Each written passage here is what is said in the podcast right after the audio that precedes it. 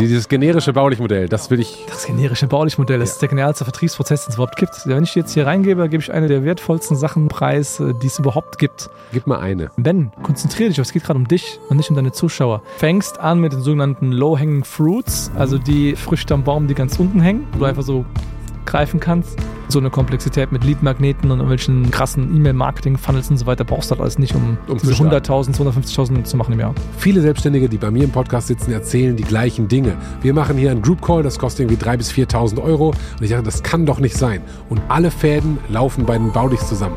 Deswegen habe ich Andreas Baulich nochmal eingeladen und habe gefragt, wie baut man eine Selbstständigkeit klug auf? Was coachen die in den Coachings, die mehrere tausend Euro kosten? Du beschützt halt deine eigene Zeit davor, sinnlos sinnlose Gespräche zu führen. Das ist einfach nur Vorqualifikation. Also Setten. Du hast halt, irgendwann hast du jetzt halt ein System gebaut. Ne? Schritt 1, das passiert, Schritt 2, das passiert mit dem Kunden, Schritt 3, Schritt 4, das passiert mit dem Kunden. Gruppencoaching liefert bessere Ergebnisse als 1 zu 1 Coaching, weil. Wenn ich Abnehmcoach werden will, würde ich sagen, wenn wir uns zusammen hinsetzen, dann haben wir heute Abend eine Website und morgen früh den ersten Abnehmcoach-Kunden äh, für mich. Ich habe versucht, das meiste aus Andreas rauszuholen. Wie funktioniert das Coaching-Geschäft wirklich? Wie steigt man ein? Was ist das Metamodell? Ich habe Andreas gefragt, wie geht es konkret? Wie startet man ein Geschäft? Wenn du dich also für das Thema Selbstständigkeit und Unternehmertum interessierst, wäre es vermutlich smart, den Podcast bis zum Ende zu gucken. Jetzt jetzt viel Spaß mit Ungeskriptet mit Andreas Baulich. Wobei das ganz, äh, ganz krass ist, ganz viele Leute, äh, die ja hier sitzen, äh, kennen dich ja auch persönlich. Ja. Und was alle sagen, ist, der Andreas Baulich ist ein total lieber hinter der Kamera. Und wenn man den mal persönlich kennenlernt, ist der total lieb. Und wenn die Leute erfahren würden, dass der eigentlich lieb ist, dann wird seine ganze Personal Brand sozusagen zusammenfallen, weil er quasi der Bett nicht zusammenfällt. Ich bin halt alles davon. Also ist ja, ich bin ja sowohl lieb also habe ich ja eine Meinung zu meinen Themen. Aber wenn dann halt du das Gefühl hast, dass das dann äh, ein Problem ist mit deiner Meinung zu, zu denselben Themen, dann ist das ja dein Problem. Ich empfinde dich tatsächlich gar nicht als böse, ehrlich gesagt. Da bin ich auch gar nicht. Also so über, überhaupt nicht. Ich, ähm, ich finde es eher überraschend, dass, dass Leute dich als böse empfinden. Aber ich bin natürlich auch nicht bei dir im Coaching und äh, werde von dir angeschrien oder so. Natürlich nicht, aber der Punkt ist ja der, guck mal, du bist ja auch, äh, du wirst ja auch reduziert auf die paar lustigen Sachen, die du online stellst. Also mhm. wenn du was Langweiliges machst, dann würdest du ja auch nicht posten, weil es ja dann nicht viral gehen kann und keinen Effekt hat.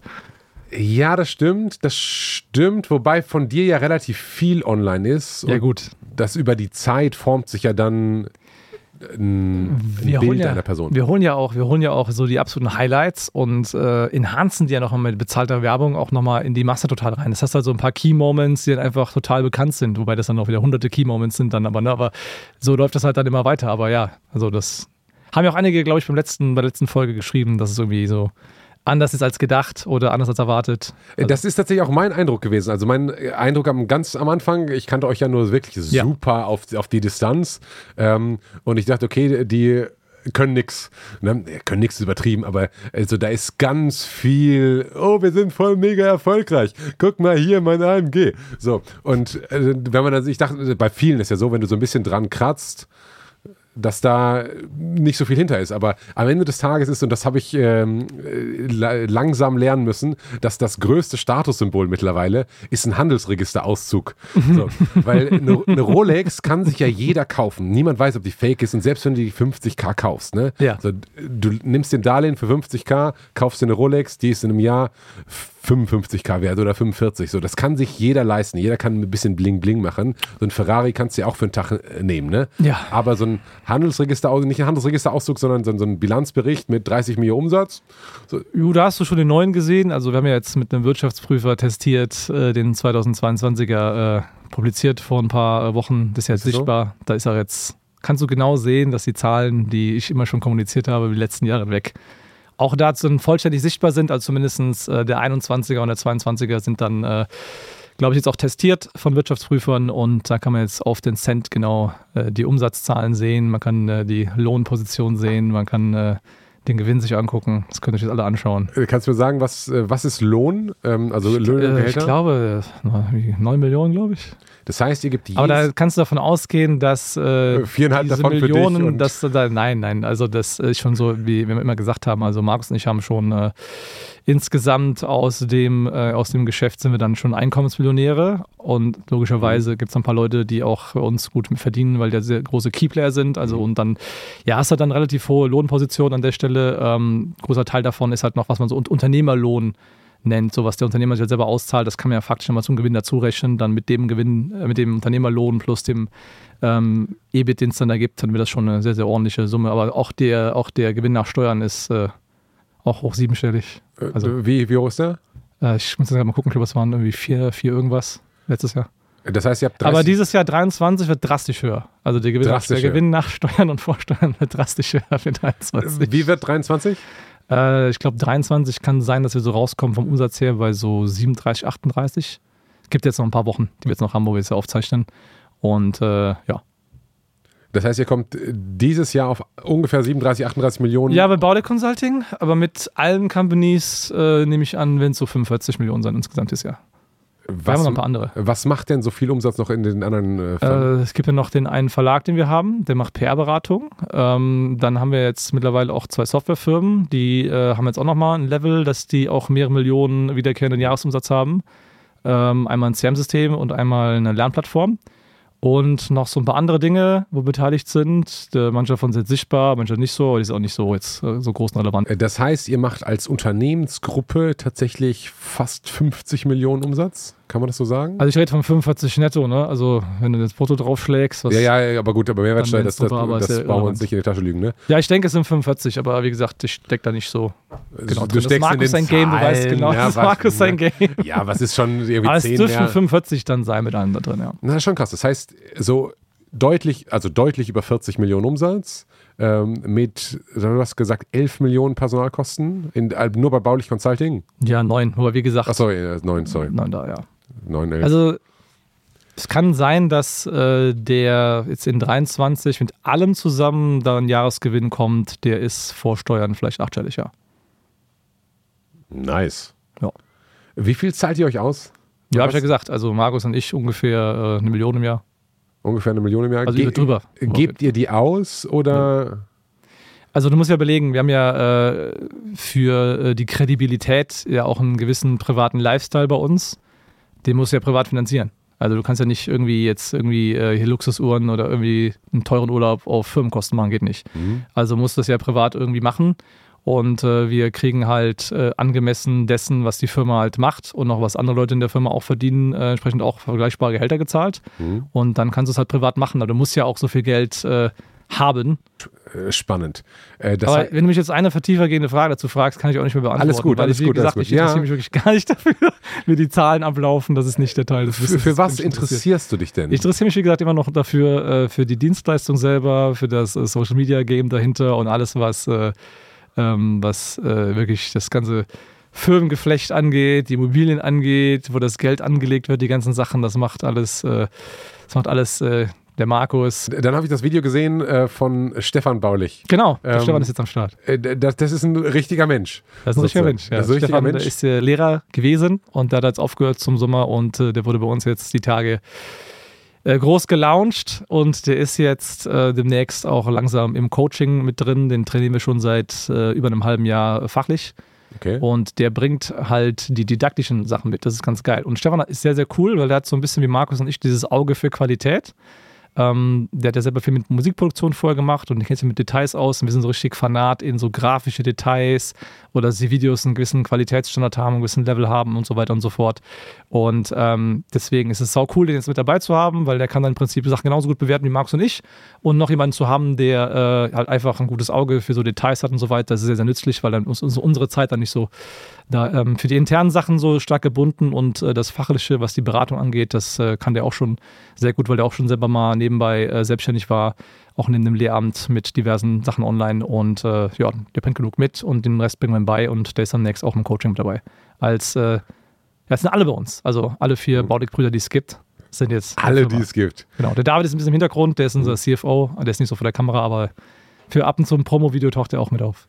Ähm, wenn jetzt jemand sagen würde, pass auf, ich habe so eine Business Consulting Firma, die ja. macht über 30 Millionen Umsatz und ich hole jetzt einen neuen Top-Employee rein, der war bis vor einem halben Jahr Lehrer. So, dann würdest du sagen, Benjamin, du brennst, du hast doch nicht alles stramm, der kann doch als Lehrer das niemals sein. Sind jetzt die baulichen Gene so gut, dass, dass sie quasi die fachliche Kompetenz da ausmachen oder warum ist der so Maybe, gut? aber am Ende des Tages, am Ende des Tages, äh, so wie der Stefan jetzt eingeführt wird, wurde, muss der so gut sein. Hast du das Video gesehen? Ich habe das Video gesehen, fand ich sehr, sehr ja, cool mit dem muss Steve ja, Der muss ja mega sein. Nee, also wir machen da gar keine Sorgen. Ähm, der wird ja genauso dran geführt an die Themen und ausgebildet, wie jeder andere Mitarbeiter bei uns ja auch fachlich ausgebildet wird. Und äh, der bringt ja auch schon einiges mit. Also der ist ja, der ist ja, ist ja smart. Wir wollen ja jetzt ihm nicht gegenhalten, dass er Lehrer gewesen ist in meinem frühen Leben. Das will ja jetzt niemandem äh, nachteilig anrechnen. Nee, aber äh, Didaktik ist halt super wichtig. Wenn du halt jemanden hast, der Menschen äh, das Wissen gut vermitteln kann, dann ist es auch wieder sehr viel wert. Und äh, bis der bei uns so eins zu eins Live-Calls halten wird und so weiter, da wird der genau durch dieselbe Schule gehen wie die anderen auch. Das dürfen bei uns auch noch Mitarbeiter, wenn die halt schon ein, zwei Jahre da gewesen sind und in ihrem mhm. Thema gut drin sind.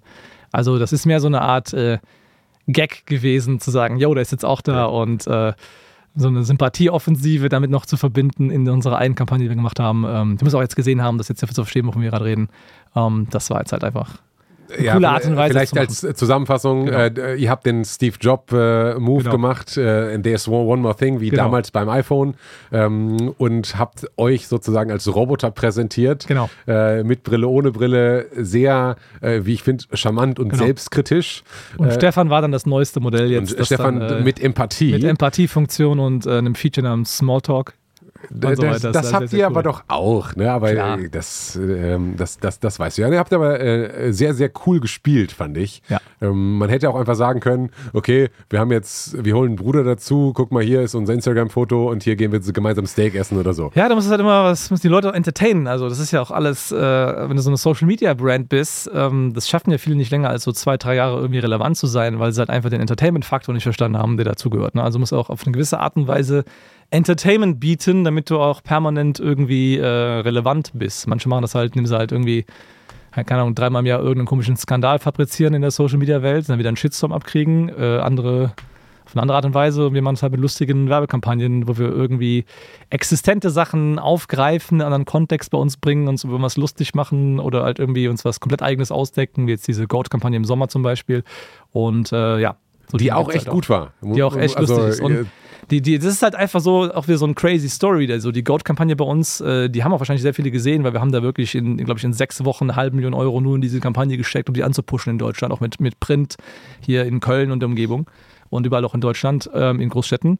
Und ja, das war auch so Plakat, das, das war auch so komplett random, wie das entstanden ist. Da hat mir irgend so jemand geschrieben bei Instagram, ich weiß ja nicht mehr, wer das jetzt ist, der hat mir geschrieben so, yo, du bist der Ziegen-Emoji. Also einfach nur das, das Ziegen-Emoji von, von, von Instagram da reingepostet. Yo, du bist der Ziege. Ich so, hä? Und dann habe ich so gecheckt, ach so, weil, weil gerade WM gewesen ist. Da dachte ich, ach ja, hier, wie der Goat, wie Messi. Und dann habe ich gedacht so, ey Leute, ich poste so eine Gruppe, hey Leute, wir müssen irgendwie mal so, keine Ahnung, so ein Foto machen mit einer Ziege, einfach mal posten und sagen, ich bin der, der Goat of Marketing oder so. Und es war einfach so eine random Idee. Und dann ist aber äh, hat dann so unser, unser äh, Brand-Stratege, der Raoul, hat das dann genommen, so, ja, genau, der Goat. Und dann kam der so zwei Monate später und sagt so, ja, unser ganzes Budget geht nächstes Jahr in den Goat. Ich so, willst du mich verarschen? Und dann hat er gesagt, okay, alles klar, wir machen so eine fette Goat-Kampagne und die wird komplett over the top und übertrieben und es geht nur um Aufmerksamkeit. Es geht jetzt gar kein fachlicher Value mehr, sondern einfach nur noch irgendwas Lustiges zu machen für maximale Brand-Awareness, um einfach, damit jeder das mal gesehen hat und was wir uns dann dabei denken, ist halt, dass über die nächsten äh, Monate und das nächste Jahr und die nächsten 18, 24 Monate Leute, die das gesehen haben, langsam so reinkommen. Und äh, ja, das sehen wir so, die ersten Effekte sehen wir jetzt ein gutes halbes Jahr später. Ja, dass es wirklich was bringt. Wie messt ihr das?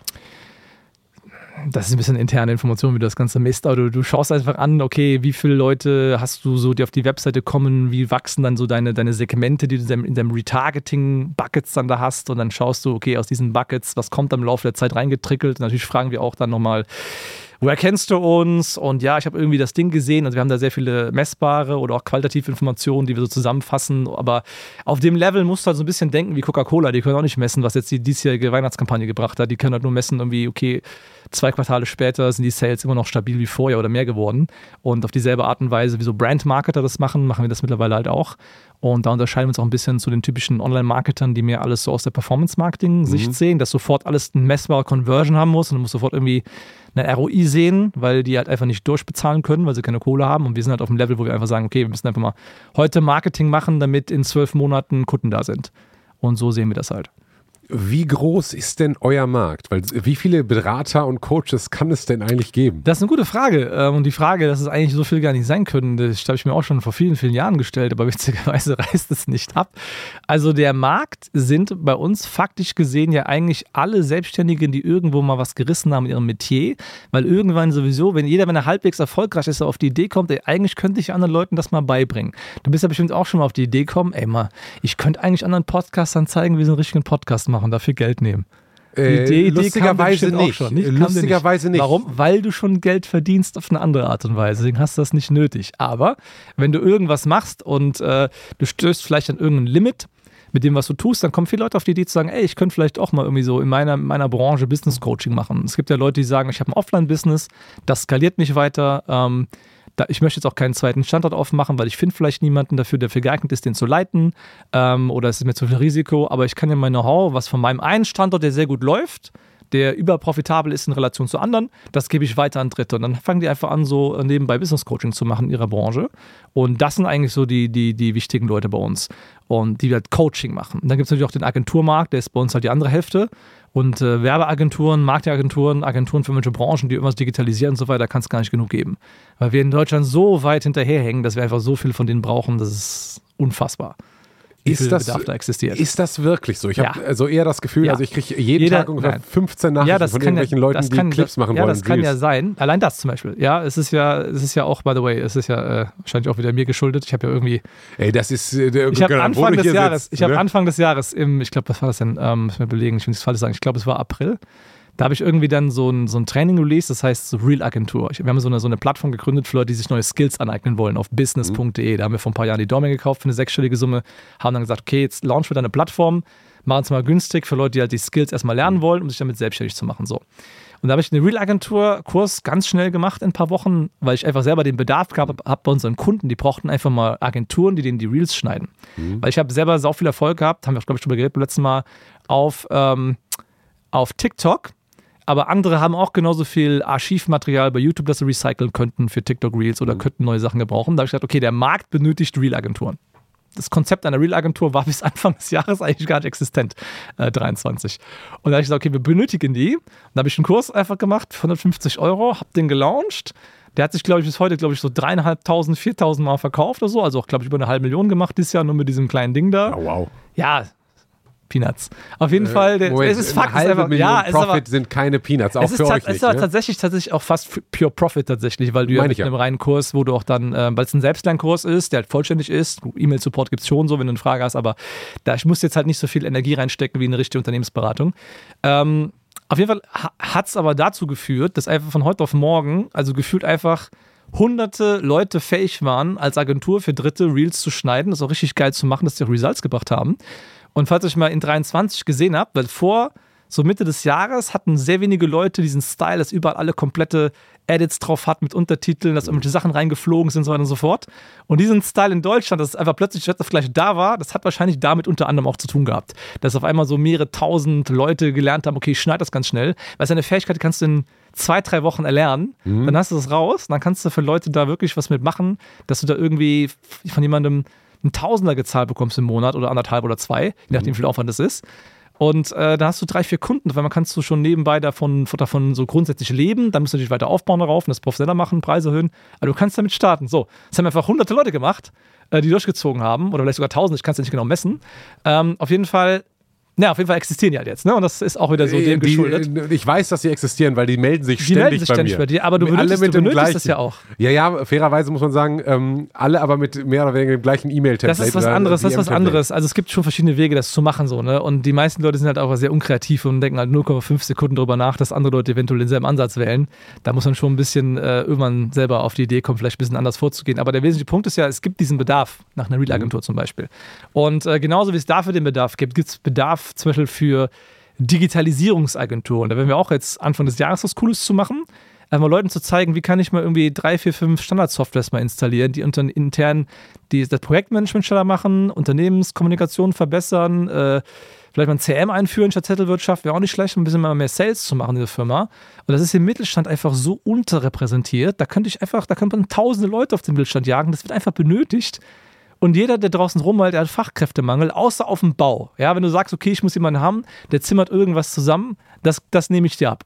Aber alles, wo irgendjemand in einem Büro sitzt, ich schwöre euch, in den meisten Büros könntest du einfach zwei Drittel Leute einfach streichen und es läuft besser.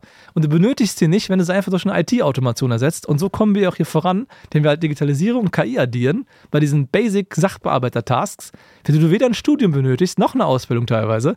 Und dann haben wir auch keinen Fachkräftemangel und der Rest kann wieder Handwerker werden, dann ist alles super. So, so muss man das machen hier. Andreas Baulich macht Handwerker. Nein, du musst, du musst den Leuten faktisch erzählen, dass sie nicht mehr studieren gehen sollen, BWL, für irgendwelche Sachbearbeiterjobs, weil die faktisch sowieso wegrationalisiert werden werden. Entweder von der KI oder von einem Automatismus, zwangsläufig. Und die meisten werden besser bedient, wenn sie einfach ein Handwerker werden. Weil das ein geilerer Job ist, wo du einfach mehr Geld verdienen wirst in Zukunft. So, aber, aber so Themen kommen Take. halt. Bin ich 100% bei dir. Ja, ist auch so. Ähm, und ähm, na, auf jeden Fall, es gibt diesen Bedarf. Es gibt auch den Bedarf nach vernünftigen Marketingagenturen. Wenn du machst da selber E-Commerce, ich nehme an, bei euch wird das noch halbwegs laufen, weil du ja smart bist. Aber wie viele Leute heulen im E-Com gerade rum?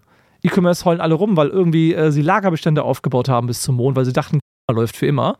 Oder weil jetzt irgendwie, läuft jetzt irgendwie ihr, ihr, ihr Facebook-Ads laufen nicht mehr. Sie kriegen TikTok nicht auf die Reihe oder TikTok haben sie auch verpasst, diesen UGC-Content zu machen, diese, diesen äh, User-Generated Content, diesen Influencern da, kriegen sie auch nicht auf die Kette.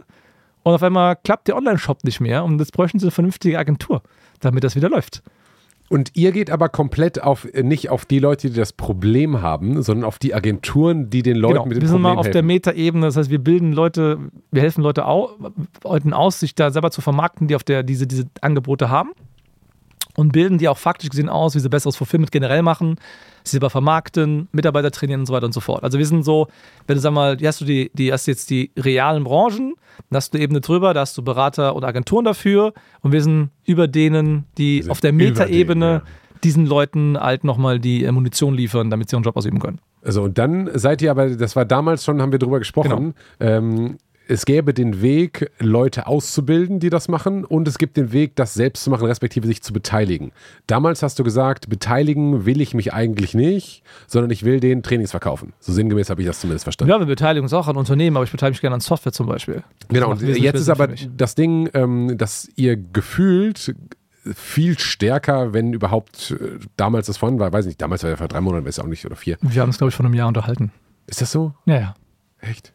Ich glaube November. Es, war, es gab Schnee draußen. Scheiße. Ich glaube, es ist ein Jahr her. Boah, ähm, die Zeit vergeht zu schnell. Okay, ist ungefähr ein Jahr her. Also, okay, ich habe das Gefühl, dass eine Menge passiert ist. Es war dann nicht nur drei Monate her, sondern. Also bei uns äh, passiert sehr viel in einem Jahr. Ja, ultra. Vor allem dieses das Beteiligungsthema. Wie das ist schon länger her, aber ja. Ja, aber das Beteiligungsthema war damals zumindest, hast du das oder auch der Markus nicht so hochgehangen im Gespräch. Das kann sein. Wie das ja. jetzt heute, so dass das äh, kommt ja auch in dieser der äh, Steve Jobs Speech sozusagen genau. relativ klar raus, hey, wir wollen uns beteiligen. An was beteiligt ihr euch? Also wir haben uns jetzt äh, an, an zwei Sachen, die jetzt schon sehr, sehr spruchreif, weil sie öffentlich halt sind, äh, beteiligt. Das ist unter anderem äh, learningsuite.io und Umsatz.io. Das sind äh, zwei Lösungen, die auch logischerweise relevant sind für unseren Markt. Einmal Learning Suite ist die meiner Meinung nach bisher beste E-Learning-Plattform, die es gibt. Also Warum? wenn man, man Online-Kurse ähm, hostet für sich selber, braucht man ja eine Plattform, wo man seinen Mitgliedern Sachen freischaltet. Mhm. Das muss ja didaktisch smart aufgebaut sein. Das muss ideal, idealerweise sich sehr, sehr geil anfühlen, darf also nicht billig sein, äh, darf nicht aussehen wie so ein billiger Kurs, den du für irgendwie für 50 Euro gekauft hast, sondern muss sich vom Look und viel anders anfühlen. Ähm, wenn du so einen Kurs kreierst, möchtest du idealerweise in der Software selber aufnehmen können, schneiden können. Äh, du willst Sachen flexibel freischalten können. Äh, da gibt es ganz viele, wenn du so ein Course-Creator bist, da gibt es ganz viele kleine Details, mhm. die wir halt da extrem richtig machen, weil ich seit über zehn Jahren halt Online-Produkte irgendwie erstelle und Wissen irgendwie online da Leuten zur Verfügung stelle oder E-Learning mache mit Leuten. Und ähm, das ist halt ein Thema, da kenne ich mich extrem gut aus und das Ding macht einfach ganz viele Kleinigkeiten richtig, die andere Leute falsch machen. Und ähm, das ist einfach geil. Das Ding, also wenn ihr ein Course Creator seid, checkt bitte mal Learning Suite aus. Ähm, ich würde das auch promoten, wenn ich da nicht beteiligt wäre, weil ich so Fan davon bin, wie geil das Ding ist. Und das ist richtig lustig gewesen, weil die, die Jungs, die das gegründet haben, waren so drei äh, Leute aus Graz, so drei Programmierer in Österreich und die waren auf so einem Event von einem Kunden von uns, weil die halt auch da Leute gesucht haben, die halt Coaches sind, die halt so dieses Tool gerne nutzen wollen. Ich habe das halt visuell gesehen, wie geil das aussieht, hat diesen, diesen Apple-Feel gehabt, dass irgendwie alles gestimmt hat von Visuals. So hat das immer schon aussehen müssen. Da habe ich gesagt, geil, kann ich es kaufen? Und die so, ja, ja, du kannst ja auch so eine, so eine Installation davon dann haben und so. Ich so, nein, nein, die Firma. Ja. Habe ich gesagt, ich will gerne die Firma. Weil ich habe einfach nur gesehen, dass die die Grafik checken, dass die wissen, mhm. wie es sich anfühlt. Und das ist halt, wenn du das Auge hast, was ich eben im Kontext mit Stefan gesagt habe, du hast dieses, dieses Gespür für Qualität. Mhm. Ähm, da habe ich gemerkt, okay, der checkt das zumindest. Dann waren wir ratzfatz im Gespräch und dann haben wir auch äh, da von der Firma dann äh, so über ein Viertel erworben, ganz zeitnah. Den Rest ist dann bei den Jungs ähm, geblieben. Mittlerweile ist noch ein Partner mal eingestiegen, hat nochmal einen Teil von Jungs übernommen. Und ähm, wir haben dann das Ganze noch geil gemacht, dass wir also die Sachen, die uns noch nicht gefallen haben, so für unseren Markt noch verbessert haben. Und es hat so dann ein gutes äh, halbes Jahr gedauert, nachdem wir eingestiegen sind, das Ganze so launchfähig war. Und das ist jetzt ungefähr 15 Monate her, seit wir mit Learning Suite an den Start gegangen sind und das Ding macht jetzt schon pro Jahr wiederkehrenden Umsatz, weil es sind halt Jahresverträge, die sich automatisch verlängern und die Kunden werden ja so eine Plattform nicht verlassen, weil ja, das ja, das ganze Produkt ist da drauf, die Kunden sind drauf, das, der Login-Effekt mhm. ist sehr hoch und da sind jetzt auch schon, äh, also zum Zeitpunkt, wo jetzt dieser Podcast wahrscheinlich kommt, werden da auch schon wahrscheinlich pro Jahr so ungefähr drei Millionen dann drüber laufen. Was in 15 Monaten ohne großartige Finanzierung nötig gewesen wäre. Also wir hatten da irgendwie noch so einen Übergangskredit reingegeben von 150.000, der auch wieder abbezahlt wurde von der Firma jetzt schon. Ähm, ist das schon ein ganz ordentlicher Punkt. Und was halt spannend ist, ist, dass halt eine Firma, die halt 3 Millionen Annual Returning Revenue hat, dass die halt ein Multiple davon wert ist. Also es ist natürlich jetzt momentan der Phase, wo äh, Investoren nicht mehr so das Geld zu locker haben, ist dieser Multiple-Faktor irgendwie geringer, aber selbst so, so, eine Software ist locker das sieben- bis zehnfache heutzutage immer noch wert. Das, heißt also, das musst du mal kurz erklären für die, ja, ganz die nicht einfach. so tief ähm, in dem Thema Wenn du halt eine Software baust, ist es halt ein, du hast halt einen Burggraben, weil eine Software zu bauen ist relativ teuer und ist auch nicht einfach und auch nicht trivial. Und selbst wenn du die Software hast, musst du erstmal Kunden finden, die sie benutzen. Dann musst du Kunden haben, die da bleiben. Dann muss das zu einem, idealerweise soll die Software auch, auch hochpreisig sein. Also Learning Suite ist jetzt zum Beispiel eher eine, eine Lösung, die ist teurer als andere vergleichbare was Lösungen. Kostet die? Aber auch besser. Ähm, das kommt darauf an, was du für ein Paket du brauchst, aber es geht so los bei ungefähr 500 Euro im Monat. Und damit bist du halt schon am, am oberen Ende, aber da bist du auch im, im Premium-Bereich. Mhm. Hast du halt Features, die sind halt für die Kunden, die halt einen viel höheren Preispunkt haben, gibt es halt viel geilere Sachen, weil Agenturen können richtig geile Fulfillment auch damit machen und so weiter und so fort. Also ganz andere Kategorie als wenn du jetzt irgendwie so ein 30 Euro, ich nehme ab, Kurs als Influencerin da verkaufst, dann, aber selbst dann wäre es besser für dich, weil du wirst wahrscheinlich viel mehr Kunden gewinnen oder Kundinnen und die wollen was Schönes haben, statt irgendwie was Billiges zu haben. Also es gibt mhm. schon diesen Use Case für Leute, die halt auf Design und, und auf Features Wert legen an der Stelle. Aber du hast einen Burggraben, der nicht so einfach imitiert werden kann vom nächstbesten äh, Konkurrenten. Mhm. So. Und ähm, die Tatsache, dass du wiederkehrende Umsätze hast und dass du Verträge hast, die dauerhaft laufen, das sind ja Cashflows, die immer reinkommen. Mhm. Und äh, die haben einen Wert einfach. So und ähm, dieser Wert ist ja, wenn du so eine ganz normale Unternehmensbewertung an, dir anschaust, ja, was wird noch reinkommen, wie lange werden die Verträge ungefähr laufen, die werden ja noch jahrelang laufen, das wird so und so profitabel sein.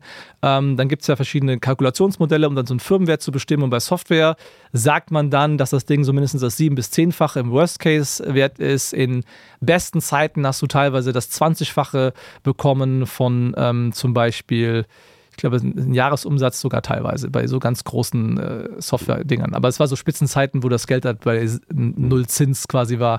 Ähm, heutzutage ist es ein bisschen anders. Aber dann hast du eine Firma, die jetzt zum Beispiel drei Millionen macht im Jahr, sagen wir mal, die ist jetzt einfach dann Worst Case 20 Millionen wert. So, dann hast du jetzt aber einfach mal äh, bei unserem Anteil jetzt in dem Fall einfach mal einen siebenstelligen Betrag an Nettovermögen kreiert. Innerhalb von 15 mhm. Monaten. Verstehst du? Ich verstehe. Ich würde es gerne mal zwei, drei ja. äh, Sätzen zusammenfassen. Nämlich, wenn ich eine normale Firma habe, dann ja. bewerte ich die im Regelfall auf ein ja. Gewinnmultiple. Mhm. Also beispielsweise eine Firma, die drei Millionen Umsatz macht, macht im, ich sag mal, wenn sie gut geführt ist, 10 bis 20 Prozent Umsatzrendite. Also ich sag mal 500.000 Gewinn. Und genau. das ist schon viel besser als die meisten Firmen. Dann ist die Firma vielleicht das Fünffache oder so von diesem äh, Ding wert. Genau, also zum Beispiel. Oder anderthalb Mal den Umsatz oder sowas, ja. Ja, oder da sind wir fast so bei einmal, also eine Firma, die drei Millionen Umsatz macht und eine halbe Million Gewinn, wäre eine gute Firma. Ja, ist super. Viel besser als die allermeisten anderen Firmen, weil ja. die meisten, die drei Millionen Umsatz machen, machen halt hier 200.000 Gewinn. Das ist bei Coaching-Agenturen eine ganz gute Zahl. Drei Millionen Umsatz, 500k Gewinn, plus natürlich ein Unternehmer hat ein gutes Gehalt, ne? Genau, und der, der maßgebliche Umsatz ist diese drei Millionen Umsatzfirma, ja. ist, wenn dies ein, ein normales Unternehmen ist, dann mit einer halben Million Gewinn Faktor, ich sag mal, Multiple von 5, so basic, je nachdem, wenn das wächst, ein bisschen mehr, äh, je nach, ist die halt zweieinhalb Millionen wert. Ja. Wenn es aber eine Software-Subscription-Firma ist, ja. wird die bewertet nicht auf den Gewinn, selbst wenn die eine halbe Million Gewinn macht, sondern wird äh, bewertet auf den äh, Annual Recurring Revenue. Also die Korrekt. Frage ist, wie viel Umsatz ist denn quasi in dem Abo gefangen? Und Korrekt. da wird die auf ein Umsatzmultiple bewertet. Und da sind wir dann bei drei Millionen ungefähr, die die Firma an Umsatz macht. Und da lege ich den Faktor von fünf, sechs Ne? Möglicherweise ja, auch. Ja, in der Realität wird es wahrscheinlich, wir würden das für 5, 6 nicht verkaufen, so. Das ist ja Quatsch. Würde ich nicht verkaufen, aber, aber. Aber ich nehme an, dass es schon, ich, 10 ist schon so ganz, wirklich, das ist konservativ. Also, wenn man einfach jetzt mal abwartet, bis, die Zin, äh, bis eines Tages wieder die Wirtschaftslage besser ist in ein paar Jahren und das entwickelt sich weiter und es ist dann irgendwie 10, 15 Millionen im Jahr wiederkehrender Umsatz und dann wäre es halt locker 100 Millionen wert und dann kannst du überlegen, sowas vielleicht zu machen. So, und daher kommt jetzt genau die Krux. Äh, das finde ich, ganz interessant, weil das können wir diskutieren. Dein Baulich Consulting macht ungefähr 40 Millionen Umsatz. Ich sage mal 10% Umsatzrendite, das ist einfach ist 4 nee, Millionen. Die ist auch mit den Gehältern ein bisschen höher. Okay. Aber Könntest du ja nachgucken. Sind, dann machen wir 10 Millionen Gewinn.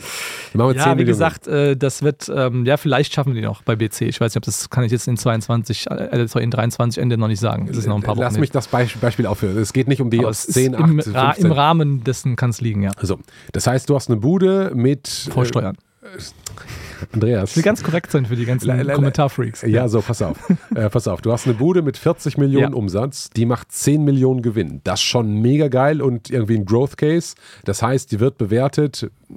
Da wird es ein bisschen schwierig, wenn ihr rausgehen würdet, wenn ihr das Eben. Ding verkaufen würdet. Du kannst es nicht verkaufen. Also, aber wenn, nehmen, es, nehmen wir an, das hieß nicht baulich Consulting und ihr werdet nicht so krass da involviert, ja. sondern das wäre ein normales Unternehmensberatungsunternehmen mit äh, dieser Umsatzgröße. Ja. Dann würde die bewertet werden, ich sag mal, was ja wahrscheinlich sechs, nehmen wir mal fünf, weil es einfach zu rechnen ist. Fünf mal Gewinn sind 10 Millionen, mal fünf sind, ist das 50 Millionen wert. Ja, du Wenn sagst bei einer, bei einer Unternehmensberatung, sagst du, dass die ungefähr eins bis anderthalb Mal ihren Umsatzwert ist.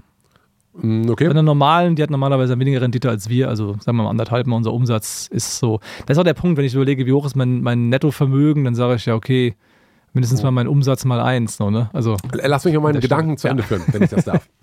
So, das heißt, du hast eine sehr, sehr große, sehr erfolgreiche Unternehmensberatung, ja. die viel größer ist als die allermeisten Unternehmensberatungen da draußen. Ja. Die wird ungefähr so um die 50 Millionen wert sein, ja. wenn ihr nicht persönlich da so drin wärt, wenn ihr euch rausziehen könntet. So, das, das trübt einen Unternehmenswert ganz erheblich. Klar. So, dann seid ihr beteiligt an der Softwareunternehmung, die aktuell, ich sag mal, in Jahr zwei drei Millionen Umsatz macht. Die wird bewertet auf einem Umsatzmultiple, das heißt, ich sag mal 20 Millionen, ähm, wenn die dreimal, keine Ahnung, sieben, acht, 20, 30 ja, Millionen. Kommt ungefähr, ja. Das heißt, dass dieses riesen baulich Consulting-Unternehmen mit der Ziege, die auf jedem, äh, Hamster, nicht Hamsterrad, sondern auf jedem Bus drauf ist und hast nicht mit einer sehr, sehr großen Markenbekanntschaft, ist auf einmal was ähnliches wert wie die kleine Softwarebude, wo die fünf Programmierer drin sitzen. Und die, aber weil die, mehr, aber ja, ja. Ja, oder zehn, keine Ahnung. Aber wie heißt die Learning Suite.io? Learning Suite, ja. So, das heißt, in einer Unternehmensbewertungswelt, in der jetzigen, im jetzigen Marktklima, wäre ein Baulich Consulting ungefähr ähnlich wert. Gib mal ein, zwei Jahre dazu. Ja, ja ein, zwei Jahre dazu, dann ist es ähm, genauso viel Dann wert. Dann es, ist es ungefähr genauso viel wert. Und jetzt wäre meine These dazu, das kann doch dauerhaft nicht funktionieren, dass alle anderen Unternehmen, außer die Recurring Software Unternehmen, halt auf Gewinnmultiple bewertet werden und dieses, das Softwareunternehmen so krass überbewertet werden und nicht auf ihren Gewinn. Also das die, kann doch nicht die, funktionieren. Nein, nein, die sind ja schon wieder unten. Also die, äh, die 7 bis 10 oder die, was wir jetzt gerade konservativ rechnen, die Zahlen sind auch fair. Aber die Realität ist ja, dass sie noch höher bewertet waren. Die werden ja teilweise auf Faktor 25, 30 und so weiter bewertet. Das ist das Problem. Ähm, die werden ja momentan ohne Ende nach unten, nach unten korrigiert. Also äh, das, das VC-Money, also das Venture Capital Money, ist komplett ausgetrocknet. National sowie international. Momentan geht da gerade gar nichts. Und das ging ja auch nur, weil das Geld so günstig war, dass es halt sinnvoller war, sich irgendwie Geld zu leihen, das in irgendwelche Firmen reinzustecken, als Geld irgendwo anders anzulegen. Und das ist mit dem neuen Zinsniveau jetzt wieder anders. Und deswegen gibt es auch nicht so viel Geld für die Leute, deswegen sind die Bewertungen wieder so weit unten. Also das ist ja alles connected mit der, mit der äh, realen Wirtschaftslage und den realen äh, Bedingungen, wie man sich halt Kapital beschaffen kann. Ähm, ja, deswegen rechne ich ja auch selber nicht mit den 20er Multiple, sondern mit der Hälfte oder mit den 7 oder so. Also, aber allein die Tatsache, das schon sehr dass, runter. dass man auf ein, in einer bestimmten Branche sagt, hey, Gewinn ist gar nicht so wichtig, sondern äh, das haben wir äh, so in der Dotcom-Bubble yeah. gehabt, das haben wir in der E-Commerce-Boom gehabt, so, oh, ne, es ist Umsatz ist wichtig, aber am Ende des Tages bezahlt Umsatz keine Rechnung, ja, sondern also ich kann ja versichern, dass auch die Software noch guten Gewinn macht. Ja, klar, aber selbst ein 10er ja. Äh, Gewinnmultiple ist ein hoher Multiple für ein ja, normales du sagst Ja, du sagst ja, ähm, warum ist das relevant? Du sagst ja, dass zum Beispiel die Kunden, die halt zahlen, oh, das ist ein guter Case, by the way, ähm, Atlassian, das ist die Firma, denen gehört Trello und so weiter. Die kennst du wahrscheinlich, Trello mhm. und so, ne? Atlassian hat ja gerade ähm, Loom gekauft. Loom ist ja dieses Tool, das äh, einfach nur Bildschirmaufzeichnungen macht. Mhm. Loom hatte, glaube ich, 35 Millionen Dollar, äh, Dollar Jahresumsatz. Die wurden von Atlassian gekauft. Was denkst du für welche Summe? Wahrscheinlich für deutlich über 100, wahrscheinlich deutlich über 200. Eine Milliarde.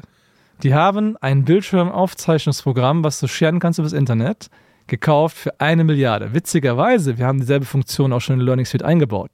So, warum ist aber das eine Ding jetzt für eine Milliarde gekauft worden und das andere wird noch für eine Milliarde gekauft in der Zukunft? Wir hoffen. Auf jeden Fall der Punkt ist, warum kauft Atlassian für eine Milliarde Loom? Weil ich glaube, da waren 120.000 zahlende Abonnenten drin, mhm. die halt im B2B-Bereich wahrscheinlich dann dafür zahlen. Mhm. Äh, weil wer hat denn sonst einen täglichen Loom-Case? Und das ist für eine Firma wie Atlassian einfach das wert, diese Customer Base zu kaufen und die Daten zu kaufen und die Cashflows zu kaufen, die da generiert werden. Ob das jetzt eine vernünftige Bewertung ist, keine Ahnung. Das müssen die wissen. Die werden schon was dabei gedacht haben. Aber die kaufen es aus strategischen Gründen. Teilweise, weil du die Programmierer willst, weil du die Kundendaten haben willst, weil du, weil du Tech haben willst. Und es gibt einfach Unternehmen, die sitzen auf abstrakt viel Geld, wie zum Beispiel halt jeder große Tech-Konzern in den USA normalerweise auf Geld sitzt ohne Ende, Cash ohne Ende. Mhm. Und die können ja kaufen, was sie wollen. Ja, Facebook hat ja alles gekauft, was jemals als Konkurrent aufgekommen ist. Außer TikTok. So, und die können das einfach machen. Also es gibt auch einfach Gründe, das zu kaufen, einfach Bewertungen zu zahlen, die vielleicht auf dem Papier keinen Sinn machen, aber strategisch Sinn machen. Genau, Deswegen dieser strategische halt Case, sein. dieser strategische Case ist ein anderer Case. Also ein strategischer Case wäre, ja. wenn ich ein Unternehmen kaufe und dadurch ja. für mein eigenes Unternehmen irgendwie Mehrwert ja. habe. Der nächste Punkt, das ist die eine, die eine Fraktion, die Software kauft. Die andere Fraktion, die Software kauft, sind einfach so große Geldberge in Form von Versicherungen. Weil in Versicherungen ist das gesamte Geld der Menschheit gebunkert in Rentenversicherungen, in ganz ja, simplen Punkt, Sachen. Ja. Und das sind Geldberge, die sind so groß, dass dieser Geldberg pro Jahr zwei bis drei Prozent Rendite sehen will. Bei, bei einem Nullzinsbereich war das so. Jetzt wollen sie ein bisschen mehr sehen, aber die wollten damals zwei bis drei Prozent Rendite im Jahr sehen. Das hat denen gereicht. Das heißt, denen war wirklich scheißegal, wo das Geld reingeparkt wird. Die haben alles bezahlt. Und ähm, das ist das Lustige gewesen, das, hat, das versteht ja keiner, dass das, das Software- oder Venture Capital Game mit einer Series A, einer Series B, einer Series C. dann versuchen sie immer den nächstgrößeren Investor, der dann dessen Geld reingepackt wird, um es in Werbung zu verbrennen, um die Userbase zu wachsen zu lassen. Das war ja immer nur ein Ponzi-Scheme. Die meisten Software-Dinger, die die letzten Jahre, von wir gehört haben, waren einfach, es ist ein Ponzi-Scheme gewesen, weil du hast irgendeine sinnlose App, die macht irgendwas Sinnloses. Die suchen irgendein Investor, der ihnen Geld gibt. Dann wird das Geld in bezahlte Werbung bei Facebook und bei Instagram gesteckt. Da wurde Userbase aufgebaut. Da wird noch kein Cent verdient, da wird nur Geld verbrannt. Aber die sagen, wir haben jetzt User, das ist was wert. Und dann haben die die User einfach genommen und mit den Usern den nächsten Investoren das präsentiert als Case für die Zukunft. Und jeder Investor hofft immer, dass er nicht der Letzte in der Reihe ist, der gerade verkauft, der Letzte ist, der noch kauft. Und die Letzten, die wir gekauft haben, sind einfach Versicherungen und deren Fonds, die die einfach unter sich haben einfach in einfach Private Equity Fonds, die von Versicherungen gelauncht werden. Die sind die letzten, die die letzten Software-Dinge immer noch gekauft haben, die jetzt überhaupt kein Geld mehr einspielen können. Das sind einfach nur ihr alle. wir, wir alle. Wir. Und das ist das, was ich vor ein paar Jahren erkannt habe, wo dann sogar noch für mich als jemanden, der nur mit so mit kleinen Selbstständigen arbeitet und so weiter, wo es halt wirklich um echtes Geld geht, um da wo keiner Kredit finanziert ist oder irgendeiner irgendein Investor hat und so weiter, womit aus eigenem Cashflow auf Wachstum finanziert werden muss. Das ist mir, das habe hab ich erst in 2021 habe ich diese Erkenntnis gerade gehabt. Da habe ich mich dann mal eingelesen diese Themen. Und da habe ich gesagt so, what the fuck? Die, diese ganze Denkweise von irgendwelchen Freaks, die in Berlin in so einem Club Mate ähm, äh, in so einer Club Mate Bar abhängen oder die tagsüber dann so irgendwie äh, am Kicker rumstehen und das VC-Money verballern, was dann einfach dann verbrennt. Die, die, haben, die machen ja gar keinen Umsatz. Die haben einfach sinnlose Company Cultures. Äh, Umsatz machen die schon, aber die, ja, aber, aber die, die verbrennen einfach, einfach unendlich viel Geld. Und deren Kultur für Arbeit sollen wir in den deutschen Mittelstand übernehmen? Da habe ich gedacht, das kann ja nicht wahr sein. Also diese ganzen, ganzen geilen US-Startups und so, die bis heute teilweise kein Geld machen. So Uber macht ja bis heute kein Geld. Oder so. Ich glaube Google aber so. schon. Google, ja, Google schon. aber schon ja, aber, Meta auch. Ne? Ja, aber die machen ja Ads. Das ist ja ein reales Produkt. Ja. Also die Produkte werden auch gekauft, aber so wie das gehandhabt wird oder, oder wie WeWork, als die, diese Idee von WeWork war ja auch, das war komplett dämlich. Das war wirklich das dämlich. Ist ja un, aber genau diese Sachen werden ja gefundet und das ist ja, auch WeWork und so, ist ja eine Art Ponzi-Scheme gewesen. Diese Sachen, verstehst du? Diese Investoren, die da rein investieren, die werden am Ende des Tages, die machen das nur in dem festen Wissen, dass sie noch einen größeren Depp suchen. Als ich das dann erkannt habe, habe ich gedacht, erstens, cool, vielleicht kommt das ja nochmal so eines Tages. Clever, genau. Wie und dann wäre es ja nicht schlecht, wenn ich dann eine sehr, sehr geile, hochprofitable Software hätte, um eines Tages zu sagen, komm, hier machen wir 100 Millionen Exit und reiten in den Sonnenuntergang. Nee, so ist jetzt nicht. Aber ich glaube, auch diese Zeiten sind vorbei, weil die Sachen wiederholen sich nicht. Ne? Deswegen glaube ich halt, dass es diese VC und diese Sache wird es nicht mehr geben. Die Bewertungen werden unten bleiben, die werden nicht mehr so krass werden. Ähm, maybe, maybe not, aber ich denke nicht, dass es so wiederholen wird. Aber ich habe gesagt, okay, an sowas brauchst du ja auch nicht orientieren. Da habe ich auch den Respekt davor verloren. Weil ich habe da eigentlich nur Respekt für Leute, die aus eigenen Cashflows daraus machen und dabei einfach gut wirtschaften und es auch so, so hinkriegen. So, und bei uns ist es jetzt so mit den Softwares. Learningsfeed ist ja ein Beispiel davon. Ähm, die haben wir noch mal ein halbes Jahr so ein bisschen durchfinanziert. Und seitdem haben wir es einmal angestoben. Klar, mit unserer Reichweite, klar ist es ein unfairer Wettbewerbsvorteil. Du hast halt sofort Reichweite und Trust. Und ähm, zack, kommen halt die Kunden rein, trotzdem musst du halt liefern. Jetzt sind die Kunden halt da, jetzt verbreitet es sich langsam von selbst. Die Kunden reden darüber, wie geil das ist, empfehlen das weiter. Und mehr Leute kommen. Und es wird halt äh, Monat für Monat gerade mehr und äh, die Kunden bleiben da. Und es hat eine ganz andere äh, Kostenstruktur, wenn du halt nicht jeden Monat mit äh, bezahlter Werbung Neukunden gewinnen musst, als wenn du halt einfach jeden Monat so ein Recurring Revenue hast. Und deswegen ist das halt ein cooles Modell. Aber Software ist halt überhaupt nichts für Anfänger. Also ultra, ultra schwierig. Und deswegen ist halt was wert, weil du halt was gebaut hast, was nicht einfach jeder sofort rekreieren kann. Jeder kann aber nächste Woche eine Real-Agentur aufmachen. Deswegen ist es da schwieriger. Da musst du halt jeden Tag gut Gas geben, um gutes Einkommen zu haben. Software investierst du erstmal eine ganze Zeit lang. Und wenn du es dann aber hochbekommst, ist halt extrem viel wert und bringt vor allem dauerhaft Cashflows. Ist halt zwei verschiedene Gedanken. Ja, aber Software vor 20 Jahren zu entwickeln, war viel, viel teurer als Logisch. es heute zu entwickeln. Und heute kann ich als einzelner Entwickler mit den Tools, die es gibt, geile Apps bauen. Apps, aber jetzt keine riesen Suites von das kommt ein bisschen drauf, von drauf Apps, an, aber ja. gibt dem Ganzen, auch Klar. dem ganzen AI-Thema. Auch mit AI wird es halt günstiger, das zu machen, ja. Genau, nochmal zehn Jahre. Klar. Äh, das heißt, diese ähm, abstrusen Multiples auf ein Recurring Revenue, also ein anderes, ein Loom zu bauen, ist ja nicht so schwierig. So, das nee, das ist auch nicht schwierig. Genau, aber das ja auch gebaut. Es, also der, der Wert ist ja auch nicht, das ist ja das alle nicht verstehen, der Wert ist ja auch nicht im Produkt. Der Wert ist in der Tatsache, dass das Produkt verkauft wird und die Kunden da bleiben. Der Wert ist das, das Marketing, der Wert ist der Funnel, der Wert ist die Tatsache, dass genau dieses Produkt verkauft wird und dieses Produkt sich verkauft. Und die anderen 10, 15, die das selber machen, verkaufen sich nicht. Und das ist der Unterschied. Weil du kannst auch, also auch wenn Software schwieriger ist zu kopieren, wird Software auch den ganzen Tag kopiert. Wir haben auch irgendwelche Typen, die versuchen, unsere Sachen die ganze Zeit ein halbes Jahr später nachzuziehen und so weiter an Features. Und ja, es, es gibt es halt auch. Aber der Punkt ist, die Tatsache, dass es sich verkauft, die Tatsache, dass der Customer Support geil ist, und die Tatsache, dass da eine Community entsteht und die Tatsache, dass es da Dinge gibt, die einfach wichtiger sind als nur das Produkt und dass halt einfach da Umsatz realisiert wird, auch gehalten und verteidigt wird, das macht es halt wertvoll. Nicht die Tatsache, dass es ein gutes Produkt an sich gibt. Weil gute Produkte, weiß jeder, der schon mal halbwegs äh, mit einer vernünftigen Ambition in eine Selbstständigkeit gestartet ist, reicht halt nicht aus, um, um voranzukommen, muss halt das Verkaufen vermarkten können. Und das können wir halt. Und deswegen haben wir da einen guten Vorteil. Deswegen klappt das auch. Ne? Also ja. Ähm, normalerweise kommen gute Produkte, gerade gute Softwareprodukte, eigentlich aus Amerika und werden dann für den deutschen Markt, keine Ahnung, ein Microsoft Word zum Beispiel oder ein Excel, ja. die Google Suite, ne, Gmail und so. Das sind alles amerikanische Unternehmen, weil es Sinn macht, solche Produkte eben einmal zu bauen und an die Welt zu verteilen. Ja. Und relativ wenig, mit Ausnahme von jetzt SAP vielleicht, äh, von und hier Teamviewer, aber Teamviewer ist auch eine ganz komplexe Story, ähm, kommen aus Deutschland. Warum gibt es kein geiles Learning Suite IO aus Amerika? Gibt's doch. Es gibt ja Tools dieser Art. Aber das, der Punkt ist ja der, wie fängst du halt an, ähm, eine Software zu machen? Du konzentrierst dich auf, auf einen Submarkt, wo es halt einfach immer noch Probleme gibt, die die vermeintlich große Lösung einfach nicht gut macht. Okay. Ähm, da kann ich vielleicht auch mehr zu erzählen an, an der zweiten Software gleich. Ähm, es gibt aber in jedem Markt einfach Themen, die halt eine ganz große Lösung halt so okay hinbekommt, aber nicht perfekt hinbekommt.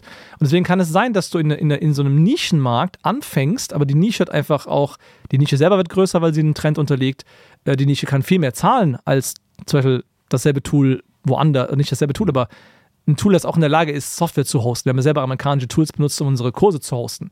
Aber die besten Tools, die in Amerika dafür empfohlen werden, sind einfach Müll im Vergleich zu dem, was wir jetzt gerade machen. Was wir machen, ist, wir perfektionieren das gerade im deutschsprachigen Markt.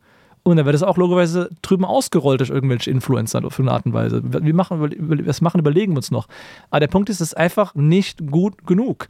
Und ähm, gerade wenn du halt hochpreisig agierst, ne, wie wir das immer machen bei unseren Angeboten, und da du dann so eine Handvoll Komfort-Features, die da, drin sind. Die, wir haben da Sachen drin, die sparen dir einfach zwei Mitarbeiter ein in Vollzeit. Weil du einfach zum Beispiel bei uns bei Learning Suite extrem kontrollieren kannst, wer hat was, wie, wo, wann gesehen hat er sich irgendwas angeguckt. Und du kannst es alles auch abgreifen über eine Schnittstelle, also mit Zapier und mit Make und so weiter, diese ganzen Tools, die es gibt, um so Software zu automatisieren. Was ist Make? Make, äh, Make ist sowas wie Zapier. ist halt, okay. Make ist halt so wieder ein besseres Zapier. Also wenn du Zapier okay. kennst, Make ist jetzt das coole, Make.com.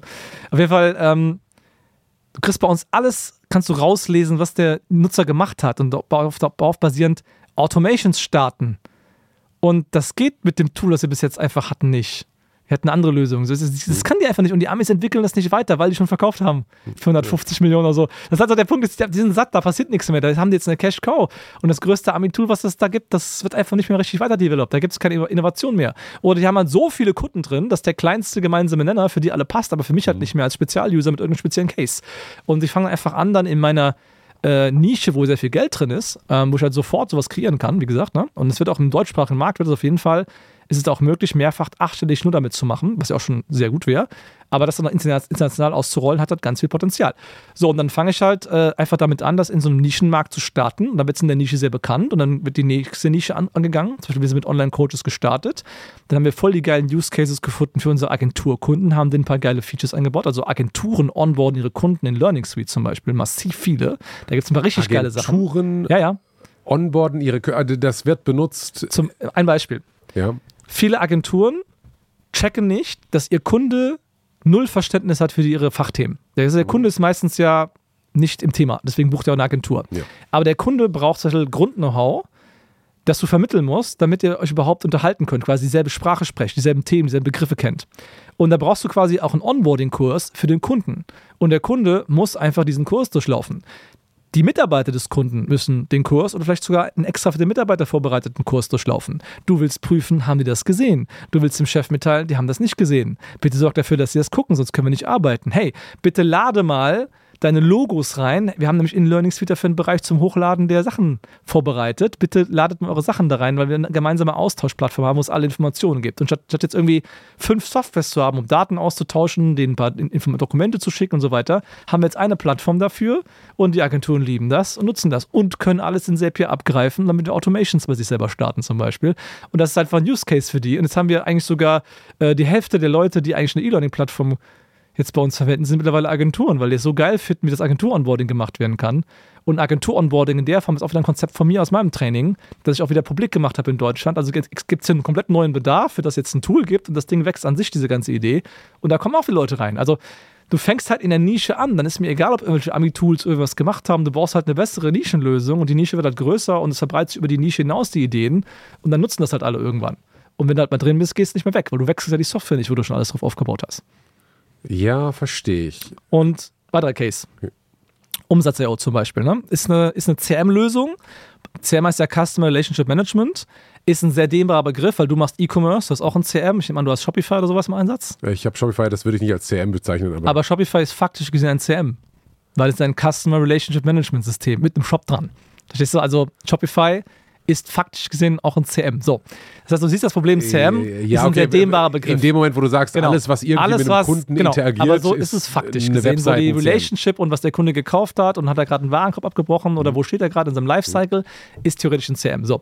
Jetzt haben wir Umsatz-SEO. So dem Namen nach, das Ziel ist, Umsatz zu machen. Das ist ein vertriebsgetriebenes CRM-System. Man könnte eigentlich sagen, es ist ein Sales-Management-System mehr. Und da gibt es einen ganz krassen Fall, weil es gibt zum Beispiel ganz, ganz große Ami-Tools, zum Beispiel HubSpot, die sind für Telefonvertrieb, für Beratungsgespräche, sind die okay.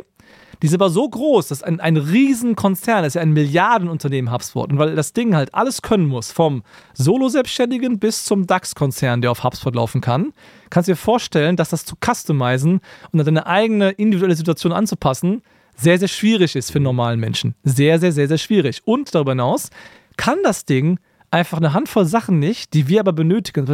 HubSpot ist so eine Software, die dafür gedacht ist, dass wenn du zum Beispiel eine Agentur bist, du über mehrere Monate so Pitchrunden machst und irgendwann gewinnst du so den Auftrag, mhm. du musst mit so einem Entscheidergremien da die Kontakte aufrechterhalten. So und so ist der Vertrieb ausgelegt, auf so projektbezogenes Geschäft. Wir hingegen, unser gesamter Markt, gewinnt am Montag, trägt sich einer ein für ein Erstgespräch, am Mittwoch ist das Gespräch und der kauft was für, keine Ahnung, 50.000 Euro. So, jetzt hast du ein CM, das auf monatelanges austauschen, mhm. sich massieren, schönen Kontakte halten, ausgelegt ist. Und auf der anderen Seite hast du so ein zahlengetriebenes, wo du gerne jede einzelne Prozentzahl, jede einzelne Interaktion messen würdest, um vorne die Ads zu verbessern und den Output zu erhöhen und die Ads zu skalieren. So, das geht halt einfach nicht. Das ist jetzt nicht dasselbe. Und wir haben mit Umsatz auch gesagt, wir brauchen für unsere Art, wie Vertrieb läuft, das sogenannte Setter-Closer-Prinzip und so weiter, was jetzt dahinter ist, ist ein anderes Thema. Aber das müssen, da müssen wir gleich mal rein. Genau. Dieses generische ähm, Baulich-Modell. Genau. Das, will ich das generische Baulich-Modell, das ja. ist der genialste Vertriebsprozess, den es überhaupt gibt. Aber ja, ja mach mal kurz Umsatz. Weil, um das abzubilden, haben wir einen eigenen Flow erfasst, wie du als derjenige, der die, die Calls machst, bewertest, was gerade passiert ist im Gespräch.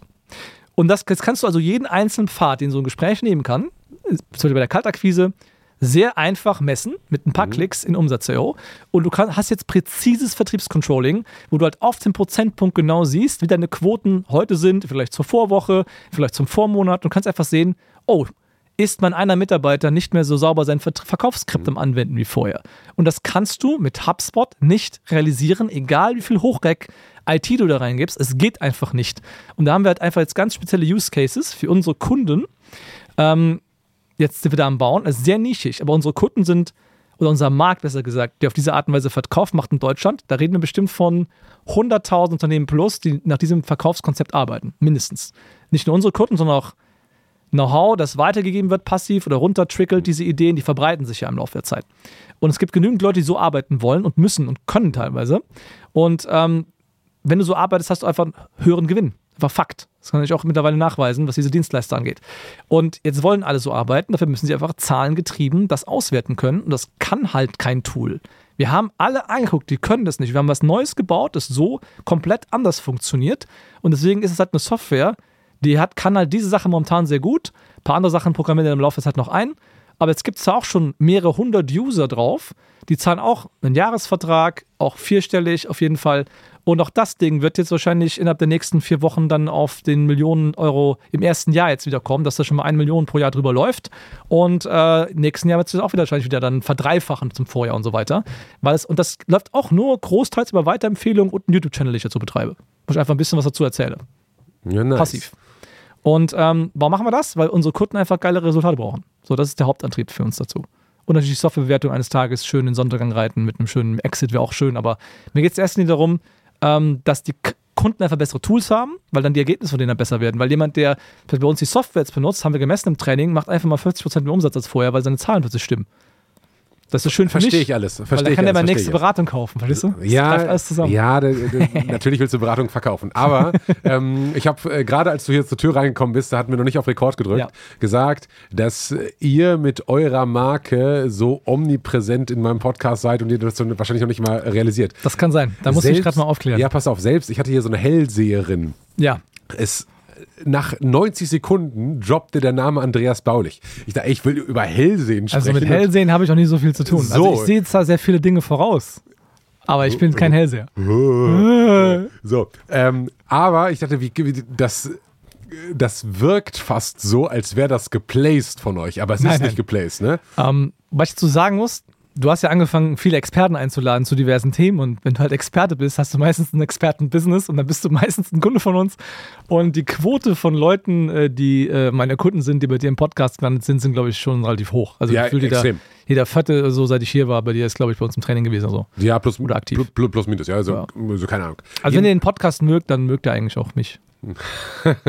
Äh, gute, ja, müssen, äh, müssen wir nicht reingehen, müssen wir nicht reingehen. Wo ich rein will, lieber Andreas, ist in das Thema, es gibt so bestimmte Vokabeln, ja. die immer wieder gedroppt werden und manche verstehe ich, manche verstehe ich noch nicht. Okay. So, die eine Vokabel ist das Thema Group Call, äh, die irgendwie so in diesem generischen Modell ist. Die nächste Vokabel ist das Setter-Closer-Prinzip. Okay. So, ich, ich würde gerne jetzt hier mit dir so den Blueprint, wie baut man ein geiles Unternehmen aus Sicht von Baulich bauen. Okay, got it. So. Also ein Group Call oder ein Live Call ist einfach, wenn du zum Beispiel sagst, okay. Ähm Sekunde, nee, wir gehen nicht in die Vokabeln. Ach so, ich dachte, die Vokabeln. Nee, nee, nee. Ich, ich will quasi, ich sag dir, was ich schon verstanden habe und dann ver äh, versuchst du mich aufzuschlauen, was ich okay. noch nicht verstanden habe. Okay. So, ihr macht insgesamt, sagt, pass auf, wenn du ein Dienstleister bist, machen wir, dass du viel Geld verdienst. Das stimmt. So, dann differenzieren wir zwischen Coaches, die irgendwelchen Menschen irgendwas beibringen und Agenturen im weitesten Sinne. Eine Agentur ja. kann eine Werbeagentur sein, das kann aber auch eine, keine Ahnung, äh, was ist noch eine Agenturdienstleistung außer Webdesigner, wir haben externe CFOs, alles mögliche, Leute, die äh, ach, alles mögliche Sachen. Also alles kann eine Agentur sein, wo irgendeine Geschäftstätigkeit permanent ausgelagert ist. Es gibt Leute, die sind externe Social Media Agentur für dich, Leute, die machen für dich einen IT-Dienstleister von außen. Ähm, manche Leute, die machen bei dir äh, Security-Checks, dass sie regelmäßig versuchen, deine Firma zu hacken auf Abo-Basis. Muss es alles geben und ist total, äh, total spannender Bereich. Okay, aber es ist grundsätzlich, ihr macht keine Produkte, also kein E-Commerce, also keine Produkte, ja. die man anfassen kann, keine, keine Sachen, würde In man der Regel nicht. Es gibt durchaus Leute, die haben physische, hoch, also hochpreisige, physisch erklärungsbedürftige Produkte, die auch so verkauft werden können. Hm. Nach dem Prinzip, was du gleich mir erklären wirst. Genau, wenn, ja. wenn ich eine Yacht kaufe zum Beispiel, ja. könnte Umsatz.io zum Beispiel auch das irgendwie gut. Ne, vernünftig sein. So, dann gibt es so diese, diese Coach-Welt, die, wir machen mal eine Coach-Case auf. Ähm, wenn ich irgendwas glaube zu können, was andere lernen sollten, ja. äh, dann gehe ich her und bin quasi Coach. Und das, der, der Blueprint davon ist, ich nehme mir als erstes einen Instagram-Account und sage, hallo, ich bin der Benjamin, ich kann gut, I don't know, schwimmen ich bin jetzt Schwimmcoach. Äh, und hier sind, da kommt dein Social Media Skript. Ähm, Du, du, wieso schüttelst du mit dem Kopf? Also du, ja, ein Schwimmcoach. Ja, Schwimmen steckt kein Geld drin. Ne? Ja, ja, aber keine Ahnung. Ich sage dir jetzt, wie du ähm, ja, ein Business erfolgreich wird, das äh, abnehmen kannst. Wunderbar, so, perfekt. So. Ich bin jetzt Abnehmcoach. Ja. Äh, Shoutout an, an Benno, der auch Kunde bei euch ist. Korrekt. Äh, lustigerweise. Aber okay, ich bin jetzt Abnehmcoach. Das heißt, ich ähm, mache einen Instagram-Account und einen TikTok-Account und äh, dann gibt es irgendwie die Regel, wie der Algorithmus gerade ist, jeden Tag ein Reel oder jeden zweiten Tag oder zwei, äh, wie auch immer, dann kommt in irgendeiner Form eine, eine äh, provozierende These mit irgendeinem Value-Add. Pass mal auf, hier, ich habe mir ein Schnitzelbrötchen gemacht, das Schnitzelbrötchen ist scheiße, mach doch, keine Ahnung, nimm das Brötchen weg, bisschen Low Carb. Keine Ahnung. So, und morgen ist Low Carb wirklich gut, Low Carb ist schlecht, Low Carb, äh, keine Ahnung. So, Content. Ich, ich, Content, ja. ja ich, ich produziere regelmäßig Content, der in meiner Zielgruppe irgendwie Relevanz hat. Right? Dann sage Vielleicht machst du noch Werbung dazu. Wenn der Content gut ist, beschleunigst du noch mit Werbung. So, genau. Aber ich brauche, ich fange mit Content an, organischem Content, ja. gucke, wie der Markt darauf reagiert, ja.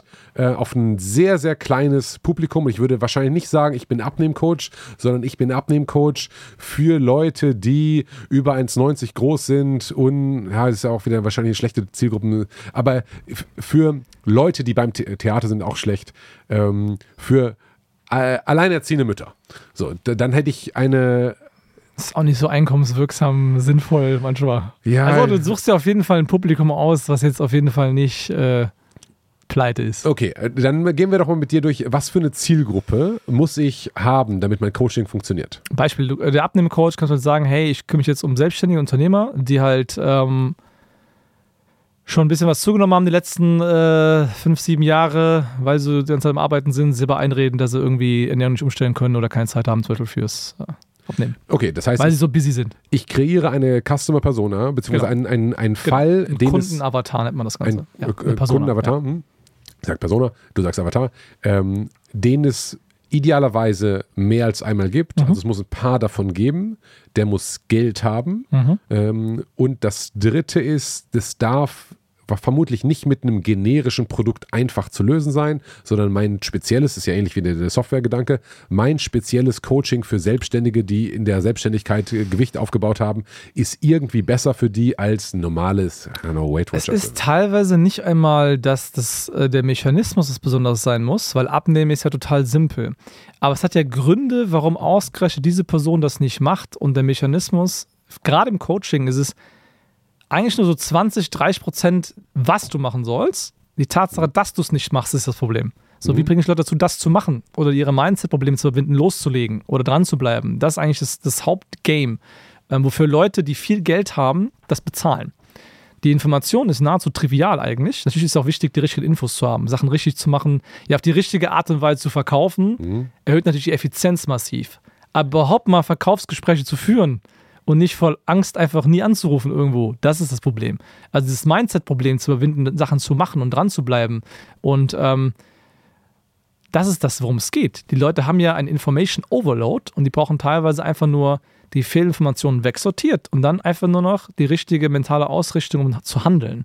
Und das ist eigentlich, wo viele Leute Geld bezahlen, dass sie endlich das machen, was sie seit Jahren teilweise aufschieben und wüssten, dass sie es eigentlich tun müssen, aber aus irgendeinem Grund nicht tun und du kannst das lösen. Okay, also ich habe ein, ja. äh, ein, Avatar, das hat ein Problem, das hat Geld, ja. das weiß auch vielleicht schon, wie die Lösung aussehen könnte. Macht aber ähm, nichts. Und macht das nicht und ich, ich als Coach biete mich jetzt quasi an als nicht Lösungsenabler, sondern als Anschieber. So, ich schiebe dich an, dass du das machst, was du weißt, also tun solltest und ich gebe dir vielleicht noch ein paar Tipps dazu, wie es denn richtig geht. Right? Im weitesten Sinne können wir so zusammenfassen, ja.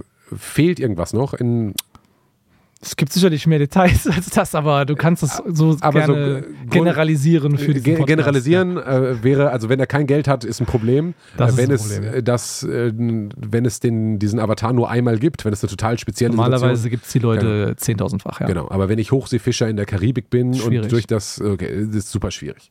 Ähm, und dann gibt es irgendwie eine Kompetenz, die ich selbst haben muss. Logisch. Wie wichtig ist, dass ich das glaubhaft vermitteln kann?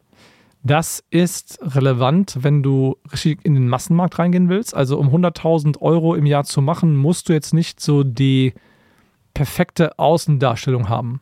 Also mit Glaubhaftigkeit meinst du ja, dass du äh, auch wirklich so rüberkommst wie der perfekte, neben dem Kundenavatar gibt es den Anbieter-Avatar, dass du einfach okay. der Typ bist, der genau das repräsentiert, dem, das, dem kaufe ich das ab. Mhm. Verstehst du? Es gibt ja Leute, die können was, aber die sehen nicht so aus. Und du kannst auch, wenn du das kannst, aber nicht so aussiehst, kannst du auch 100k, 200k ja im Umsatz im Jahr machen. Aber wenn du so eine Mio 2, 3 machen willst im Jahr, dann solltest du zumindest mal irgendwann dann dein Aussehen optimiert haben. Ich bin ja auch das beste Beispiel dafür. Mhm, der, der, die alten der Bilder von mir kennt. Da. Ja, ähm, wenn du die alten Bilder von mir kennt und so weiter, dann äh, Gott, ach, der Raul war hier. Der Raul war hier, ja. Hat der, nicht, der, hat gar nicht erzählt, dass der hier war. Ja, das ist, skandalös, ne? dass der mal, irgendwo einen Podcast Raul. macht ohne. Genau, der ohne. hat mir schon mal eine Brille verpasst und mir eine richtige Frisur empfohlen. Und das hat dann einfach dafür gesorgt, dass wir die Umsätze verdreifacht haben. und ja, sowas gibt es auch, dass so. du halt dann auch das addierst bei uns. Also genau. es gibt einen Kundenavatar und ich habe nie, nie gehört, dass Korrekt. es ein An Anbieter-Avatar gibt. Sinn, ne? Ja, ist geil. Wem kaufst du es eher ab, dass er ein spiritueller Guru ist? Der Typ mit einer, mit einer Kutte? oder ein Typ in einem Anzug. Ja, dein, also wenn, wenn du den, das spirituelle äh, Erwachen verkaufen würdest, wäre dein aktuelles Aussehen wahrscheinlich das wäre suboptimal dafür. dafür. Aber so. wenn du halt sagst, yo, du kannst als Bildungsbürger äh, dir ein hohes Einkommen aufbauen und ich sehe aus wie BWL Justus sein Cousin, dann bin ich einfach dafür das ideale Vorbild. Und ja. darauf optimiert verstanden. Und zu Hause legst du deine Batik-Klamotten an, lebst die Brille ab, machst dir so ein Zöpfchen nee, also Mittlerweile ist, ist auch älter geworden, dann trägt ja. man auch ein bisschen seriöseren Look heutzutage. Aber wenn ich jetzt E-Commerce machen würde zum Beispiel, dann würde ich auf jeden Fall einen Hoodie tragen. Ja, weil im E-Commerce tragen alle Hoodie- und Oversize-Klamotten, weil die einfach, also ich will es dir nicht zu nahe treten, aber du bist ja noch einer der attraktiveren E-Commercer. Aber der normale E-Commercer, wow. der, der versteckt sich ja normalerweise hinter seinem Online-Shop. Kleiner Joke, ich sage das öfter in meinen Videos. Also, Es gibt das Anbieter, aber es, das, ich fange an mit meinem Kundenavatar, Kohle, ja. Problem, ähm, handelt aber nicht. Ja. So, der sucht nach einer Lösung und der sucht jemanden, der mich an die, der ihn an die Hand nimmt und dann kommt das Anbieter-Avatar dazu, nämlich wer soll mich denn an die Hand nehmen? Genau. Und wenn ich äh, den, die spirituelle Leistung verkaufe, idealerweise habe ich lange Haare und äh, ab und zu haue ich mal auf so einen Gong, ähm, versus du wärst jetzt nicht der spirituelle Guru, ähm, möglicherweise, aber du müsstest dein, ja. dein, dein Avatar quasi verändern. Okay, dann sind wir in einer Liga, das Ziel ist, hast du gerade so gedroppt, 100k im Jahr so als Coach. Oder ja, das ist ja das Minimum, was du als selbstständiger Dienstleister so brauchst, damit du gleichgestellt bist zu einem vernünftigen Angestelltenjob, wo du so, sag mal, 2 netto, 2,5k netto, äh, netto raus hast im Monat. So, Moment. Äh, also wenn du 10.000 Umsatz machst im Monat, hm dass man Tausender für Werbekosten weggehen, die weitesten Sinne hast. Lass mal so ein kleines Büro, das dir holst, also so ein paar technische Sachen weg, äh, ein paar Dienstleister, die du hier und da mal buchst für Sachen, die du selber nicht beherrschst, weil du machst ja wahrscheinlich kein eigenes Webdesign und so weiter. Plus, du müsstest theoretisch ja äh, dich Renten versichern, du müsstest äh, dich vernünftig krankenversichern, äh, musst ja teilweise auch, äh, bist dann teurer teilweise, wenn du Selbstständiger bist. ähm, machst du eine ganz normale Altersvorsorge, wie du sie hättest als Angestellter, der gezwungen wird dazu, eine normale Altersvorsorge zu bilden. Dann solltest du 10.000 machen, damit du für ungefähr für dich nach all diesen Kosten und nach all diesen Altersvorsorgemaßnahmen auf die 2,5k bis 3k im Monat rauskommst. Wenn du nicht 2,5k bis 3k im Monat netto machst für dich, warum bist du selbstständig? Dann kannst du einfach einen Job haben. So. Ja, gibt verschiedene weniger Gründe, Stress. trotzdem selbstständig zu sein. Ja, aber mathematisch kannst du es einfach bleiben lassen. Macht ja gar keinen Sinn. Ja, das ist das Minimum, wo es losgeht. Ja, okay. Das heißt, oh, man braucht Die als 100.000 Euro im Jahr oder 10.000 Euro einzunehmen als selbstständiger Dienstleister pro Monat ist keine hohe Summe. Also jedes Mal in eurem Leben, ja, wenn ihr irgendjemanden gesehen habt, der sagt, macht 10.000 im Monat online, das ist das Minimum, was man machen sollte, bevor es Sinn macht. Das ist keine hohe Summe. Das will ich mal klarstellen. Umsatz. Umsatz und Gewinn sind Ja, natürlich eben, auch aber es ist, doch einfach, es ist einfach auch keine hohe Summe, weil, wie gesagt, nach all Mhm. den Relationen von Selbstständigkeit ist 10.000 Euro Umsatz im Monat. Das ist bei Dienstleistungen schon die Basis. Je mehr du physische Produkte hast, Offline-Stores, eine Dönerbude, whatever, da brauchst du 20, 30k normalerweise im Monat, um vernünftig von irgendwas leben zu können. Das heißt also, diese Zahlen müsst du als normaler Angestellter einfach in Relation setzen. Wenn du diese Zahlen hörst, checkst du die ja nicht, weil du keine Ahnung hast. Und das, wenn einer halt sagt, so, du machst 10k im Monat oder 100.000 Euro Umsatz im Monat, ist halt nicht, es ist nicht unrealistisch viel, aber es ist halt auch einfach nicht so viel, wie es klingt. Hm, okay, verstanden. Das heißt, 100k ist so die Basis, wo man sagt, pass auf, ich Pro will Jahr. Coach werden, äh, ich will ja. 100k Umsatz machen, um Minimum. dann bei zweieinhalb, drei netto zu landen, wenn ich das gut strukturiere. Ja, du legst ein bisschen was beiseite für die Selbstständigkeit, aber das, darf, das zahlst du dann so aus im Monat, ne, wo du okay. wirklich dann lebst. Verstanden. Wie viel Geld kann man als, ich sag mal, mittelmäßig guter Coach denn tatsächlich verdienen? Ich würde sogar sagen, äh, also die, die meisten, die halt machen so 150 bis 250.000 im Jahr. Es hängt aber mehr mit deiner Fähigkeit halt ab, einfach Marketing und Verkaufen hinzubekommen. Wie ich eben schon gesagt habe, ein gutes Produkt ist halt nur ein gutes Produkt. Muss halt auch gut vermarktet werden. Ne? Klar, aber wenn du kein Produkt hast, dann hilft dir das beste Marketing kaum. Stimmt. So zumindest die Grundfähigkeit, ein Gespräch Klar. zu führen Ja, ja. äh, und irgendwie Ja. die Kompetenz. Also, ich weiß jetzt, Du wirst halt nicht lange am Markt bestehen, wenn du halt keine Resultate ablieferst. Und ähm, das wäre ein guter Übergang, um das Setter-Closer-Prinzip zu erklären. Ja, eine Sekunde, da, da, noch- da, noch nicht, äh, da noch nicht zu. Ähm, so, das heißt, 100k braucht man Minimum. Ja. 150 bis 250k Ist besser. machen so, sagst du, die Masse der Das Coaches. sind ja auch nur 15 oder 20k im Monat dann teilweise. Also Ja, aber 20k, je nachdem, wenn du halt drei Angestellte hast, ist dann sehr das wenig. ist halt wenn im Online-Coaching, das ist Solo-Selbstständigen rede ich jetzt von. Also das ist im Online-Coaching-Markt keine Summe. Also 15.000 bis 20.000 Euro, da wird sich keiner den Kopf umdrehen zu dir und sagen, wow, das ist halt einfach normal bei uns. Äh, Verstehe ich. Bei euch landen aber dem natürlich auch die, ich Klar. sag mal, im dritten, vierten Training, die halt erfolgreicher sind, äh, als die, die sagen, pass auf, ich kann mir irgendwie. Nein, also das ist ja das ein. Basistraining bei uns, führt ja dazu, dass du 15 bis 20k machst im Monat. Pass auf. Pass auf, pass auf, ich erkläre es anders. Pass auf. Wir haben ja bei unserer äh, Apple-mäßigen Präsentation, die wir, diese Keynote, die wir hochgeladen haben, Mhm. da haben wir extra mal recherchiert, wie viele Leute, die bei Null gestartet sind, also wirklich noch nichts vorher gemacht haben, also die waren unter 10.000 Euro weit drunter. Wir, haben, wir vergeben ja bei uns an die Kunden Awards, die Mhm. zum ersten Mal ähm, einen Level erreichen. Wir haben einen Award, der geht bei 10.000 im Monat los. Dann erster fünfstelliger Monatsumsatz, 10.000 Euro mehr. Und vergeben das auch nur dann, wenn A, sich jemand meldet, also die, die sich einfach nicht melden, Hm, kriegst du nicht mit, wir kriegen keinen Award beantragt, weil der kostet uns halt Geld in der Herstellung. Wenn du den nicht beantragst, baue ich den auch jetzt nicht auf Verdacht. So. Dann wird das geprüft.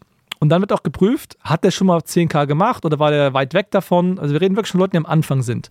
Und da haben wir einfach eine vierstellige Zahl von schon vergeben. Das heißt, ich kenne einfach tausende Leute, die von null gestartet sind und diese 100.000 im Jahr Niveau erreicht haben.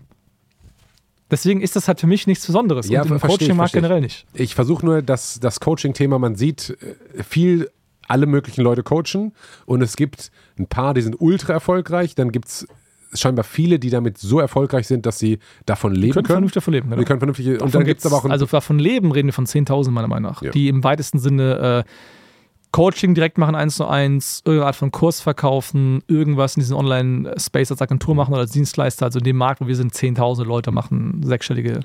es gibt aber auch ein paar, die schaffen es nicht. Ja klar, es gibt So, überall, das genau. Leute, die schaffen, ja. So, das ist ja auch fein.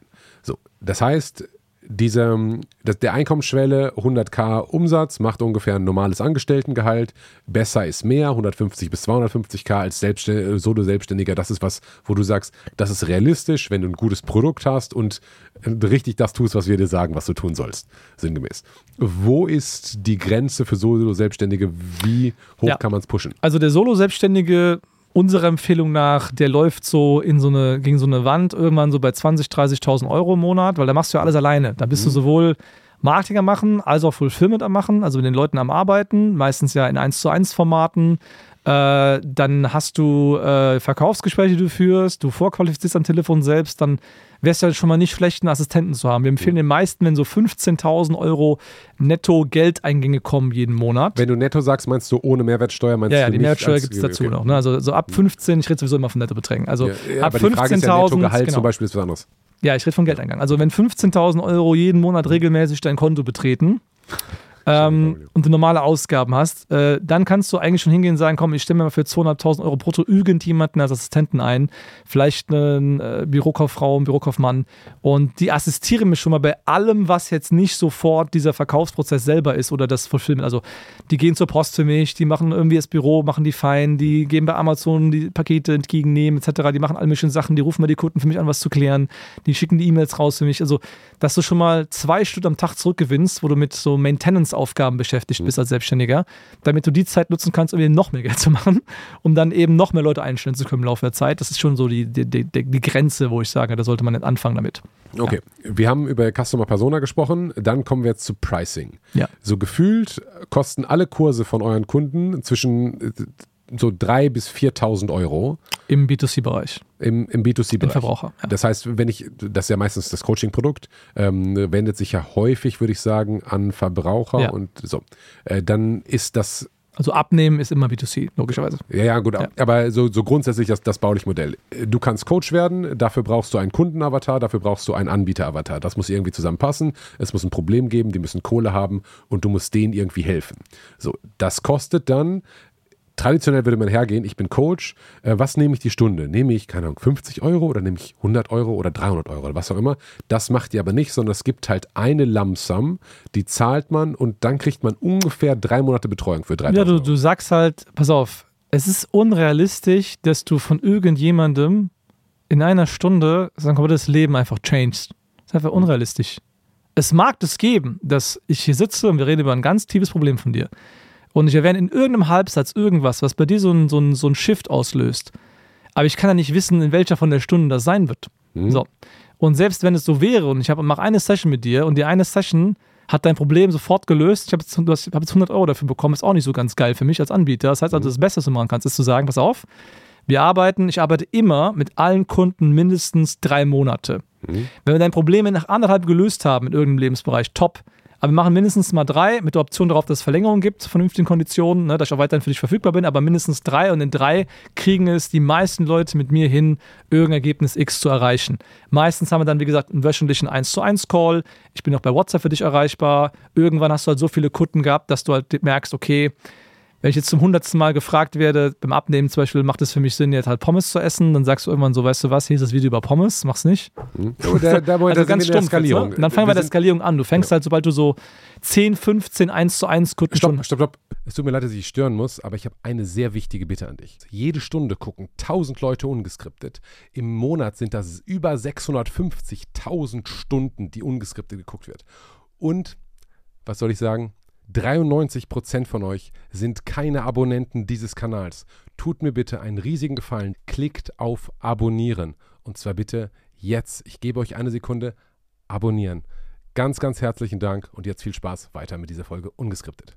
Noch nicht Skalierung, sondern Grund, ähm, erstes ja, ja. Produkt. Da sind wir aber. Ja, ja, aber noch nicht in okay, der Skalierung. Ich fange an mit der 1 zu 1 Beratung, wo genau. ich mit Menschen erst einmal 1 zu 1 entweder berate ich sie, slash coache sie, slash trainiere sie, wie auch immer man das nennen mag, oder ich mache halt eine Agenturdienstleistung. In beiden Modellen ist es so, dass man meistens so einen wöchentlichen Show fix hat, mhm. wenn man sich alle gemeinsam die aktuellen Themen anguckt. Und wenn du halt Agentur bist, drumherum machst du auch noch drumherum was für den Kunden halt. Ne? Und äh, das ist so relativ üblich, aber wir bleiben jetzt mal beim Coaching. Mhm. Da machst du meistens so einen wöchentlichen Call über zwölf Wochen oder drei Monate. Und äh, in dem Zeitraum wird dann gemeinsam mit dem Kunden was erarbeitet. Zum Beispiel willst du das eine Anamnese machen, wo der steht, als äh, Fitnesstrainer würdest du vielleicht mal so einen Bluttest irgendwo machen, dass du den irgendwo zum Labor schickst, dass du mal die, die Werte dir, wenn du dafür ausgebildet bist, logischerweise. Und es gibt ja Leute wie zum Beispiel der Nikita, der ist ein Biochemiker, der guckt sich das alles an, der sagt dir genau, was mit den Hormonen da nicht stimmt und wie du deine Ernährung umstellen sollst und so weiter. Ähm, manche andere, die machen das halt nicht. Aber wenn du halt die Bildung dazu hast, kannst du das machen. Und ähm, dann arbeitest du halt zu Beginn mit Leuten irgendein Programm, dann setzen die das durch, dann die Ergebnisse, that's it.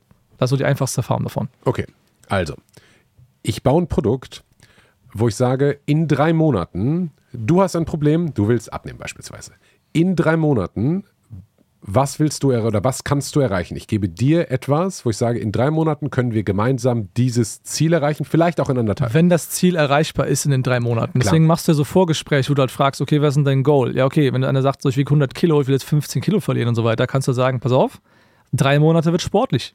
Da brauchen wir sechs für. Und bei sechs brauchen wir länger Betreuungszeitraum, andere Situation. Weißt du, also verstanden, pauschalisieren verstanden, wir bitte nicht so. Aber das, das Grundprodukt ist eine dreimonatige Betreuung nicht zwingend, aber, so, aber es mag bei dir so gekommen sein, weil du viele B2C-Leute eingeladen ja. hast und man da normalerweise in drei Monaten so ein normales, alltägliches Problem, was ein 0815 Mensch mal haben kann, einfach gelöst bekommt im Coaching-Bereich normalerweise. Ja, aber es sind nie zwei Wochen und es sind nie zwei Jahre. Es sind garantiert nicht zwei Wochen, weil du in zwei Wochen keine Ergebnisse liefern kannst in vielen wichtigen Lebensbereichen und es sind nie zwei Jahre, weil kein Mensch zwei Jahre warten will, bis er irgendein Ergebnis hat in seinem Leben. Also, das heißt, am Ende des Tages ist der, der Timeframe so drei bis sechs genau. Monate, in dem ich mein Coaching-Produkt genau äh, strukturieren kann. Also dann ist der Preispunkt bei privaten Konsumenten meistens um die 3.000 bis 4.000 mhm. Euro, äh, was die bereit sind zu zahlen. Was Soll ich dir erklären, warum? Ja. Das ist total logisch. Ähm, wenn du zweieinhalbtausend Euro ungefähr von den Leuten, die jetzt vernünftig Geld verdienen, sagen wir mal, jemand verdient zweieinhalbtausend Euro im Monat. Also quasi ein Durchschnittsgehalt in Deutschland. Wir reden jetzt nicht von jemandem, der Schichtarbeit irgendwo ist. Mhm. Aber vielleicht gerade Schichtarbeiter können auf den Level kommen, aber sie sind halt auch nicht geeignete Kunden in der Regel, weil die halt keinen stabilen Tagesablauf haben. Ist nicht so sinnvoll. Ne? Macht, ist schwierig, mit denen irgendwie Termine zu machen und ihnen wirklich zu helfen. Das ist leider sehr schade. Aber angenommen, jemand hat ein normales Angestelltengehalt. So, mhm. der macht zweieinhalb im Monat. Diese Person legt 250 bis 300 Euro für Hobbys, Investment, wichtige Sachen, die sich ab und zu mal gönnen, zurück einen besonderen Urlaub vielleicht oder irgendwas, was ich mal, kann ich kaufen sich eine PS5, die neueste und dann legen Leute halt von den, von den zweieinhalbtausend Euro, sagen wir mal, gegen so 700, 800 Euro für die Miete weg oder vielleicht auch ein Tausender, je nachdem, wo man wohnt in der Großstadt. Dann gibt es irgendwas Essen, dann gibt es Klamotten, dann gibt es Sachen, die werden zurückgelegt für Investitionen, Auto geht mal kaputt, Waschmaschine wird ausgetauscht, etc. Aber es gibt immer so 200, 250 Euro bei dieser Summe, die jemand einfach in Hobbys beiseite legt. Und es kann einfach sein, dass jemand zwei Jahre lang einfach damit nichts gemacht hat und sagt, es gibt jetzt so ein großes Problem im Leben, das ist mir so wichtig, das zu lösen. Doch nur solche Leute buchen Coaching, wenn sie wirklich mhm. einen Leidensdruck haben, der so groß ist, dass sie sagen, ich habe alles probiert, ich will es unbedingt lösen, es nervt mich so sehr. Ich möchte jetzt, keine Ahnung, für 2000 Euro unbedingt es endgültig schaffen abzunehmen, weil mich das so sehr in meinem Leben beschäftigt und mich auch von der Lebensqualität her einschränkt, weil das ist mhm. das Publikum, das was kauft. Und dann haben die halt so eine Summe problemlos parat, weil sie die letzten zwei Jahre oder das letzte Jahr das eben für nicht irgendwas anderes ausgeben haben. Andere Leute ballern das dann auf Malle weg und andere Leute kaufen einfach Coaching davon. So. Mhm. Die 2000 sind wichtig, weil das eine Summe ist, wo du drei Monate auch dann wöchentlich vernünftig mit den Personen arbeiten kannst, weil es halt pro Sitzung in dem Fall ähm, ein vernünftiger Stundenlohn für dich ist, mit der Marketingzeit drumherum und den ganzen Kosten, die du hast und so weiter. Kommst du als Anbieter klar, der Kunde hat genug investiert, dass er sagt, ich, ich investiere so viel Geld daran, ich nehme es ernst dieses Mal nehme ich es ernst. Allein das Geld gezahlt zu haben, sorgt für die Aktivation, normalerweise es mhm. durchzuziehen. Und ähm, es ist ein Preis, wo du auch noch von den Werbekosten her bei Facebook und so weiter sehr gut mit zurechtkommst. Wir haben zum Beispiel einen Abnehmcoach bei uns im Training, der macht 800.000 Euro im Monat mit einem 30 Mann und Frau Trainerstab und ich verkaufe nur für 200.000 Euro die ganze Zeit. An Frauen. Und ähm, das skaliert halt zu dem Preis, weil du halt im Massenmarkt zum Beispiel mit den Werbekosten bei Facebook, bei Instagram, bei TikTok und so weiter, das damit abbilden kannst. Und du musst ja immer noch davon ausgehen, dass so 10%, 15% vom Umsatz in Werbekosten landen. Mhm. Und deswegen benötigst du auch dann diesen Preis, um überhaupt Werbung schalten zu können, um skalieren zu können. Das heißt, der einzige Weg für alle, vernünftige Resultate zu liefern, dass jemand bei dir sitzt, der Kompetenz ist, dass du es umsetzt, ist, dass du den Preispunkt zu machen. Der andere Weg, der noch klappt, ist, dass du günstig auf Masse einfach nur Kurse verkaufst, ohne Betreuung, mhm. ohne Support, Dabei kannst du schon keine Werbung mehr schalten, weil die, die Preise halt so hoch sind von den Fixkosten. Also die CPMs bei Facebook sind ja vorgegeben. Bei Angebot und Nachfrage. Weil Leute wie ich einfach noch mehr Geld ausgeben als der Fitnesscoach. Gehen die Preise da hoch. Das heißt, der Fitnesscoach kann nur wachsen zu dem Preispunkt. Und das ist der Grund dafür, dass dieser Preis im B2C-Markt bei nahezu allen Themen ähnlich ist. Die einzige größere Ausnahme, die es gibt, wo der Preis vielleicht ein bisschen höher ist, ist bei Aktiencoachings weil da die Leute einfach noch wesentlich mehr Geld einfach mhm. mitbringen. Wenn jemand wirklich Aktien privat handeln will, dann zahlt er auch dann, wenn er ein 300.000 Euro Portfolio anlegen will und selber managen will, sagt er auch, komm, 6.000 Euro für jetzt irgendwie einen äh, Berater, der mir die Basics beibringt, wie ich das selber in Eigenregie dann mache. Die würde ich sowieso verzocken. dann sagen die noch, ich nehme mir noch einen Berater dazu. Aber das sind die Gründe, warum im B2C-Bereich das entsprechend so gepreist ist. Bei B2B sind die Preise deutlich höher, weil die Kunden sind, Kundenanzahl ist kleiner, aber wesentlich kaufkräftiger und es geht um wesentlich mehr Geld. Ähm, aber selbst da sind die, die, die Preise dann so gepreist immer, dass das Segment, für das es gedacht ist, sich das gerade so leisten kann ähm, oder vernünftig leisten kann zu dem Zeitpunkt. Ähm, wenn jemand zum Beispiel keine Kunden gewinnt, dann macht der, mhm. wenn jemand keine Kunden gewinnt, der hat keine Ahnung von Neukundengewinnung, dann macht er durch Empfehlungen und durch ein bisschen Events und aus dem Freundeskreis, Bekanntenkreis kommt ab und zu ein Auftrag, der macht als Dienstleister eine 15k vielleicht maximal im Monat. Der kann nicht mehr zahlen als 5000 Euro für Neukundentraining. Es geht nicht. Wo soll das denn wo das Geld herkommen? Deswegen sind die Sachen immer exakt so perfekt gepreist, dass für alle was als Win-Win-Situation dabei entsteht. Und deswegen orientieren sich die Preise dann irgendwann im Laufe der Zeit in diesem Rahmen. Und das sind nicht Sachen, die jetzt irgendwie vorgegeben werden oder so, aber die haben sich einfach rauskristallisiert als die absolut perfekten, marktbalancierten Preise. Perfekt nach VWL. Warum würdest du jemandem, der sagt, ja, ich bin halt Coach und ich habe ein gutes Produkt und ich denke, ein Stundenlohn für mich von 100 Euro beispielsweise sind angemessen, sagen, mach das nicht, sondern hm. nimm 3000 ja. Euro? Der Punkt ist, angenommen, wir haben jetzt eine Beratungssession. Du hast jetzt meine erste Session bei mir gebucht für äh, in meinem Fall 5000 Euro die Stunde. Weil das wäre dann, wenn ich eine Session machen hm. würde mit dir der Preis. Hm. Ist aber cringe. Ja. Weil jetzt sitze ich da, jetzt denke ich eigentlich die ganze Zeit, während ich dich beraten soll, darüber nach, wie verkaufe ich die nächste Session? Weil ich bin Selbstständiger, ich muss die nächste Session verkaufen.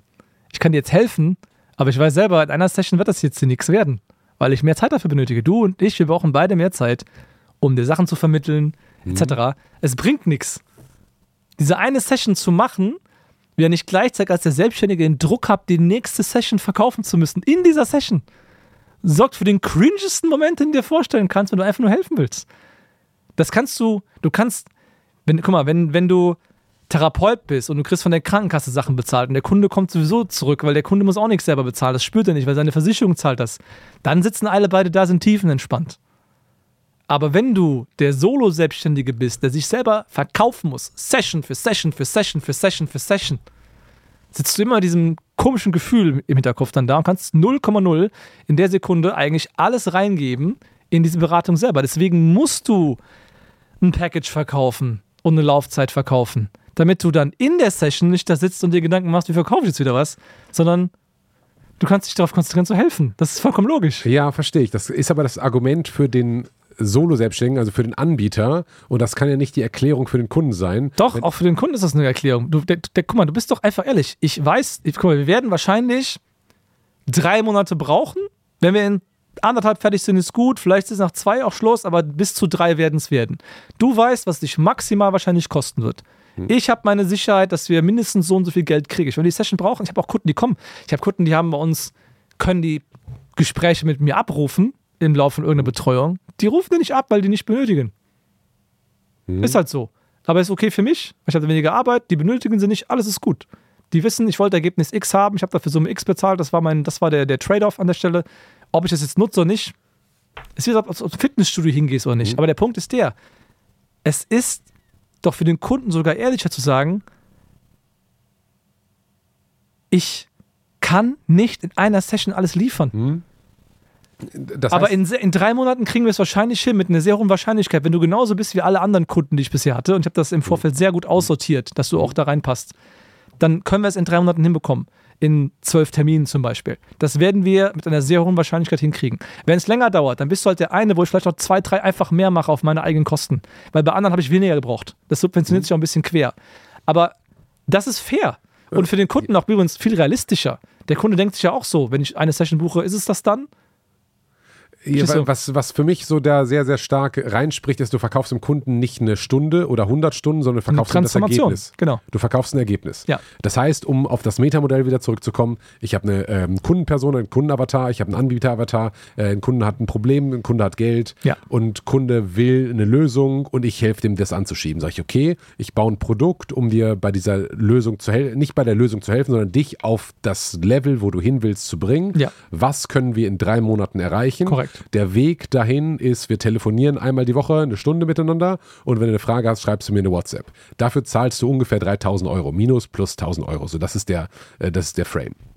So. Stufe 1. Genau, das Stufe, wir ja. gehen jetzt die, die Stufen durch. So, und dann ist die Frage, wie kriege ich, also der erste, wie kriege ich den Kunden? Der erste Fall ist, ich habe bald meinen mein Content, den ich baue und ich baue valuable Content, der irgendwie auf der Plattform funktioniert, für meinen Kundenavatar. So, ich spiele meinen Anbieter-Avatar und jetzt sage ich, was ist der, der ähm, Call to Action unter diesem Outreach, sei es jetzt ein organischer äh, Post oder sei es äh, Werbung? Ist Erstgespräch oder was wird gemacht? Ja, du sagst halt einfach, äh, ja, ich würde dich gerne kostenlos beraten.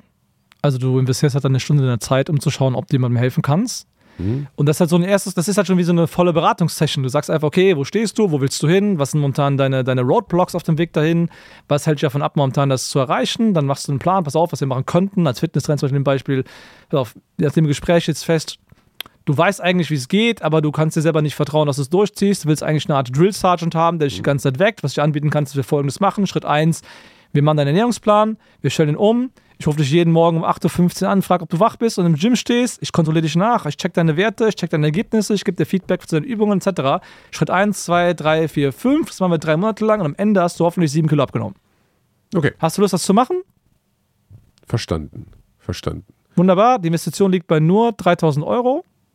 Und für einen Schlag. So können wir auch über die drei Monate strecken, das ist kein Problem. Das ist natürlich machbar. Und dann geht's dann, sagen die, ja, mache okay. ich und Attacke. Das heißt, ich schicke eine Marketingbotschaft, die kann eine Marketingbotschaft genau. sein, irgendwie valuable, not, not, valuable, aber ich, was ich möchte, ist, dass sich mein Kundenavatar, also nicht mein Kundenavatar, sondern eine Person, die meinem Kundenavatar entspricht, Korrekt. bei mir meldet. Ja. Und ein kostenloses Erstgespräch. Ähm, genau, wo du halt dann guckst, wo steht sie, wo willst du hin, genau. etc. Und dann machst du am Ende gegebenenfalls, wenn das Sinn macht. Ne? Also wenn du jemanden hast, du merkst, das macht absolut gar keinen Sinn, der kann ich gar nicht helfen, machst kein Angebot, macht keinen Sinn. So, aber in dem, das, das Kundengespräch dient für mich dazu, den Kunden zu qualifizieren. Entspricht er meinem Kundenavatar? Hat der Geld? Ja. Und was will der?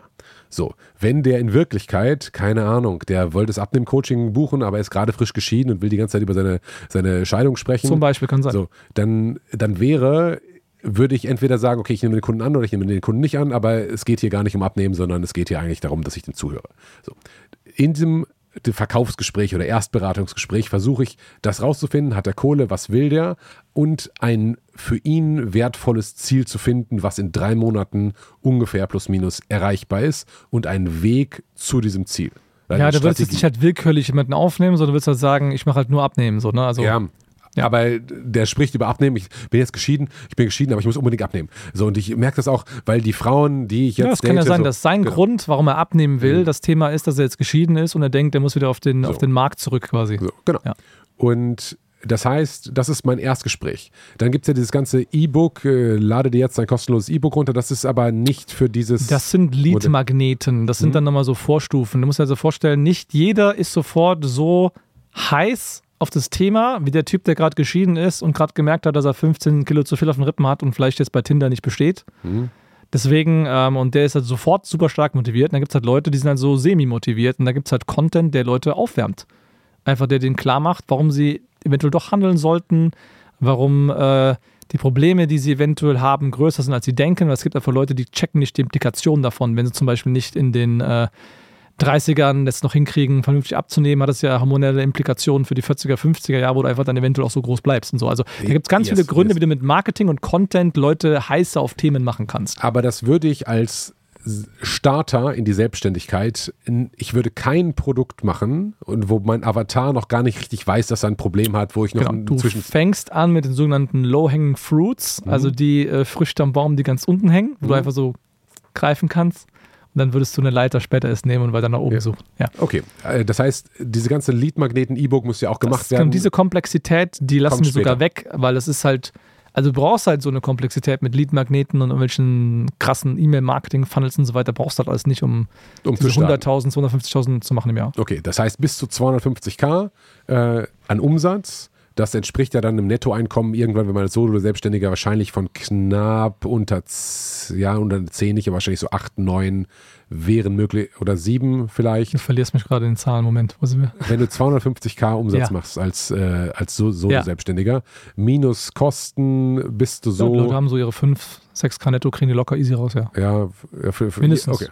Fünf, also Einstieg wäre zweieinhalb, zwei, zweieinhalb netto. Man kann das hochskalieren auf ja, ja. quasi fünf, sechs, vielleicht also sieben netto. Es gibt viele, die haben dann so diese, diese, diese 5000, 6000 netto raus im Monat als Solo-Selbstständige oder mehr, legen ein bisschen Geld beiseite, das halt in der Firma mhm. mental noch drin ist, auch wenn sie Einzelunternehmer sind.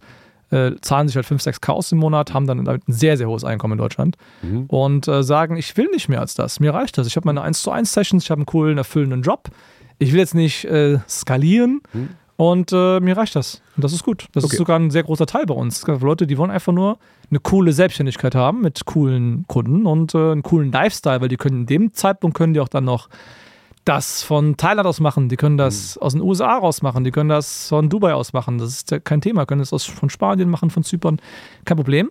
Aber sobald du halt dann skalieren willst, fängst du an, ein Team aufzubauen, richtiges, und dann brauchst du halt ein Büro und dann brauchst du einen Standort. Wir, wir sind noch nicht, wir sind noch nicht. Also, ähm, Wenn wir in dem Tempo weitermachen, dauert das hier sechs, sieben Stunden. Ja, aber das ist das, der schwierigste, sozusagen, aus, aus meiner Sicht, das, das grundsätzlich zu verstehen, wie ja, ja. ist das Modell und das dann ja. aufzubauen, ist, glaube ich, ähm, wesentlich einfacher. Das heißt, ich habe dieses 3000 Euro Produkt mit dem Avatar, mit den Avatars.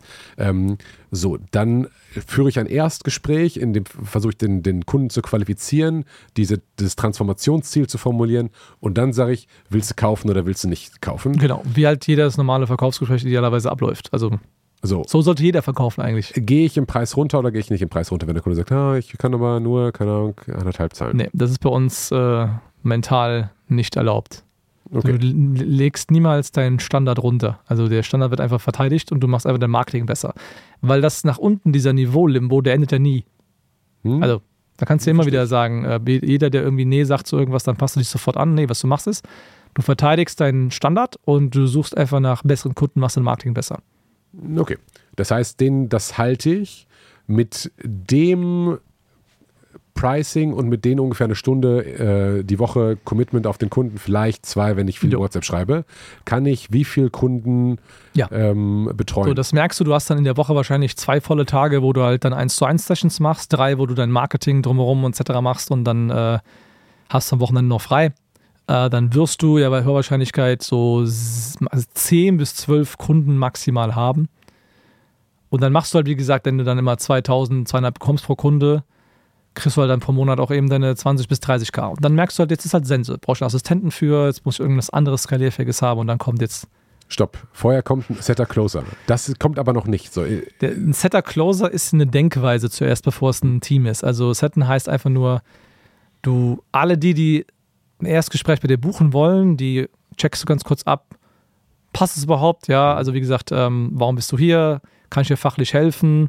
Ähm, wenn jemand sagt, so, keine Ahnung, so, ja, ich bin irgendwie in, äh, ich will irgendwie noch das noch zusätzlich machen, weil ich bin schon in therapeutischer Behandlung, sagst du, nein, stopp, halt. Wenn du in therapeutischer Behandlung bist, hast du bei mir nichts zu suchen, dann bitte bleib da drin, ich bin nur Coach. Also wenn mhm. du irgendwie da sowas machst, möchte ich mit dir gar nicht arbeiten, dann wäre das jetzt wieder raus an der Stelle. Oder wenn jemand sich nur so ein bisschen informieren will, aber gar keine echte Absicht hat, dann sagst du auch, pass auf, meine Zeit ist mir da zu schade, dann macht das für uns beide keinen Sinn.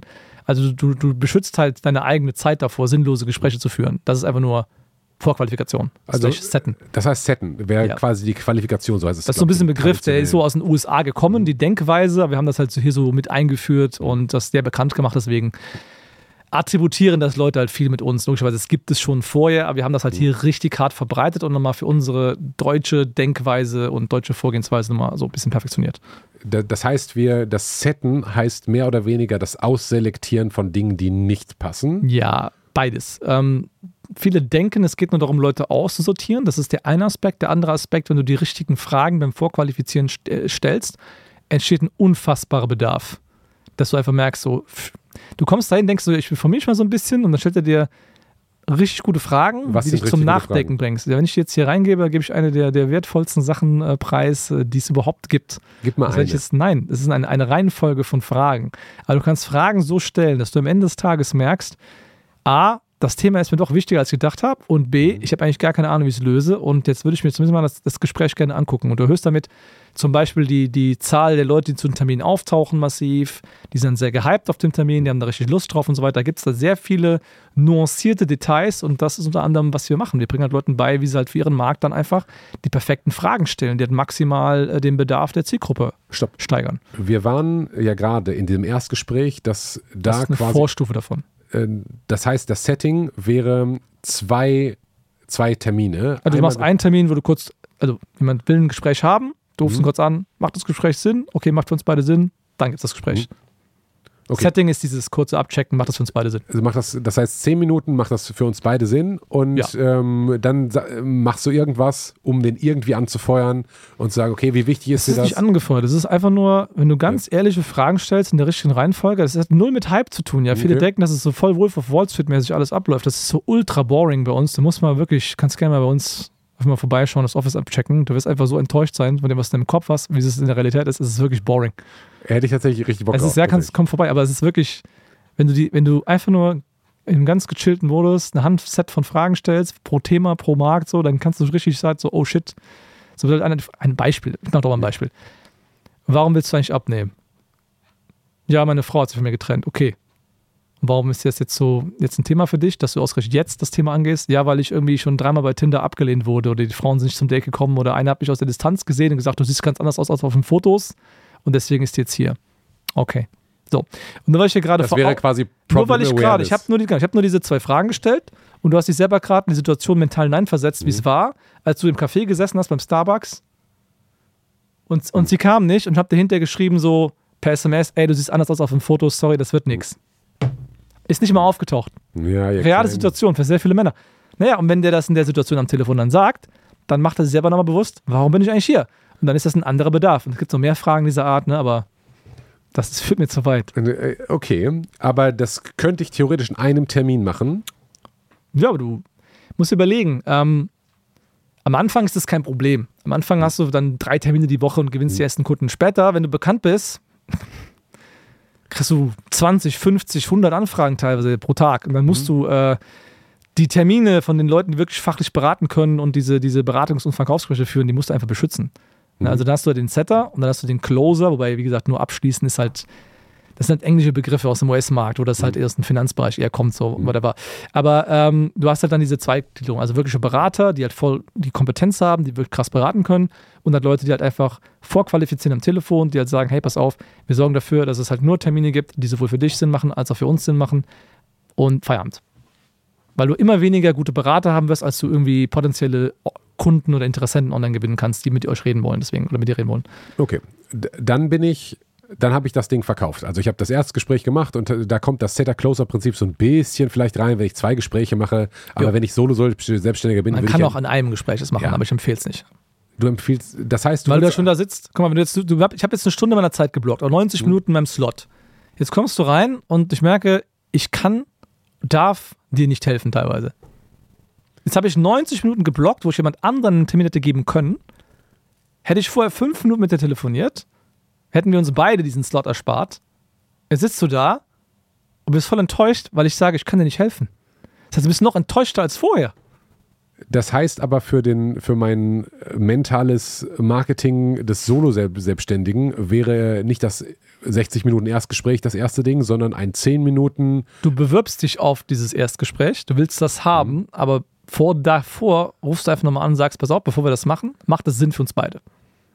Ah krass, das heißt, ich lasse den 60 Minuten Termin buchen Du buchst den, aber checkst du mal, ob das, ob das Sinn macht. und dann rufe ich an, ey, ich habe gesehen, du hast gerade einen Termin gebucht bei mir für nächste Woche Mittwoch um Ja, so 16 Uhr. sinngemäß, ja. Ähm, ich wollte nur mal hören, was geht's denn bei dir, warum willst du das machen? Naja, cool, ich freue mich. liebe Genau, und dann kriegst du raus, dass du teilweise nochmal die Hälfte aller Termine streichen kannst oder so, oder zwei Drittel. Schau mal, das ist ja das Problem, warum Leute schlecht im Verkaufen sind. Leute haben ein schlechtes Gefühl beim Verkaufen, weil sie in 80 bis 90 Prozent aller Verkaufssituationen einfach Ablehnung bekommen, weil aber Gespräche stattfinden mit Leuten, wo es nie einen Termin hätte geben dürfen, Mhm. weil die nicht so weit sind, weil sie nicht alleine entscheiden können, weil sie das Geld dafür nicht haben, etc. Es gibt also Die, die Masse der Gespräche hätte nie stattfinden dürfen. Und was wir einfach machen bei uns, wir haben einfach gesagt, mach nur Gespräche, die Sinn machen. Und auf einmal, wenn du Gespräche machst, die Sinn machen, schließt du allein dadurch schon plötzlich 50 Prozent ab. Wenn du jetzt noch verkaufen lernst und top dazu, mhm. hast du 70 bis 80 Prozent aus allen Gesprächen, die stattfinden, wo du wirklich echte Beratungstermine und Verkaufstermine hast, Du closest einfach 80 Prozent von denen. Dann hast du einfach an einem Tag gesagt, ich habe drei Beratungsgespräche. Dann gehst du morgens rein und verkaufst nicht so scheiße, gleich kriege ich voll auf die Fresse und ich bin die ganze Zeit so in Panikmodus, kriegst du Panikattacken, sondern du weißt, heute gewinne ich zwei Kunden, statistisch betrachtet. Vielleicht sogar drei. Und dein Tag ist ultra geil. Und das ist der Unterschied im Vergleich zu dem, wie halt normaler Vertrieb aussieht versus Setter-Closer-Prinzip. Okay, jetzt, halt beibringen. jetzt tue ich das so, so ein paar Monate und ich habe die ersten Kunden. Mhm. Ich verstehe so ein bisschen, was die eigentlich wollen. Ich äh, verstehe, äh, die ersten fünf ja. Kunden hätte ich gar nicht annehmen dürfen, weil die waren eigentlich scheiße. Ja, ja. So, dann, dann äh, kristallisiert sich ein klareres Customer-Avatar, äh, Kunden-Avatar genau. raus. Es wird auch besser. Du merkst dann auch, ey, ich habe jetzt eine, noch mal, ich habe jetzt Kunden, ich hatte schon so 80-prozentige Klarheit. Jetzt merke ich sogar noch, okay, mhm. von den Kunden, von dem Avatar, den ich hatte, will ich eigentlich das Segment noch ein bisschen mhm. mehr. Dann spezialisiert sich doch in der Ansprache noch mehr darauf, weil es enger wird, das Segment, kannst du viel besser helfen mhm. als vorher. Und wenn du halt nur noch Kunden hast, die sehr ähnlich beschaffen sind, merkst du immer, ich mache immer dieselben drei oder fünf Schritte mit denen. Da fängst du an, die drei oder fünf Schritte in Videos zu packen, vielleicht einen Live-Call einzuführen, wo du mit dem mal in der Gruppe darüber sprichst, in den 1 zu 1 Session. Dann gibt es dann so einen fliegenden Wechsel zwischen Leuten, die haben 1 zu 1 gebucht, bekommen eine Plattform dazu und einen extra Gruppencall dazu, mit dem sie gar nicht gerechnet haben. Und irgendwann kommen Leute, das ist der Effekt gewesen, der bei mir damals so war, die Leute wollten gar keine 1 zu 1 Sessions mehr, weil die es cooler gefunden haben, in der Gruppe über Probleme zu reden, weil alle hatten die gleichen Probleme, waren nicht mehr alleine. Was wir rausgefunden haben ist, wenn du 1 zu 1 Gespräche führst, dann denkt jeder so, ja, meine Probleme sind so unfassbar special. Mhm. So die ganze Generation hat gesagt, denkt, alle sind ultra special, nur sie haben diese unfassbaren Probleme und diese mentalen Herausforderungen. Dabei sind alle Menschen mehr oder weniger gleich innerhalb von einem Segment. So. Jetzt sitzen sie alle im Call da und merken, warte mal, dem geht's genau wie mir, der geht's genau wie mir der hatte dasselbe Problem, hat es schon gelöst. Es ist also machbar. Oh, die machen alle dieselben Maßnahmen, die mein Coach mir gerade auch empfiehlt. Die machen es aber und sehen Ergebnisse. Ich sehe sie nicht, ich mache die jetzt auch. Das heißt, die Gruppenkonstellation hat dafür geführt, dass die Ergebnisse sogar noch besser werden als die 1 zu 1 Arbeit teilweise. Und dann gibt es halt diesen Wechsel zum Gruppencoaching. Und ab dann geht es halt richtig ab. Weil da kannst du als Solo-Selbstständiger die drei- bis vierfache Kundenanzahl plötzlich machen. Und dann kannst du ja problemlos Mitarbeiter leisten. Und dann kannst du problemlos Marketing leisten. Und dann geht es richtig los. Und dann kommen die Leute halt in den Millionenbereich. Das heißt, das Ziel als Coach vom Businessmodell, wenn ich sage, pass auf, ich habe jetzt mein Passionsthema ja. oder das Thema, wo ich glaube, weil ich kompetent bin oder vielleicht wirklich sogar kompetent bin. Ähm, ich möchte eigentlich nicht zehn Kunden im Monat neu haben auf 1 zu 1 Sessions, sondern ich will meine Customer Persona so schärfen, dass ich weiß, das ist genau das Problem von denen. Ja. Und meine Kompetenz da drin halt auch spezialisieren, dann in diesem Spezialkompetenzbereich Videos machen, sodass ich keine Gespräche führe, eins zu eins, die sich wiederholen. Ja, oder weniger sind nötig, ne? Weniger, die sind nötig. Das heißt, ich will Kunden diese Transformation in den ungefähr drei Monaten verkaufen, aber möglichst wenig ins Fulfillment, sagt man bei euch, glaube ich, ne?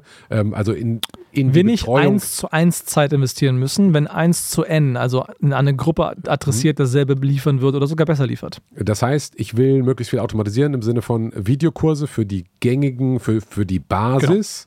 Genau. genau. Und dann, wenn genau. ich einen Gruppencall mit zehn Leuten ja. moderiere, dann habe ich eine Stunde Input, aber ich habe ja quasi, die Korrekt. zehn Leute haben jeweils zehn Stunden Stunden Output. Ja, weil das Ding ist nämlich, du kannst 80% der Probleme wirklich lösen mit dem, äh, nicht generischen, aber mit dem, was alle benötigen. Und da gibt es ja noch so ein paar feine Fragen, die man hat, mhm. und dann kannst du die einfach klären. Das Coole ist, dass die Leute auch dann reinkommen, um Fragen zuzuhören und auf Ideen kommen, die selber als nie als Frage gestellt hätten teilweise oder mhm. einfach Nuancen mitkriegen und dann Fehler gar nicht machen, die andere gerade schon gemacht haben. Das ist halt extrem cool. Also diese, diese Gruppendynamik, die entsteht und je mehr Leute kommen, dann hast du irgendwann hast du ja bei zehn Leuten ist es noch, ist das okay so, aber wenn du mal 300 Kunden hast oder mal 50 im Call sind, so, dann steht so eine Art Netzwerk schon über Deutschland irgendwie. Dann finden die auf einmal Bekannte mit ähnlichen Situationen, dann stehen Freundschaften. Ähm, ich habe auch schon Leute gehabt, die sich dann kennengelernt haben, die haben jetzt Kinder oder so durch das Training, das wir da haben vor vielen, vielen Jahren. Ich mache das schon sieben Jahre lang. Da sind schon zwei, drei Pärchen auch dabei gewesen, mittlerweile die entstanden sind durch unser Training und so. Und ähm, das ist halt cool.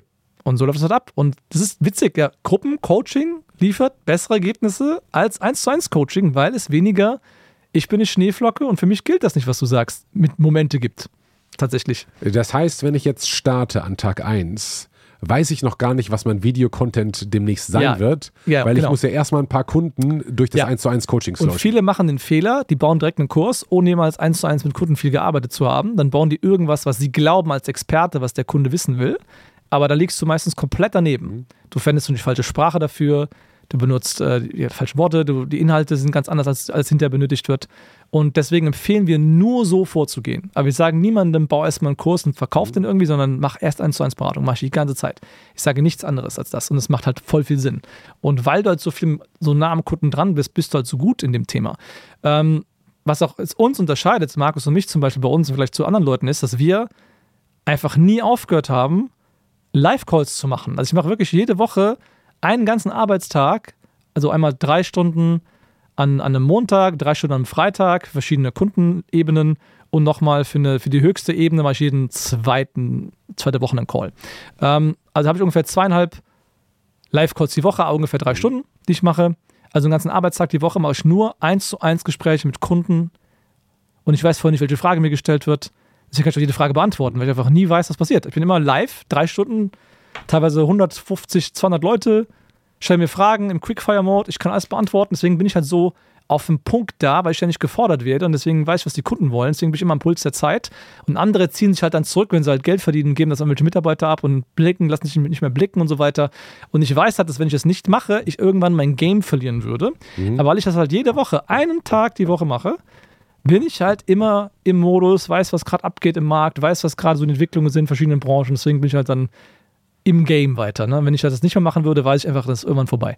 Das heißt, du wirst einmal einen Tag die Woche gegrillt von Ja. euren besten Kunden. Von und, allen aus allen Spektren. Also und ja, aber das sind ja vermutlich die Leute, die halt den. Machst du mit allen? Also ich wenn ich mit jetzt, allen. Also egal in welchem Training du bei uns drin bist, entweder ich oder Markus machen mindestens einen Live-Call, wo du Zugang zu hast. Okay. Du hast natürlich auch noch sechs, sieben andere mit anderen Experten bei uns, aber du hast mich in jedem VIP-Gruppencoaching bei uns, wo du halt in diesem vierstelligen Bereich Du hast gerade gesagt, VIP-Gruppencoaching. Ja, es gibt ja mittlerweile mit Business.de eine kleine Zweitmarke, wo es halt reine Selbstlernkurse sind. Deswegen habe ich wieder gerade spezifisch ausgedrückt, weil es schreibt mir gleich einer, der sagt so, aber ich habe irgendwie da was gekauft und da gibt es kein live Nein.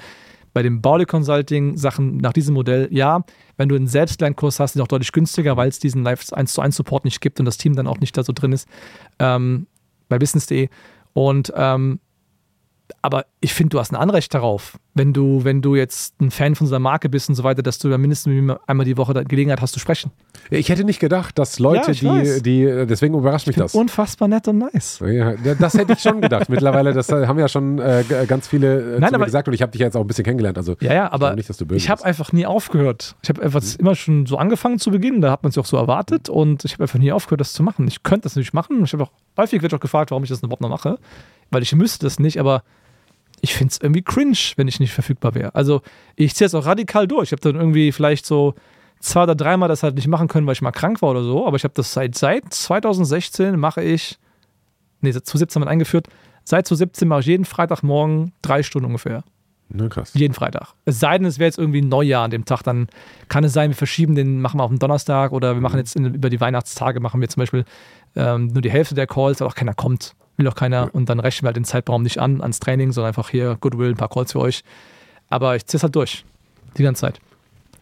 Dementsprechend würdest du das auch deinen Kunden raten, Ja. in den äh, Gruppencalls dabei zu bleiben, die nicht abzugeben.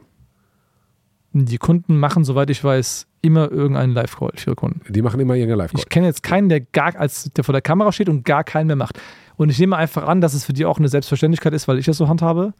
Ich habe noch nie explizit irgendwo ein Video gedreht, wo ich sage, du musst den machen. Aber ich kenne keinen, wo es jetzt nicht so wäre, dass einer sich zurückzieht. Ich kenne sehr viele Konkurrenten, Wettbewerber von uns, die nicht mehr auftauchen während eigenen Calls. Nee, äh, ne, verstehe. Das ist wirklich so, ist kein Joke. Ja, ich glaube das. Ich, ich glaube das. Ich, ich, halt diese Herausforderung, wenn man satt ist, zu sagen, okay, jetzt Freitagmorgen mache ich noch den Call, dann werden mir wieder Ja. fünf Leute, die sind mir dann böse und stellen die Scheißfrage und dann sehe ich Aber schau mal, aus. mein Thema ist ja dann, ich will mitbekommen, welche Frage kommt überhaupt jetzt noch und dann verbessere ich ja das Training damit. Verstehst du? Ich, ich schaue immer, dass die Fragen immer weiter hinten in der, in der Logikkette kommen, dass sie immer spezifischer werden, weil die Basics so gut gecovert sind von dem Training, dass diese Basisfragen nicht mehr kommen. Ähm, was zum Beispiel jetzt in letzter Zeit viel kam, ähm, im Mittelstand geht es ja momentan in, in der Baubranche und in angrenzenden Branchen geht es ja nicht so gut, weil Neubauten wegen der Zinserhöhung nicht so gut laufen. So. Ein riesiger, ähm, riesiger äh, Kassenschlager an Positionierungen war die ganze Zeit Mitarbeitergewinnung für mhm. Handwerker und mhm. Bau. Und in der Branche haben die Leute, die da unterwegs waren, haben ein paar Probleme. Mhm. Ähm, und da haben wir einfach gemerkt, die stellen bei der Kaltakquise jetzt nicht tief genug gehende Fragen. Und weil diese Themen die ganze Zeit aufkamen, dass sie da halt bei Neukundengewinnung bei sich selber nicht so gut waren, haben wir halt festgestellt, okay, offensichtlich, obwohl ich das seit anderthalb Jahren sage, müsst ihr euch mal was zum Thema Auftragsgewinnung ausdenken. Ihr müsst euch mal zum Thema Kostenersparnis in dem Markt ausdenken. Ihr müsst mal bei der Kaltakquise folgende Sachen, eure Skripte addieren, damit ihr ein bisschen besser durchkommt und nicht sofort irgendwie abgelehnt werdet am Telefon und so weiter. Und nur weil ich halt diese Calls mache, kriege ich halt sowas mit. Mhm. Ne, und dann kann ich es halt verbessern, dann siehe da, ändere ich da irgendwie einen Textbaustein die bauen den ein, auf einmal bleiben doppelt so viele Leute am Telefon wie vorher und deren Umsatz verdoppelt sich faktisch dadurch sofort wieder wo er vorher ein bisschen kollabiert ist. Das ist ein Agenturmodell, das heißt, äh, dieses äh, Code Calling, das Skript wäre jetzt was anderes, als was wir gerade besprochen das haben. Das, das, das ist Coaching. Das ist nur ein Beispiel für eine aktuelle wirtschaftliche Entwicklung, mhm. wo die Agenturen bei uns, noch nur die, die dann Mitarbeitergewinnung machen, im Handwerk, weil mhm. diese Branche konkret ist ja sehr, sehr groß. Es gibt hunderttausende Handwerker, die haben alle immer Fachkräfte gesucht. Das war, ist, ist immer noch ein gutes Angebot. War aber halt natürlich geiler jetzt vor der Zinserhöhung. Ne? Mhm. Selbstverständlich. Wobei das ganz ironisch ist, ne? Wir, uns fehlt Wohnraum, als gäbe es keinen Morgen und der Bauraumbranche geht schlecht. Das, das ist total das ist ein, politische Diskussion. Ja, politisch, äh, ja. Ich habe das Gefühl, dass sich das verbessert in den nächsten Jahren. Was verbessert? Ich nehme an, dass äh, eine, es eine Korrekturbewegung gibt, äh, politisch gesehen. Dass es sich zur Mitte wieder mehr bewegt. Muss ja. Anders geht es ja nicht weiter. Das, ich würde sagen, wäre uns allen zu wünschen. Als Unternehmer nehme ich an, dass du das so ähnlich sehen wirst. Ja, ich, Müssen aber jetzt nicht vertiefen. Ja, vertiefen nicht. Nein, wir gehen zurück auf das, äh, das, das Couch-Thema und von da gucken wir mal, was, was ähm, die, dann wird es ja irgendwann eine Agenturdienstleistung. Ja. Äh, wenn ich groß genug bin, wenn ich in. Ja, also die Coaches bleiben Coaches. Also es, sind halt, als Coach bleibst du Coach. Okay. Die Agenturen, Staatsagenturen bleiben Agenturen addieren manchmal vielleicht für Kunden, die sich die Agenturdienstleistung nicht. Das ist ganz witzig. Agenturen sind teilweise einfach so kleine Kunden, die sich ihre Agenturdienstleistung nicht leisten können. Dann sagen die, weißt du was, wir haben für euch so zum selber lernen so ein kleines Coachprogramm entwickelt. Es gibt manche Agenturen, die haben nebenbei noch so Nebenerwerbs so ein kleines Coaching mitlaufen, weil die Kunden zu klein sind für ihre Agenturdienstleistung, weil denen die da zu teuer sind, weil die eigentlich eher an Größe richten. Und dann coacht man die dahin. Es gibt so eine Regel, man sollte als Agentur nicht mit Anfängern arbeiten. Also man sollte niemanden von Grund auf erst irgendwas beibringen. Der muss das schon irgendwie können, du beschleunigst das Ganze, machst du mehr Geld mit, dein Job ist einfach, alles ist besser. Aber wenn du als Agentur sehr bekannt wirst, kriegst du Anfragen von sehr, sehr vielen Leuten und irgendwann sagst du einfach, okay, pass auf, ich kriege jetzt so viele Anfragen passiv von Leuten, die bei uns lernen wollen, wie es geht, die es über die Agenturdienstleistung nicht leisten können und wir wollen auch nicht mit denen arbeiten, eins zu eins, so auf die Art und Weise, aber wir können vielleicht ein Gruppencoaching für die bauen, dass sie sich selber nach und nach aneignen und selber umsetzen und wir geben halt Feedback dazu. Das ist dann wieder so eine Art Zubrot für die Agentur und es kann sein, dass die Agentur dann so 250.000 macht mit der Agenturdienstleistung, weitere 100.000 im Monat mit, mit, einer, ähm, mit dem Coaching. Lass uns Agenturen noch mal kurz parken. Ja. Zurück. Ich weiß, es äh, nervt dich und ist dir langweilig, weil das hast du ein paar, Mal gemacht. Aber langweilig. dass ich äh, das, äh, dieses Coaching-Modell verstehe. Ja, ja. So, Coaching läuft jetzt in unserer äh, mentalen Reise. Wir haben ähm, auf Gruppencalls umgestellt. Wir haben viele 1 zu 1 Coachings gemacht, deswegen wissen wir, äh, was der Kunde tatsächlich als Problem hat, was die mögliche Lösung ist, wo es irgendwo Probleme gibt und machen Gruppencalls, Videokurs und vielleicht ab und zu verkaufen wir nochmal ein 1 zu 1 Coaching für den Premium-Kunden und differenzieren. Genau, dann würdest du den Preis nochmal differenzieren, richtig. Aber was nicht passiert, ist, dass man den Preis runternimmt von, wie ich mache jetzt kein 1 zu 1 Ding mehr, sondern man lässt den Preispoint da, wo er ist und sagt, anstelle das 1 zu 1 Coaching kriegst du jetzt den Videokurs plus ja. den Gruppencall. Ja, weil es sogar wertvoller ist. Also weil es das sogar die Ergebnisse besser liefert ja. und dem Kunden ist es halt egal, wie das Ergebnis zustande kommt, ne? Okay, und dann können, das wäre der Moment, wo man ein Premium-Produkt draufsetzen könnte und sagen können, okay, mein normales Produkt sind 3000 Euro, für 3000 Euro kriegst du den drei Monate Videokurs plus den Gruppencall. Dazu kannst du noch einmal im Monat oder zweimal im Monat eine 1 zu 1 Session mit mir buchen, da kostet nicht 3000 Euro, sondern 4.500 Euro als ja. Beispiel. Wird auch gemacht. Genau, aber das, ist, das, das sehe ich ja überall, dass es überall das Gleiche ist. Habe ich das richtig verstanden? Ja, du hast das jetzt sehr, sehr gut erarbeitet mit mir. Also okay. ist schon so ein halber, halber, halbes Beratungsgespräch bei uns so ein bisschen gewesen für einen Coach, ja, der am Anfang gut. steht. So. Ähm, dann hast du am Anfang, du hast so das nebenbei gedroppt. Drei Tage die Woche Marketing, zwei Tage die Woche Fulfillment, also tatsächlich das Ja, Arbeiten wenn du eins zu eins Sessions bookst und du hast zehn Kunden, hm. dann musst du ja fünf genau, einem Tag machen. Die meisten denken, ähm, dass ein Coach coacht den ganzen Tag, aber tatsächlich verkauft er den ganzen Tag. Ja, jeder Selbstständige ist eigentlich mehr mit Vertrieb und Marketing normalerweise beschäftigt. Ich weiß das, du weißt das, das wissen auch alle, die das machen, ja. aber so in der Theorie ist, oh, ich werde Coach, dann mache ich nächste Woche 40 Coachingstunden und äh, freitags nachmittags mache ich mal zwei Stunden Marketing. Würdest du mental nicht so, durchstehen. So, das, das wird nicht passieren. Okay. Dann gibt es jetzt Dinge in unserer Coaching-Karriere, die wir abgeben können und Dinge, die wir besser nicht abgeben sollen. Du hast schon gesagt, Gruppencoaching würdest du nicht abgeben, eins zu eins, wenn ich das Premium verkaufen kann, auch nicht. Es gibt mehr, was du abgeben kannst, sind halt, also du hast halt irgendwann hast du jetzt halt ein System gebaut. Ne? Schritt 1, mhm. das passiert, Schritt 2, das passiert mit dem Kunden, Schritt 3, das passiert mit dem Kunden, Schritt 4, das passiert mit dem Kunden. Was du jetzt machen kannst, ist, du kannst halt jetzt hingehen und sagen, okay, kann ich einen dieser Schritte an den Mitarbeiter abgeben? Wir haben zum Beispiel die Möglichkeit, den Verkaufs- und Beratungsprozess abzugeben. Mhm. Da kann ich jetzt jemanden hin ausbilden, der dieses Beratungsgespräch perfekt macht, der diese Vorqualifizierung perfekt macht. Das wäre dann das Vertriebsteam. Ich kann jemanden ausbilden, der nichts anderes macht, als Kunden onzuboarden in mein Gruppencoaching. Das wäre dann ein Onboarder. Da haben wir bei uns sogar zwei Vollzeitstellen. Das sind Menschen, die nichts anderes machen, als Kunden onzuboarden. Weil wir, kannst du dir vorstellen, wir gewinnen am Tag teilweise zehn Kunden pro Werktag. Aber ihr seid ja riesig im Gegensatz ja, zum Co äh, coaching Ich sage den Endzustand, was ja, du alles okay. theoretisch machen kannst. Das ist ja bei uns eine Art Coaching-Fabrik. Also, ne, also ähm, dann gibt es halt bei uns einen Fulltime-Onboarder, der macht nichts anderes, als am Tag fünf bis sechs Leute eine schöne halbe, dreiviertel Stunde willkommen zu heißen in seinem neuen Premium. Das Training. heißt, der macht sinngemäß der Onboarding Call, den ihr als Wie, Coaching als ob du so in die, in die, in die Business Lounge gehst und einer mit so, mit so VIP-Service am Frankfurter Flughafen bringt dich direkt bis zum Flugzeug.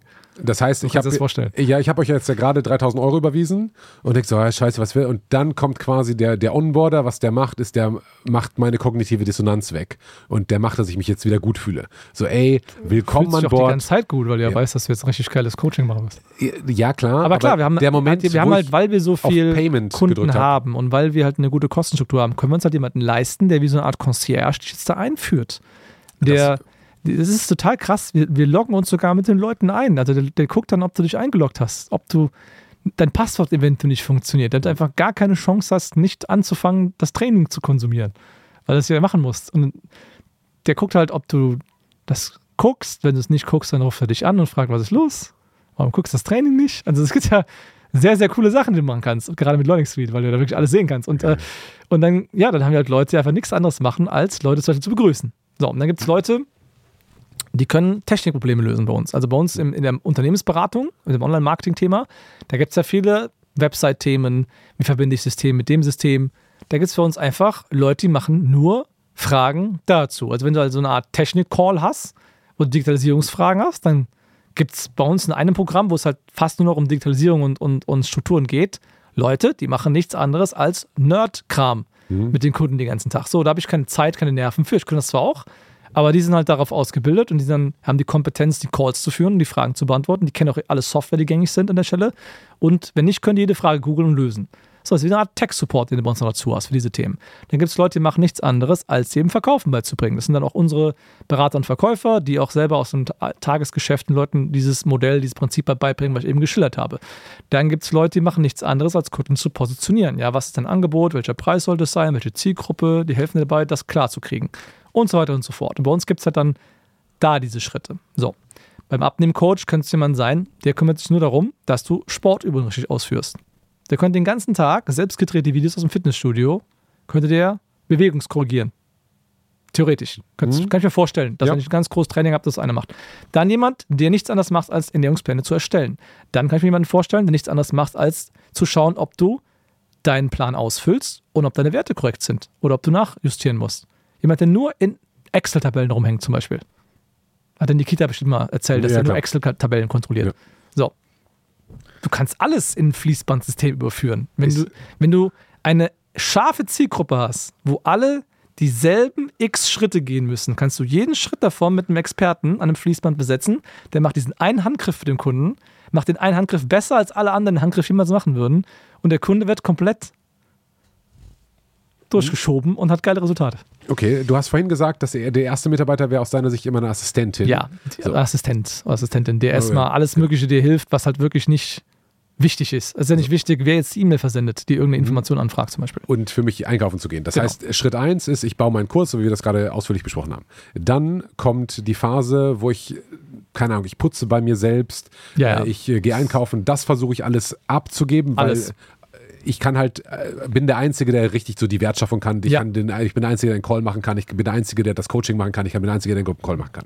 So, wenn ich dann die ganz Remote-Tätigkeiten, nenne ich sie mal, Remote ja. im Sinne, die sind weit weg vom Kerngeschäft. Ja, einfach ähm, Wartungsarbeiten des Lebens. So die Lebensaufgaben, ja. die gebe ich ab an eine Assistenz. Und dann komme ich dazu, dass ich diese Automa nicht Automatisierung, sondern eine Effizienzverbesserung durch Umstellung auf Gruppencalls äh, und Videocalls und dann könnte ich mir Spezialfunktionen raussuchen, quasi Ex Subexperten, wie beispielsweise Ernährung für den Abnehmcoach, wie beispielsweise ähm, Ausführungen von Übungen für, äh, bei, auch bei, bei dem Abnehmcoach, die an Experten abzugeben, die es besser machen. Korrekt. Wie gehe ich dann damit um? Nach drei Monaten ist mein Kunde ja quasi ausgelaufen und jetzt weiß jedes kleine Kind, es ist viel einfacher, einen Bestandskunden etwas zu verkaufen, als einen Neukunden zu gewinnen. Was verkaufe ich dem denn im Anschluss? Also das ist jetzt äh, eine Frage, da musst du jetzt extrem nach Märkten differenzieren. Also zum Beispiel bei B2B ist es so, dass ich normalerweise immer Next-Level-Problem habe. Also bei, wenn du ein Problem löst äh, als Unternehmer, hast du automatisch ein neues. Mhm. Ich gewinne jetzt neue Kunden, scheiß, ich brauche jetzt Mitarbeiter. Okay, ich habe jetzt Mitarbeiter, aber die sind ineffizient. Wie führe ich die jetzt? Okay, die machen das jetzt halbwegs ordentlich. Wie kann ich aus denen mehr rausholen, indem ich denen IT-Systeme gebe? Jetzt habe ich IT-Systeme. Super, jetzt arbeite ich als Chef die ganze Zeit. Okay, wie kann ich mich selber ersetzen? Okay, Führungskräfte.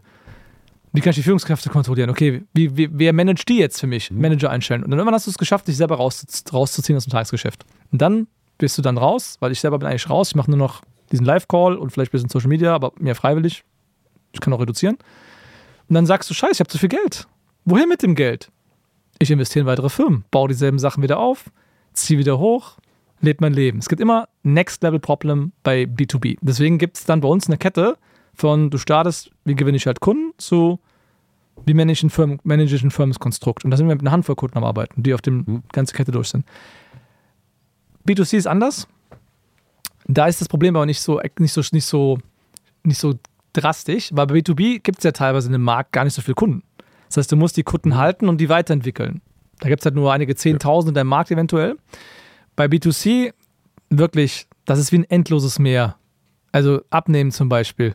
Das ist wirklich das ist ein endloses Meer. Meer. Also das kannst du gar nicht leer fischen mit, äh, auch mit zweieinhalb, drei. Also wenn wir jetzt einen Coach haben, der macht 800.000 im Monat, äh, so kannst du dann durch zweieinhalb 1000 teilen, dann hat er ein paar hundert Kunden im Monat. Wie viele Menschen sind übergewichtig? Der kann ja gar nicht durch. Das ist unmöglich zu durch, durchperschen. Diese, diese, das ist einfach unmöglich trocken zu legen, dieses, dieses Meer des Abnehmens. So. Das ist ja eine der, der krassen Industrien ever. Also B2C hast normalerweise arbeitest du halt nicht so sehr mit Bestandskunden tatsächlich. Mhm. Dafür hast du einfach ein unfassbar niemals endes Meer an potenziellen Leuten von 100 Millionen deutschsprachigen Kunden, die es geben kann. Wenn du dann nicht damit zurechtkommst, kannst du immer sagen, weißt du was, lass auf Englisch machen. Dann ist es mehr der halbe Globus. Hm. Und äh, wenn dann die AI demnächst jede Sprache spricht, kannst du sagen, komm, jede Sprache Auto, Autoresponder. Weißt du? Ja, das sind ja für, für die allerwenigsten relevant. Ja. Aber ähm, dieser so, aber drei Monate selbst die B2C-Leute, ja. da ist es teilweise so, dass Leute sagen, weißt du was, hat mir so gut gefallen, ich würde gerne in der Community weiter dabei bleiben, ich würde gerne weiter die Live-Calls machen. Da kannst du einfach sagen, okay, du kriegst halt noch einen 150 Euro im Monat oder 100 Euro im Monat Live-Call-Abo hinten dran. Du machst ja kaum noch Supportaufwand, hm. aber du bist halt gern dabei. Du willst deine Freunde nicht verlieren und du willst weiter in den Calls Fragen stellen. Dann kriegst du noch ein vernünftiges, drangehangenes Abo-Modell, bist weiter dabei und dann hast du teilweise noch mal hunderte Leute, die noch dann als Monatsabo weiter mitrollen und die bringen auch nochmal ein paar 10.000 Euro im Monat und das lohnt sich auch wieder. Du würdest aber nicht, also im B2B, also im Agenturgeschäft äh, im Wesentlichen. Agenturen ist ein Endlos-Model, das ist ja ein MAA-Modell. Also auch Monthly Recurring Revenue. Eine Agentur hat einen Dauerauftrag normalerweise mit dir laufen und du willst die Agentur ja auch nie loswerden, weil die irgendwas Wichtiges für dich macht. Agenturen, reines Dauergeschäft. B2B-Coaching, reines Bestandsgeschäft nach dem ersten Verkauf. Die Kunden bleiben da, du löst weiter Probleme. Und B2B, die Probleme sind endlos. Mhm. B2C, da ist es so, wie gesagt, du kannst viele andere verkaufen, neu die ganze Zeit, neu Kunden ist kein Problem, aber du kannst auch da ein Abo kreieren, wo die dabei bleiben. Oder zum gleichen Preispunkt gibt es vielleicht Leute, die sagen, in einem Jahr, ich würde gerne noch was anderes von dir kennenlernen oder von einer befreundeten Marke von dir, mit der du kooperierst, was anderes kaufen. Was häufig passiert ist, dass sich Coaches teilweise Kunden teilen. Okay. Zum Beispiel sagt einer, ich mache jetzt hier Abnehmen und der kooperiert eng mit einem äh, Dating-Ratgeber im gleichen Markt. Und dann kann es sein, dass die Kunden vom einen beim anderen kaufen. Sowas kann wird auch existieren. Weil das Schöne an Persönlichkeitsentwicklung ist als Anbieter, dass die Leute so Coaching-Affinität aufgebaut haben oder Persönlichkeitsentwicklung als Dachbegriff. Ich arbeite an mir selbst im weitesten Sinne. Mhm. Wenn du einmal angefangen hast, gehst du jedes Lebensthema durch bei dir. Das heißt also, du ähm, hast einmal gute Erfahrungen gemacht, findest es super, du checkst ab, cool, was kann ich im Bereich Beziehungen lernen, was kann ich im Bereich Karriere lernen. Du gehst einfach Themen durch. Und teilweise gibt es dann Anbieter, die sind halt so smart, die sagen halt, okay, ich habe Firma A gebaut, mit mir als Gesicht, mhm. aber ich bin beteiligt bei Firma B. Und wir haben eine, einen Weg gefunden, durch Kooperationen den Traffic uns in gewisser Form und die Kunden in gewisser Form hin und her zu schieben oder ein bisschen zu teilen. Das gibt es halt auch. Aber wie gesagt, B2C kommst du auf enorme Summen einfach nur durch die pure Anzahl der Neukunden. Das heißt aber im B2C-Geschäft ist es aus deiner Sicht wesentlich sinnvoller, die quasi ersten drei Monate Experience äh, des Kunden zu optimieren und weitere Kunden zu akquirieren und da ja. den Experten für äh, Gewichtheben und für Ernährung und so reinzuholen, das outzusourcen, anstelle zu sagen, okay, du hast jetzt die ersten acht Kilo abgenommen, jetzt gehen wir noch in das Leistungsgewichthebertraining. Das machen die teilweise auch. Die sagen einfach, okay, pass auf, du hast unser Programm 1, also das Programm 1 hat dir geholfen, so abzunehmen. Das Programm 2, mhm. was wir haben, hilft jetzt dabei, das dauerhaft zu zementieren, mhm. dass auch dann der Sport dazu kommt. Vorher war es Ernährung, jetzt addieren wir noch einen Sport. Mhm. Also es gibt auch hier die preislich ändert sich der übrigens nicht viel. Also es bleibt auf derselben Ebene vom Preis. Es wird nicht teurer oder so. Es gibt einfach noch ein Aufbauprogramm da okay. dran und so. Es gibt es schon. Aber wie gesagt, das machst du einmal, danach kommt spätestens ein Dauerabo. Also du kannst halt in demselben Thema, wenn du einmal weißt, wie du abgenommen hast und du hältst es jetzt, du, du, das war's jetzt. Da passiert ja. angebotsmäßig nicht mehr viel. Aber nochmal, das darf man nicht unterschätzen. Wir reden da nicht mehr von, keine Ahnung, Zehntausende Zahnärzte sind deine Zielgruppe für, als Agentur. Wir reden dann von Multimillionen übergewichtige Frauen. Mhm. Von denen suchst du 100 jeden Monat. Das ist ein anderes Game. Das ist einfach ein anderes Game dann. Und ich verstehe das. Und keins das davon ist schlechter als das andere übrigens. Also B2C skaliert halt unfassbar einfach im Vergleich zu B2B. Aber B2B ist der Kundenwert höher. Das heißt, beide verdienen ungefähr dasselbe mit einer verschiedenen Kundenanzahl und verschiedenen Modellen so ein bisschen. Aber es ist nicht das eine ist besser als das andere. Okay. Ich persönlich kann aber, wenn ich mit B2B arbeite und mit B2C, kann ich irgendwann nicht mehr, ich kann nicht mehr mit ganz normalen Menschen arbeiten. Ich muss mit Unternehmern arbeiten, ich kriege es nicht mehr hin sonst. Ich, äh, ich, I feel you, würde man auf okay. Englisch sagen. Ähm, okay, das heißt, wir haben dieses, wie starte ich ein Coaching-Business und wie mache ich daraus, äh, wie starte ich als Coach und mache daraus ein richtiges Coaching-Business, eine Coaching-Maschine. Das haben wir jetzt, glaube ich, durch. Das habe ich verstanden, wie das Gut. so grundsätzlich geht. So, herzlichen Dank für diesen Kurs, Herr Baulich. Sehr schön. So, dann wenn ich jetzt Webdesigner bin als Beispiel, ja. oh dann bin ich. Gehen wir den zweiten Pfad rein. Dann ist der zweite Pfad. So, es gibt eine Million Webdesigner ja. gefühlt und die Welt bräuchte vielleicht zwei, vielleicht aber auch nur eine halbe. So, anyhow. Ähm, wie starte ich da? Da mache ich doch kein, mache ich keinen Content im Sinne von Social Media. Äh, hier ist übrigens äh, eine geile Überschrift, sondern da muss ich ein ganz anderes Vertriebsmodell. Du wählen. kannst, du kannst, also bei, bei B2C zu B2B gibt es ja einen eklatanten Unterschied und zwar, du darfst B2C nicht kalt akquirieren. Das ist radikal verboten. Hm. So. B2B ist es grau. Im Sinne mhm. von, wenn du ein berechtigtes Interesse daran hast, also ein, du kannst ein berechtigtes Interesse vermuten bei der Person, dass sie Interesse haben könnte an einem Angebot, dann darfst du bis auf Widerruf da mal einen Kontaktversuch starten am Telefon und per Print. Digital darfst du es nicht, aber per Print oder so. Wenn du es nicht darfst digital, also du darfst jetzt keine DM schreiben, aber faktisch gesehen mahnt dich auch keiner dafür ab. Damit ist also wieder eine Sache, die verboten ist, aber wo kein Kläger, da kein Richter, deswegen whatever, machen alle trotzdem, macht in B2B sowieso jeder alles, also interessiert auch wirklich keinen in der Praxis, leider. Ähm, aber der Punkt ist der, das ist der fundamentale Unterschied. Du weißt im B2B, wer wahrscheinlich dein Problem hat. Du, du weißt, wenn du eine Agentur als Kunde potenziell hast. Ich, ich zum Beispiel habe eine Agentur als, als Kunde. Ich kann Agenturen anrufen. Nur kurz, Sekunde. Ich, sehe gerade, hier ist das ausgegangen. Also, du kannst Agenturen anrufen? Genau, ich kann eine Agentur anrufen und ich weiß, die hat wahrscheinlich zwei oder drei Probleme maximal und ich kann alle Probleme davon lösen. Das heißt, wenn ich eine Agentur anrufe, kalt, dann werde ich schon irgendwie dir helfen können. Aber ich kann nicht einfach nicht mal rausfinden im B2C-Bereich, wer welches Problem hat. Du siehst es den Leuten nicht an, du dürfst sie nicht kontaktieren. Das heißt, B2C muss inbound erfolgen. Leute kommen also auf mich zu, inbound. Leute kommen Pull, auf mich zu. sozusagen. Pull? Mhm. Genau. Und bei B2B kannst du auch auf sie zugehen, outbound. Aber du machst bei B2B faktisch gesehen beides. Du fängst mit outbound an, weil es kostengünstig ist, selbst Leute anzusprechen, anzurufen, anzuschreiben, direkt auf sie zuzugehen. Mhm. Das ist kostengünstiger, wenn du es kannst. Wir zeigen dir, wie es geht, sehr, sehr gut geht. Hast du einen unfassbar hohen ROI. Insbesondere, wenn du sagst, okay, ich weiß, wie, wie Kaltakquise funktioniert. Investiere ich jetzt 10.000 Euro in Werbeanzeigen oder 10.000 Euro in 200 Mitarbeiter? Du wirst immer einen höheren ROI haben bei den Kaltakquisiteuren. Aber irgendwann kommst du mit der Kaltakquise nicht mehr weiter, weil du nicht genug Sales-Mitarbeiter findest oder weil auch die kalten Leads irgendwann. Stopp, stopp, Andreas, ich bremse ah, nicht. Ich, okay. bin, ich bin ein Webdesigner und bin immer noch alleine. Ich erklär's jetzt. Okay, bist alleine. Okay. Ich bin alleine und will jetzt. Ich erkläre das die Basics. Also du, kannst, du kannst als Webdesigner jetzt theoretisch Unternehmen bei denen der Region anrufen oder halt Werbung schalten oder halt Content ja. machen. Alles davon ist valide. Als Webdesigner oder als, als B2B-Anbieter kannst du alles machen. Die ganze Klaviatur an Marketing, also Inbound-Marketing sowie Outbound-Marketing, steht dir juristisch und auch prax praktikabel zur Verfügung, dass er funktionieren würde. Und dann ist wirklich alles möglich. Es gibt Webdesigner, noch viel besser. Es gibt SEO-Agenturen, also Suchmaschinenoptimierung, die verkaufen nur bei Kaltakquise.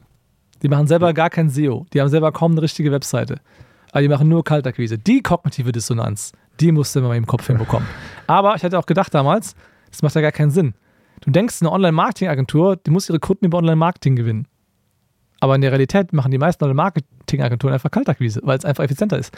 Und das heißt telefonieren. Telefonieren. Kalt telefonieren. Manchmal auch Outbound-E-Mails, manchmal mhm. Direct-Mailings, Events. Ähm, das ist natürlich auch wieder sehr lustig, dass viele halt auch was anderes verkaufen, als sie selber machen, aber das ist ja in dem Use Case auch sinnvoll, dann teilweise. So. Aber das ist so die erste kognitive Dissonanz, die du mal auflösen musst, bevor du dann, dann so, sowas nachdenkst. So. Und ein Webdesigner, um zurückzukommen, der kann halt alles machen. Der kann halt sagen, okay, ich rufe alle Leute an. Ich habe einen Webdesigner äh, bei uns, dem habe ich letztens gesagt, ähm, der witzigerweise ist auch aus Koblenz, ähm, der habe ich halt gesagt, pass auf, geh einfach bei uns für unsere zwei Wahrzeichen, die wir haben, ganz Schloss, ganz Deutsche Eck, mach mir dir ein Selfie-Video und sag, ey, ich bin hier der Dingens aus äh, Koblenz, wenn du hier in der Umgebung Unternehmer bist und du denkst, deine Webseite ist scheiße hässlich, mit eine neue Version drauf, so kann ich mich nicht mehr blicken lassen im Internet, sinngemäß dann melde dich bei mir, ich bin hier, ich bin lokal unterwegs, ich bin hier für dich da, etc. So, warum klappt das? Weil du halt sagst, okay, ich möchte jemanden haben, der aus meiner Region ist, das ist der erstbeste, den ich jemals gesehen habe Mhm. Und äh, dann hat er einfach darüber Leads gewonnen. Der hat dann irgendwie ganz witzige Case Study, hat dann 300 Euro ausgegeben, weil lokale Werbung ist unfassbar günstig. Also okay. Also einfach sich selber vor ein lokales Wahrzeichen zu stellen und eine Ad zu drehen als B2B-Dienstleister oder überhaupt als Dienstleister in dem Ort, ist unfassbar simpel, weil du hast halt einen visuellen Cue, einen Hinweis, dass, oh, das ist für mich relevant, weil, oh, ich sehe das deutsche Eck in Koblenz, oh, ich sehe das Koblenzer Schloss, oh, hier geht's um mich, ich bin aus Koblenz, das ist einer aus Koblenz. Dann, du bleibst einfach hängen im Newsfeed beim Scrollen. Ja. Und dann guckst du, oh, ich bin auch Unternehmer und ich brauche eine Webseite. Und der Junge sieht gut aus. Also melde ich mich bei dem. That's it. Der hat 300 Euro ausgegeben, hat eine Handvoll Leads generiert damit, lokal, hat, glaube ich, dann jetzt in Summe so direkt daraus dann so zwei, drei, zwei Webseiten verkauft. Einmal für 7000, dann glaube ich einmal für 6000 Euro. Der ist noch preislich am unteren Ende des Segments. Da bin ich schon mit dem am Arbeiten dran, dass er mal ein bisschen den Preis hochbekommt. Aber der traut sich noch nicht so. Aber es halt so, ja, glorifizierte One-Pager, ne? Eine große Landeseite, eine große, that's it. Ist, ist da das, äh, das Pricing ähnlich wie beim Coaching? Sind es 3.000 bis 4.000 Euro oder sind das? Das Pricing hängt davon ab, was der Kunde investieren kann, was für einen Aufwand der haben will und dann natürlich auch, äh, wie gut die Arbeit ist, die du ablieferst. Aber du wirst auch hier, also wenn, die, wenn du selber akquirieren kannst und Marketing kannst, dann gehst du auf Kunden hin. Für die macht es keinen Unterschied, ob du ob die drei zahlen oder 8.000. Das spüren die nicht. Hm. Oder ob die 25 zahlen, das spüren die nicht. Das ist für den Kunden teilweise vollkommen irrelevant. Und die zahlen dann lieber den höheren Preis, weil die dann wissen, oh, der muss schon andere Kunden auf unserem Kaliber gehabt haben. Ist halt wirklich so, wenn ich jetzt eine Mediaproduktion anfragen würde, ja, und die sagen, es kostet 7000 Euro das Video, und ich bin gewohnt, normalerweise 50.000 zu zahlen, denke ich doch so, irgendwann stimmt das doch nicht. Mhm. Deswegen, also manchmal schreckst du auch die richtigen Kunden mit zu niedrigen Preisen einfach ab. Äh, brauche ich als, ähm, als Agentur, als ich nehme jetzt das Webdesigner-Beispiel, eine, so eine krasse Nischenpositionierung oder kann ich relativ generisch Webdesigner sein? Was du machen solltest, wenn du selbst Marketing machst, ist hier zu überlegen, wen spreche ich denn an? Also wenn zum Beispiel Webdesign zum Beispiel, was ist der Zweck von Webdesign? Will ich zum Beispiel Neukunden gewinnen oder Mitarbeiter? Wenn ich sage, ich baue die Webseite so, weil es kann ja sein, dass du Handwerker bist. Und als Handwerker brauchst du normalerweise keine Webseite, um Aufträge zu gewinnen. Mhm. Aber du brauchst diese Webseite als Visitenkarte, um deine Firma zu repräsentieren, damit, der, damit die Gesellen zu dir kommen. Mhm. Oder die Azubis zu dir kommen. Oder die Meister zu dir kommen. Das heißt also, die Webseite muss wie eine Art Portfolio werden, um den perfekten Mitarbeiter anzuziehen und von, um vom Arbeitgeber zu überzeugen, weil du musst einfach Arbeitgebermarketing machen. Wenn jetzt deine Webseite keine generische Webseite ist, sondern eine Arbeitgebermarken optimierte Webseite, ist der Preis schon mal dreifach höher als eine normale Webseite. Das heißt. Einfach auch, nur durch diese Positionierung. Auch hier ist relevant, was ist das eigentliche Problem des Es geht Kunden? nur darum, was für ein Problem wird gelöst und was ist der Wert des Problems, das gelöst wird. Und wenn ich halt endlich den Meister finde, den ich benötige, um irgendwie doppelt so viel Umsatz machen zu können, um mehr Leute auszubilden oder überhaupt irgendwie da mal in Urlaub fahren zu können selber, ist mir das vielleicht 15.000 Euro wert, die Chance darauf. Ja, aber wenn ich jetzt an Webdesign äh, denke, dann spezialisieren die Leute sich häufig auf, das ist das Content-Management-System. Ich bin eine ja. Shopify-Agentur, ich bin eine WordPress-Agentur. Leute sind halt dumm. Ja, deswegen sitzen wir hier, dass, genau. dass die Welt ein bisschen klüger wird. Äh, das heißt, aus deiner Sicht ist es wesentlich klüger zu sagen, ähm, nicht ich bin die WordPress-Agentur, sondern ich bin die Agentur, die ähm, spezialisiert ist aus, auf Handwerker wie dich, dass die endlich, jetzt kommt das Problem, geile Mitarbeiter finden und nicht immer nur auf die Stellenanzeige keine Resonanz bekommen oder nur Ottos. Genau. Mit mir und meiner neuen Webseite bringe ich dir die geilsten Leute. Genau. Ähm, ein anderer Case wäre zum Beispiel, dass du sagst, okay, ich bin eine Agentur, die brandet Experten auf der Webseite. Ja klar, ich habe viele Kunden, die Experten sind. Die wollen sich immer auch selbst, selbst inszenieren, weil eine geile Webseite, geile Fotos, ein geiles Imagevideo, da kannst du schon mal einen Tausend auf deinen Preis draufschlagen, weil du einfach geiler rüberkommst und Leute bereit sind, einfach mehr zu zahlen. Also höherwertigeres Publikum nimmt dich ernster. Wenn höherwertiger Traffic zu dir kommt, kannst du höheren Preis verlangen. So simpel. Das heißt, eine Webseite hilft dir dabei, deine Preiserhöhung durchzusetzen. So, dann sagst du einfach, alles klar, ich zahle halt einfach mal 8.000 bis 10.000 Euro für eine Webseite. Vielleicht macht er noch zwei Fotos von mir, weil man sich krasser aus im Internet und Leute denken, ich bin krasser und geben mir mehr Geld, einfach nur wegen der visuell, visuellen Komponente. Das ist halt einfach ein Punkt. Stichwort Anbieter-Avatar. Webseite muss krass sein, gegebenenfalls. Anbieteravatar. Das heißt, ich habe ein konkretes Problem und das ist das echte Problem und es nicht, das Problem ist nicht, ich brauche eine neue Website, sondern das genau. Problem ist, äh, irgendwas in meinem, wenn ich jemand nachts wecke und sage, was ist das ein Problem, sagt niemand, ich brauche eine neue Website, sondern ich finde keine Mitarbeiter oder ich Korrekt. verdiene zu wenig Geld. Es kann sein, dass meine Webseite nicht repräsentiert, wie krass mein Business eigentlich ist und ich mhm. deswegen manche Kunden nicht bekomme und deswegen passe ich die Webseite an und ein paar Kunden kommen mehr und die paar Kunden zahlen sogar vielleicht sogar mehr Geld als vorher und dann hat es sich gelohnt. Das heißt, da in dem, dem Case wäre das konkrete Problem, ich verliere Kunden ja. an die Konkurrenz, die diese Hipster-Webseiten hat. Nicht mal Hipster, aber ich selber komme nicht so hochwertig ja, rüber, wie ich bin. So. Es gibt einfach Leute bei unseren Kunden, die vergessen zum Beispiel, wenn sie plötzlich zwölf Mitarbeiter haben, sieht die Webseite immer noch so aus, als wären die ein Solo-Selbstständiger. Okay. Dabei habe ich jetzt mit den Mitarbeitern ein ganz neues Verkaufsargument, weil du kannst dann sagen, ey, ich habe zwölf Mitarbeiter, bei mir kannst du dich verlassen, dass die Arbeit auch erledigt wird, selbst wenn ich als Chef krank bin. Deswegen zahlst ja. du mir auch ein bisschen mehr. Ja. Weißt du? Aber ähm, das sehe ich ja nicht, wenn ich deine Mitarbeiter auf der Website nicht in Szene gesetzt bekomme. Die meisten Werbemails, die ich bekomme, sind mach mehr Umsatz. So, das ist ja sozusagen das generischste Geschäftsproblem. In deinem Online-Shop, in ja, dein, genau, deiner Brand, ja. Genau, mach, mach, mehr Umsatz oder hab weniger Kosten oder hab einen höheren ROI. Ja, das ist ja auch einfach total boring. Das, genau, das ist ultra boring. ultra boring. Äh, reagiere da nicht drauf. Das Werbetexten muss da auf einem anderen Level hoch das, werden. Das Problem, was ich als kluger Solo-Selbstständiger mit beispielsweise als, als Webdesigner formuliere, ist idealerweise kein zu generisches. Hey, willst du mehr, mehr Geld verdienen? Eine neue Webseite bringt dir 20% mehr Umsatz. Ja, genau. Also man sollte sowieso versuchen, ich das immer Aggregation zu vermeiden in Werbetexten. Zum Beispiel sagen, jo, du machst mehr Umsatz. Oder du, hast, du kannst zum Beispiel sagen, okay, hast du Probleme bei der Neukundengewinnung? Das ist eine generische Zusammenfassung von anderen Situationen. Du könntest sagen, meine Reels klappen nicht, hm. irgendwie auf meiner Webseite trägt sich keiner ein für ein Beratungsgespräch. Diese beiden Sachen bedeuten dasselbe wie mehr Umsatz machen, mhm. wenn das gelöst werden würde. Aber du musst halt mit diesen Punkten argumentieren, mit realen Situationen, wäre es mit aggregierten, zusammengefassten Begriffen, weil du kannst diese zwei Punkte und noch 20 andere zusammenfassen unter Probleme mit Neukundengewinnung. Mhm.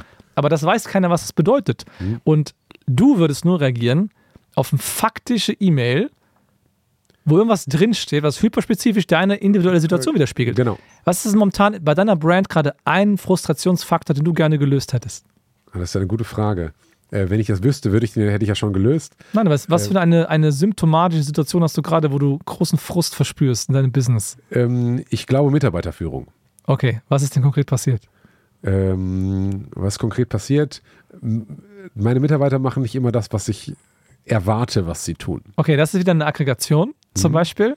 Es könnte sagen, oder Mitarbeiter machen nicht immer das, was du erwartest. Beispielsweise meine Werbetexte sind zu schlecht oder unsere Werbetexte. Genau, besser wäre gewesen, zum Beispiel, hey, Kennst du dieses Gefühl, Du hast deiner Werbetexterin, die du extra dafür eingestellt, schon zum 50. Mal erklärt, wie sie zur Hölle in dem Shop jetzt diese Headline schreiben soll, aber sie hat es schon wieder falsch gemacht. Nur dieses Problem wirst du nie wieder haben, wenn du meinen Service als Werbetexter für deinen Online-Shop buchen würdest. So, wenn ich jetzt so anfangen würde, ja. den Satz zu beschreiben, habe ich eine reale Situation genannt, weil das hast du halt wirklich gemacht. Du hast gerade aggregiert. Ich ja. weiß ja, was du da gemacht hast. Du hast mhm. ja schon hundertmal erklärt, mhm. aber sie checkt es einfach nicht. Und what the fuck is going on? Und das ist halt, was du jetzt adressieren müsstest in einer Ad oder einer E-Mail mhm. oder einem Video und je spezifischer du die faktische Situation greifen kannst, desto eher ist es halt relevant und dann bleiben Leute halt da. Und auch das zeigen logischerweise Leuten. Wie bin ich halt ja. relevant im Content oder in der Ansprache? Das heißt, wenn ich das logisch durchgehe, ich habe quasi das generische Problem, ich habe zu wenig Umsatz, zu wenig Gewinn. Ja. Warum ist das so? Warum also, ist es so? Warum ist es so? Warum ist es so? So, so viele Ebenen, weil, bis du bei einer faktischen Situation landest. Weil meine Mitarbeiter nicht das machen, was, sie, was ich erwarte, was sie tun. So, was konkret, die schreiben zum Beispiel eine schlechte Anzeige, beispielsweise. So, das Gefühl, was ich aber. Ja, aber, was, aber das Problem, was du wirklich hast, ist natürlich, dass du keine, hast kein richtiges Trainingsprogramm gemacht für deine Mitarbeiter, wie sie das machen. Hast du ein digitales äh, Schulungssystem, wo du dein Know-how nee, reingegeben nee, hast? Nee, habe ich nicht. Lass mich kurz, äh, kurz, lass mich kurz du brauchst, ist learningsuite.io, damit du in der Lage bist, ganz einfach nebenbei ein Schulungssystem zu machen. Weil das, was du gerade hast, Ben, Andreas. beim nächsten Mal, Ben, konzentriere dich, es geht gerade um dich und nicht um deine Zuschauer. Das nächste Mal, wenn du wieder eine Mitarbeiter oder Mitarbeiter onboardest, wirst du dieselbe Frustration erneut haben. Wenn du das nächste Mal jemanden hast, musst du das direkt mitfilmen, wie du sie schulst, dann das direkt hochladen in deine Learning Suite und dann kann jeder Mitarbeiter das immer wieder machen. Und du musst, stell dir vor, nie wieder in deinem Leben dasselbe Gespräch führen, was du schon dreimal geführt hast. Ich, ich bin dabei ich bin dabei dir, aber lass mir, und ich werde bestimmt Learning Suite IO Customer und, hier gibt es so, so, Leute, so, so hypnotisiere ich dann die Leute in, äh, in die Verkäuferei. Äh, ja, lustigerweise dieses Unterbrechen, ähm, mein letzter Podcast, den ich aufgezeichnet habe, war, war mit der militanten Veganerin äh, und da fühle ich mich jetzt gerade sehr, sehr stark hineinversetzt. Also das Ben, es geht hier um dich. Äh, fuck mich nicht ab. Ich versuche gerade das hier zu, durchzudenken, was für mich ja tatsächlich, ich, hier, der, der hier sitzt, der muss sozusagen dieses Gespräch viel kognitiv, also ich versuche das zu strukturieren. Ich denke tausendmal mehr Sachen und ich erlebe erleb häufig, dass Leute so nach drei Stunden hier rausgehen, das ist cool, ich hätte nur sechs Stunden weitersprechen können und ich so, boah, ich bin, mein Hirn ist komplett fried. Ich weiß, ähm, aber es ist besser, die Leute wollen sehen, wie ich einfach spontan in der Lage bin, diesen Text zu kreieren, der dich anspricht und das hier faktisch ja. mit dem Argument zu verkaufen, als wenn wir darüber konzeptuell wieder weitersprechen. Ich versuche nur, ja, ich bin, bin da bei dir und du machst das sehr gut und Learning Suite ist gut, alles, alles tut alles tut Andreas. Äh, aber dieses, so mich ich würde ja, ja, gerne als, als Unternehmer und als Geschäftsführer geile Werbung bekommen. Ich, da draußen gibt es die Agentur, dessen Leistung ich gerne kaufen wollen würde. Nur wenn die Werbung von denen so scheiße ist, dass, dass die mich noch nicht mal anspricht, äh, dann so, ist das ein Problem. Und ich äh, versetze mich jetzt mal in das Agentur oder in so, so viele Leute kenne ich äh, oder gibt es, die sagen, ich würde mich so gern selbstständig machen, aber dann äh, keine Ahnung, was morgen ist. So, und ich, deswegen versuche ich hier so die generischen Geschäftsmodelle aufzubauen mit, ich bin jetzt der Solo-Selbstständige in, in, in dem Webagenturgeschäft und ich gehe nicht auf äh, Umsatz das Problem oder die Zahlen stimmen nicht oder du bist unzufrieden mit deinen Mitarbeitern, sondern das je konkreter, so, so besser. Das heißt, die Situation, die eine geile Hook für eine Anzeige wäre aus meiner Sicht, wäre, du scrollst durch Instagram und siehst deine eigene Weban Werbeanzeige und schämst dich dafür. Das ist geil. So. Das ist eine gute Werbetext. So, und Ad, ja. dann bist du da und das kommt und jetzt kommt dein Pitch. Es kommt nicht, du fragst dich immer, wie du deine Mitarbeiter ausbilden sollst, sondern du scrollst wieder, siehst deine eigene Firma und schämst dich dafür. Was ist passiert? Korrekt. Deine Mitarbeiter machen das, nicht das, was, genau, was du fängst was du, an beim Symptom so. und dann gehst du, okay, warum hast du das Symptom? Na, die Ursache dafür ist das und die Lösung dafür ist der Schulungsbereich. So, und das heißt, der gute Solo-Selbstständige, Webdesigner, versucht so genau wie möglich ein Problem und zwar die emotionale Empfindung des Problems ähm, genau. zu verstehen und darauf dann zu gehen und ob ich da jetzt eine Werbeanzeige baue oder ob ich das am Telefon sage äh, und sage, pass auf, ich habe gerade, das wäre das, das Ding, ähm, hi Benjamin, ich habe gerade äh, deine Werbeanzeige gesehen und da sind vier Rechtschreibfehler drin, weißt du das? Wollte ich dir nur kurz sagen. Ja. So, und dann, ja, nee, weiß ich, welche Anzeige hast du gesehen? Da müssen wir erstmal drüber sprechen. Panic Mode, kann, ja, so. Ja. Und äh, dann ist es nur noch eine Frage von, also das Grundsystem, ich versuche mein, das Problem meines Kunden, und ob das jetzt ein Coaching-Produkt ist, ob das ein Agenturprodukt ist, ist eigentlich das gleiche. Ich muss den Menschen verstehen mit seinem Problem.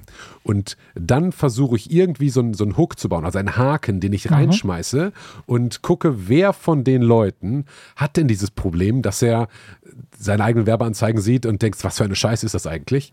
Ähm, und dann kriege ich viel Ablehnung am Telefon, weil bei manchen funktioniert das halt nicht, aber bei denen, die das haben, die sind halt hooked und da kommt kein. Das ist auch ein Numbers Game. Ne? Du machst halt eine Handvoll Anläufe und bei einem äh, Prozentsatz klappt es, aber der Prozentsatz bezahlt sich halt auf eine exorbitante Art und Weise und es lohnt sich. So, und jetzt die Frage: Diese ersten Kunden für den äh, Webdesigner, ja. den kann ich mir ist es aus seiner Sicht klüger, ein bisschen Online-Marketing zu machen, ein bisschen zu telefonieren oder zu sagen, okay, ich suche mir einen Channel aus und optimiere den durch? Die Frage, wie viel Budget du mitbringst. Also du kannst mit der lokalen Werbung, ich eben, allein die Kampagne, die ich gerade geschildert habe, mit dem, hey, ich bin in Koblenz, mhm. etc.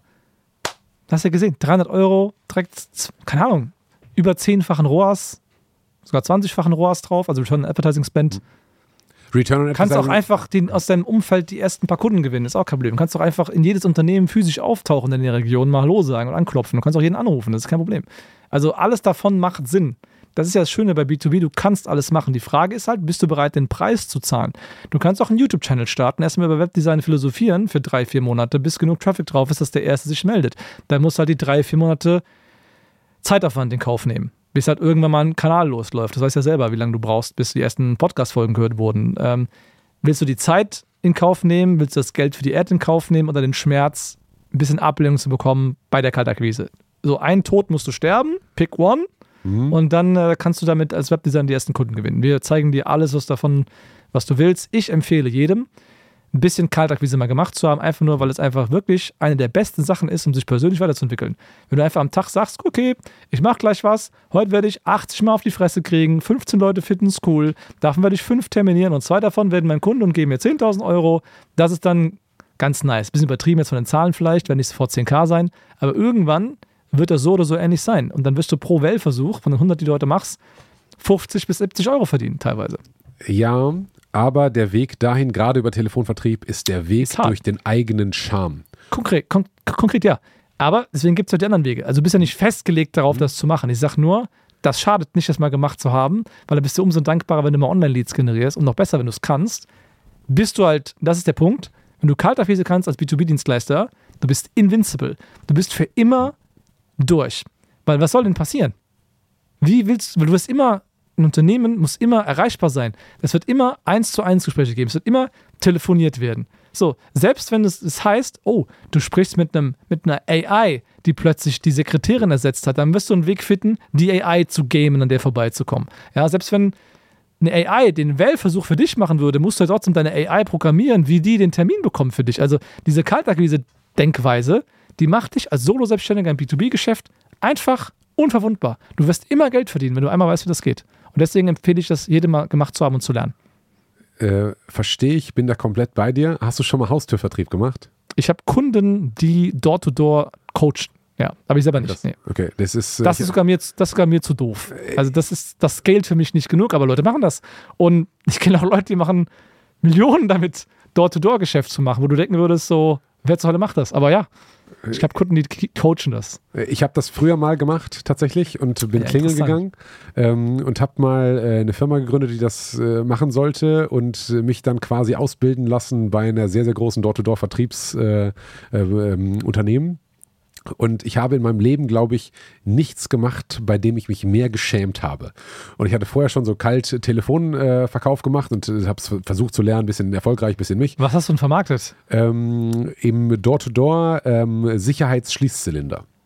Ja gut, das ist ja auch ein bisschen cringe ein Produkt an sich. Ja, es ist eigentlich es alles kein, cringe. Nein, nein, nein, nein, das ist halt nicht cringe. Wenn du halt sagst, pass auf, ich habe ein Mittel und ich weiß, es ist ja bei mit mir tief connected, weil ich das aus meiner Zielgruppe aus der Stadt habe, dass wenn ich die Webseite dem nicht verkauft bekomme, der diesen einen entscheidenden, entscheidenden Mitarbeiter nicht einstellt, der an Weihnachten wieder abends da sitzen wird und seine Frau lässt sich von ihm scheiden, wenn das so mein mentaler Mindset ist, mit dem ich jetzt diese Calls mache, und das ist ja so ein Teil des Mindset-Trainings, mal diesen Wert der Aktivität, was das für die Leute bedeutet, klarzumachen, dann bist du ja auf einer gewissen Rettungsmission unterwegs.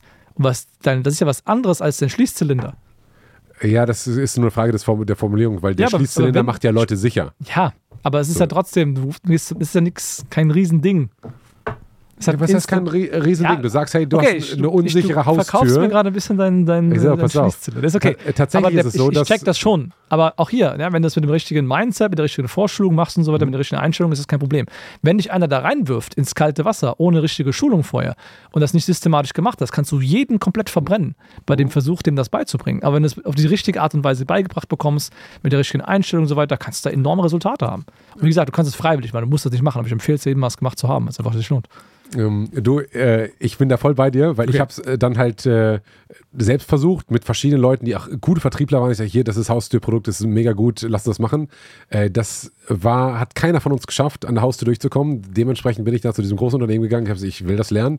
Und die haben mir einen ihrer Top-Vertriebler mitgegeben und haben gesagt, pass auf, geh mal mit der mit. Ja. Ey, die war mega. Und die hat irgendwie Magie gemacht. Und die hatte in Teilzeit damals irgendwie knapp 10k gemacht ja. äh, und hat halt äh, Staubsauger gekauft mit fucking Magie. Und mit ganz vielen Freunden am Ende des Tages. Am, Ende, am Anfang haben die die alle gehasst. So, ah, wer klingelt hier? Und dann waren wir eine Stunde da und das war so toll, dass du da warst. Ja, mega. Und dann kann ich das noch meiner Freundin. So, ultra krass. Aber also, das ist wahrscheinlich ultra systematisiert am Ende des Tages gewesen, ne? Mh, überhaupt nicht. Art und Weise. Überhaupt nicht, sondern das war halt so richtig persönlich und Gefühl.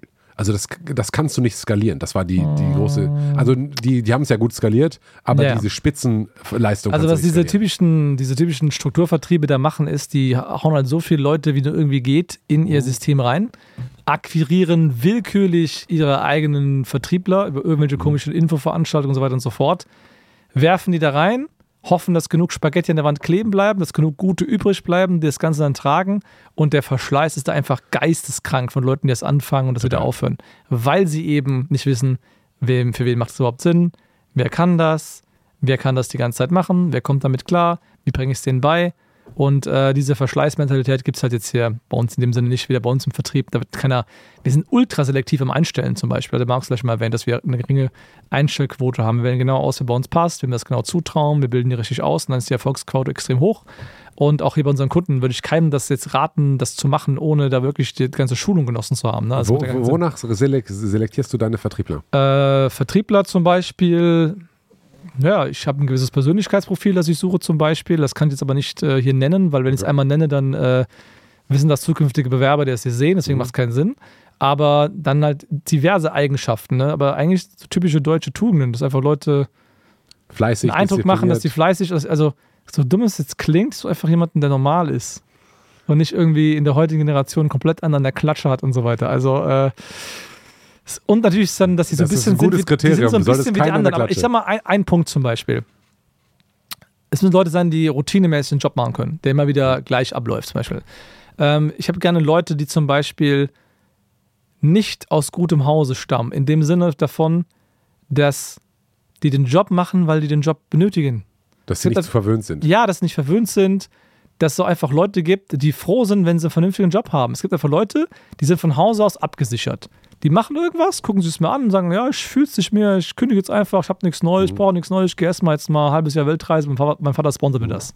Alles schon gehabt, alles schon da gehabt. So, und ich habe mhm. einfach Leute, wo ich weiß, cool, ist von deren Background her, die wollen sich was erarbeiten, äh, deren Familien-Background ist auch nicht so, so Bildungsbürgertum, sondern vielleicht haben die zum Beispiel einen Migrationshintergrund oder keine Ahnung, das ist immer so, also Arbeiter gewesen von dem Background her, die sind jetzt froh, wenn so seit zwei Generationen die ersten sind, die in einem Büro arbeiten, zum Beispiel teilweise. Und dann durch einfach Leute, wo ich einfach weiß, die haben Bock auf Arbeit, die sind froh, dass sie da arbeiten können, das ist cool. Und ähm, nicht, dass wir jetzt da besonders drauf achten, sonst hat sich rauskristallisiert, dass das die Leute doch meistens halt immer sind, die gepasst haben. Mhm. Das ist jetzt kein Einstellungskriterium, dass du, aber, aber der, der Punkt ist, alle anderen haben dann normalerweise nicht die Eigenschaften dabei zu bleiben, weil es immer irgendwas gibt, wo du sagst, ich höre jetzt beim erstbesten Widerstand, höre ich sofort auf. Ja, Vertrieb Und, ist natürlich ähm, auch eine sehr unangenehme Tätigkeit eigentlich. Das kann sein, aber wenn du halt jemand bist, der schlagfertig ist, weil sowieso dein Umgangston ein bisschen rauer ist, hm. in deinem Freundeskreis, in deinem ähm, sozioökonomischen Milieu, aus dem du jetzt herkommst oder so, warst dann was auf der Hauptschule vielleicht mal oder so, ne? Hm. Oder auf der Realschule und du bist nicht sofort zum Gymnasium gegangen und da war immer schon der Ton ein bisschen rauer und härter. Du hast schon mal einen Spruch kassiert, du kannst das Sprüche austeilen. Das ist top für einen Vertrieb. Du kriegst da irgendwas komischen Kommentar, du schnippst sofort einen lustigen Kommentar zurück und dir macht das nichts aus. Und das ist halt, wenn du jetzt jemanden hast, da ist dann Johannes, war jetzt äh, die ganze Zeit äh, irgendwie in München auf einem privaten Gymnasium und er soll jetzt Vertrieb machen, dann gute Nacht. Das wird wahrscheinlich nicht so gut funktionieren. Besonders wenn er Johannes heißt, ne? Das ist natürlich. Natürlich. Aber also der Punkt ist halt, ne? Also, das ist halt einfach, das ist einfach, der Job ist halt ein anderer Job als andere mhm. Jobs. So. Und dann ist halt Vertrieb etwas, wo ich dann sage, dann ist das so ein gewisses Kriterium, wo ich halt so ein bisschen drauf achte. Äh, was nicht heißt, dass du keine Chance hast, da reinzukommen, aber du, du, du zeigst halt schon in einem Gespräch Tendenzen. Und ich muss das nicht mal wissen. Die Frage wird nicht mal gestellt dahin, aber du weißt einfach hinterher, dass du so jemand bist, der hat diesen Background, andere Leute haben einen anderen Background, auch wie du Antworten gibst und so weiter mhm. und so fort. Und ähm, Jo, das ist halt so ein Thema. Es kristallisiert sich halt einfach raus, dass Leute, die halt Hunger, hungrig sind auf Erfolg, meistens einen Background haben, wo sie es halt oder ihre Eltern es nicht so leicht hatten. Punkt. Mhm.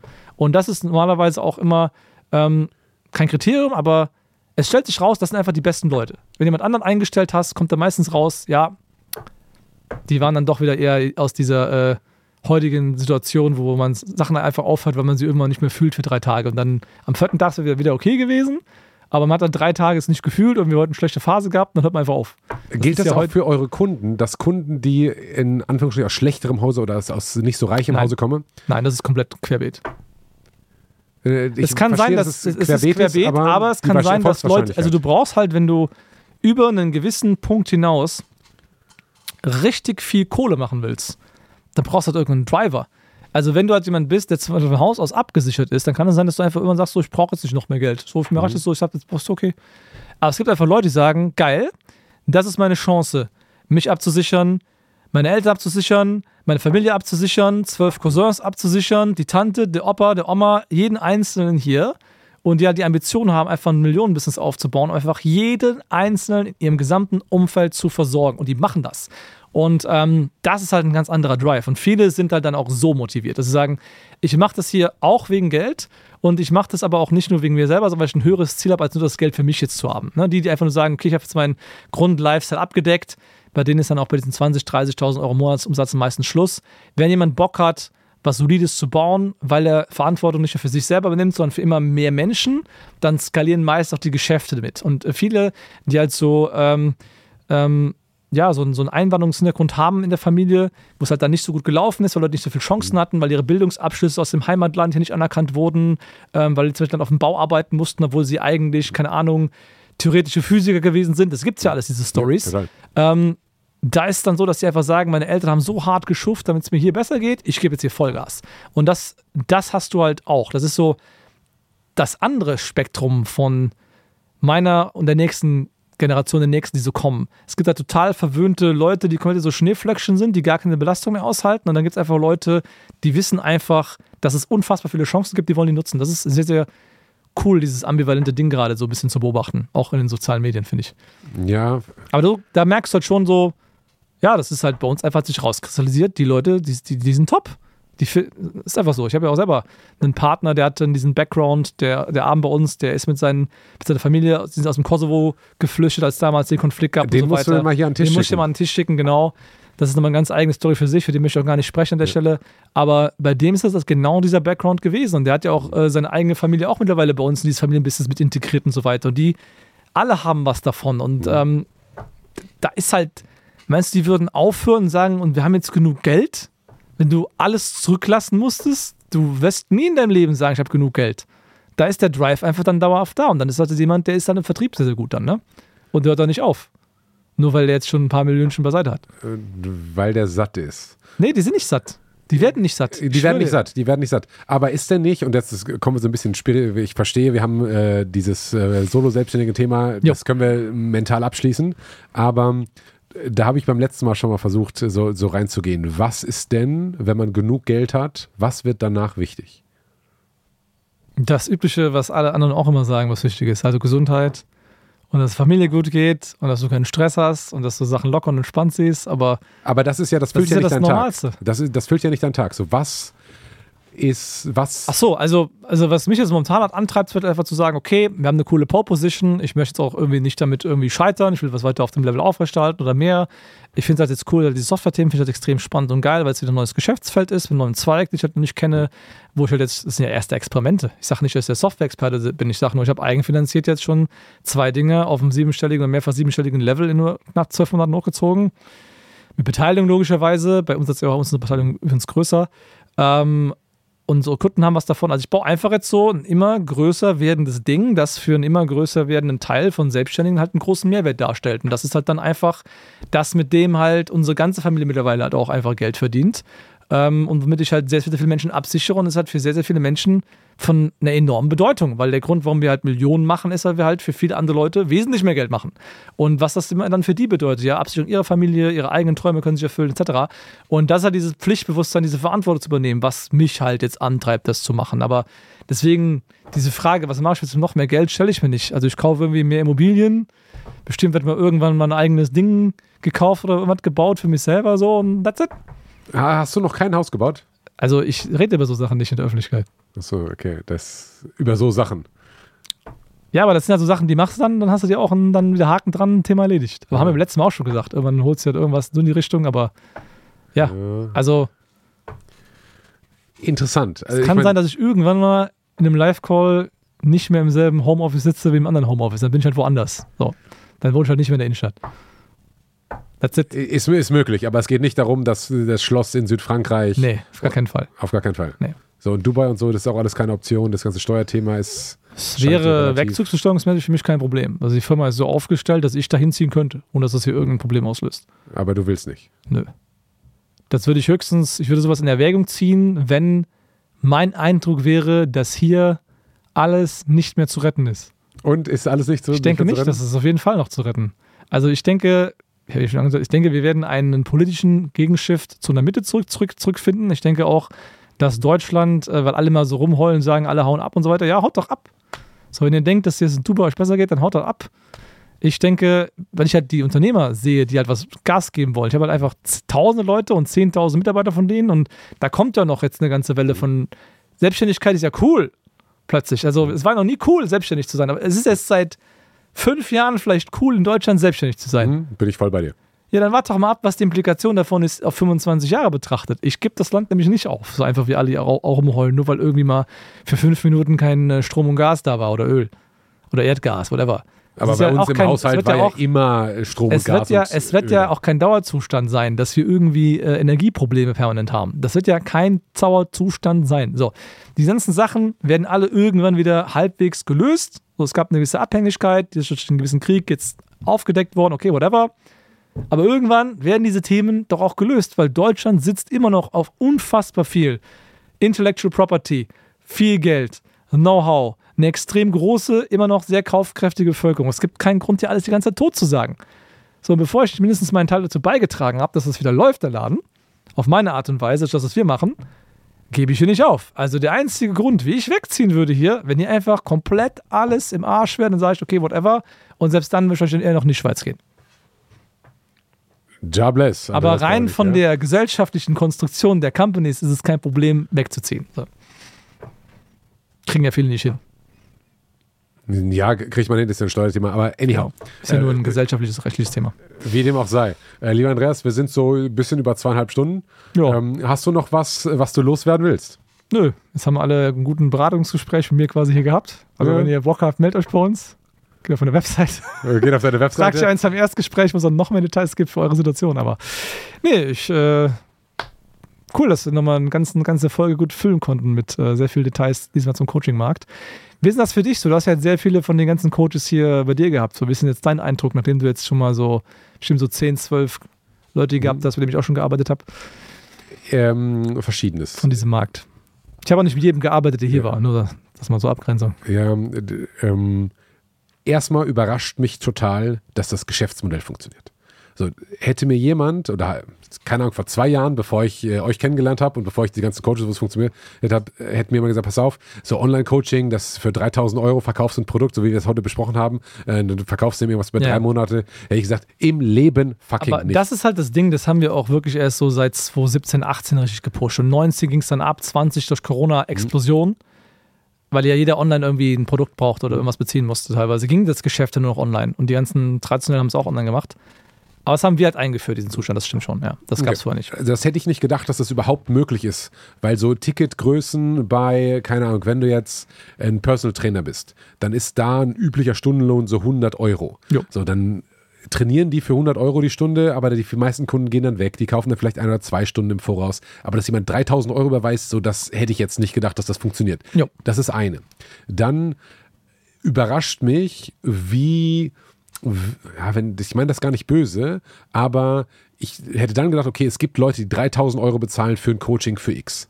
So, ich hätte gedacht, dass es viel weniger sind, als es tatsächlich dann, dann sind. Und dann hätte ich gedacht, wenn du da als Coach auftrittst, dann musst du der fucking Master sein, die Goat of Abnehmen. Keine Ahnung, mit 300 Millionen guten Kunden und hier war ich im TV und das. So, und das, es braucht scheinbar relativ wenig an, Quali an, an harter Qualifikation. Es gibt ja Leute, die, wenn du Arzt wirst, dauert das zehn Jahre Studium und dann sagst du, ich kann Arzt werden. Wenn ich Abnehmcoach werden will, würde ich sagen, wenn wir uns zusammen hinsetzen, dann dauert das, haben wir heute Abend eine Website und morgen früh den ersten Abnehmcoach-Kunden äh, für mich. Das wäre möglich. Ja, ich habe ja seit dem letzten Mal hier war auch ungefähr 15 Kilo verloren. Also so drei, vier Ideen kann ich jetzt auch ja. mitgeben. Also so. ess einfach nur noch die Hälfte. ja, und da, da geht es halt, und das ist ja das Ding, was du auch gerade erklärt hast. Ja, ja. Es geht gar nicht so um die fachliche Kompetenz. Und dass jemand, also, der jetzt Olympiasieger ist, ist. Also es macht keiner ein Abnehmen-Coaching und vor allem nicht mit uns, wenn wir nicht sicher sein können, dass der das schon mal mit ein paar Leuten gemacht hat und der liefern kann. Ich meine das gar nicht böse. Ja, aber wenn das du jetzt, mal klarstellen, weil manche Leute werden das immer so interpretieren, dass jetzt ja dazu gesagt hätte, dass du gar keine Qualifikation ja, nee, brauchst. Aber, aber ich sag mal, ich habe jetzt schon. du musst kein Olympiateilnehmer genau, sein. Ich ja. bin ich habe ein bisschen Sport getrieben, ich weiß ein bisschen, was ein Protein ist, ich weiß, was ein Kohlenhydrat ist. Und ich sag mal, ich wäre vermutlich ein ähnlich guter Coach wie ein Olympia-Gold irgendwas im Schwergewichtsdings, weil es gar nicht darum geht, so die, die, die, das fachliche Ding ähm, ist wichtig, aber das Mindset-Ding, das Marketing-Ding ist sind ganz erhebliche Bausteine. Das heißt, selbst wenn ich, und das ist ja die Kritik, die an, an vielen Coaches kommt, so, ey, der, was bildet der sich eigentlich ein, dass der Coach dafür sein kann? So, trotzdem funktioniert das. Ja, wir sind ja auch im Fußball Weltmeister geworden mit einem Trainer, der nie in der ersten Liga, glaube ich, gespielt hatte, richtig? Oder? Keine, keine Ahnung von Fußball. Keine, ja. Also, äh, Nummer Also, es kommt nicht darauf an, dass der Coach die ultra größte Koryphäe ist, sondern dass der mhm. einfach faktisch die Ergebnisse geliefert hat. Und äh, das ist das Einzige, worum es geht.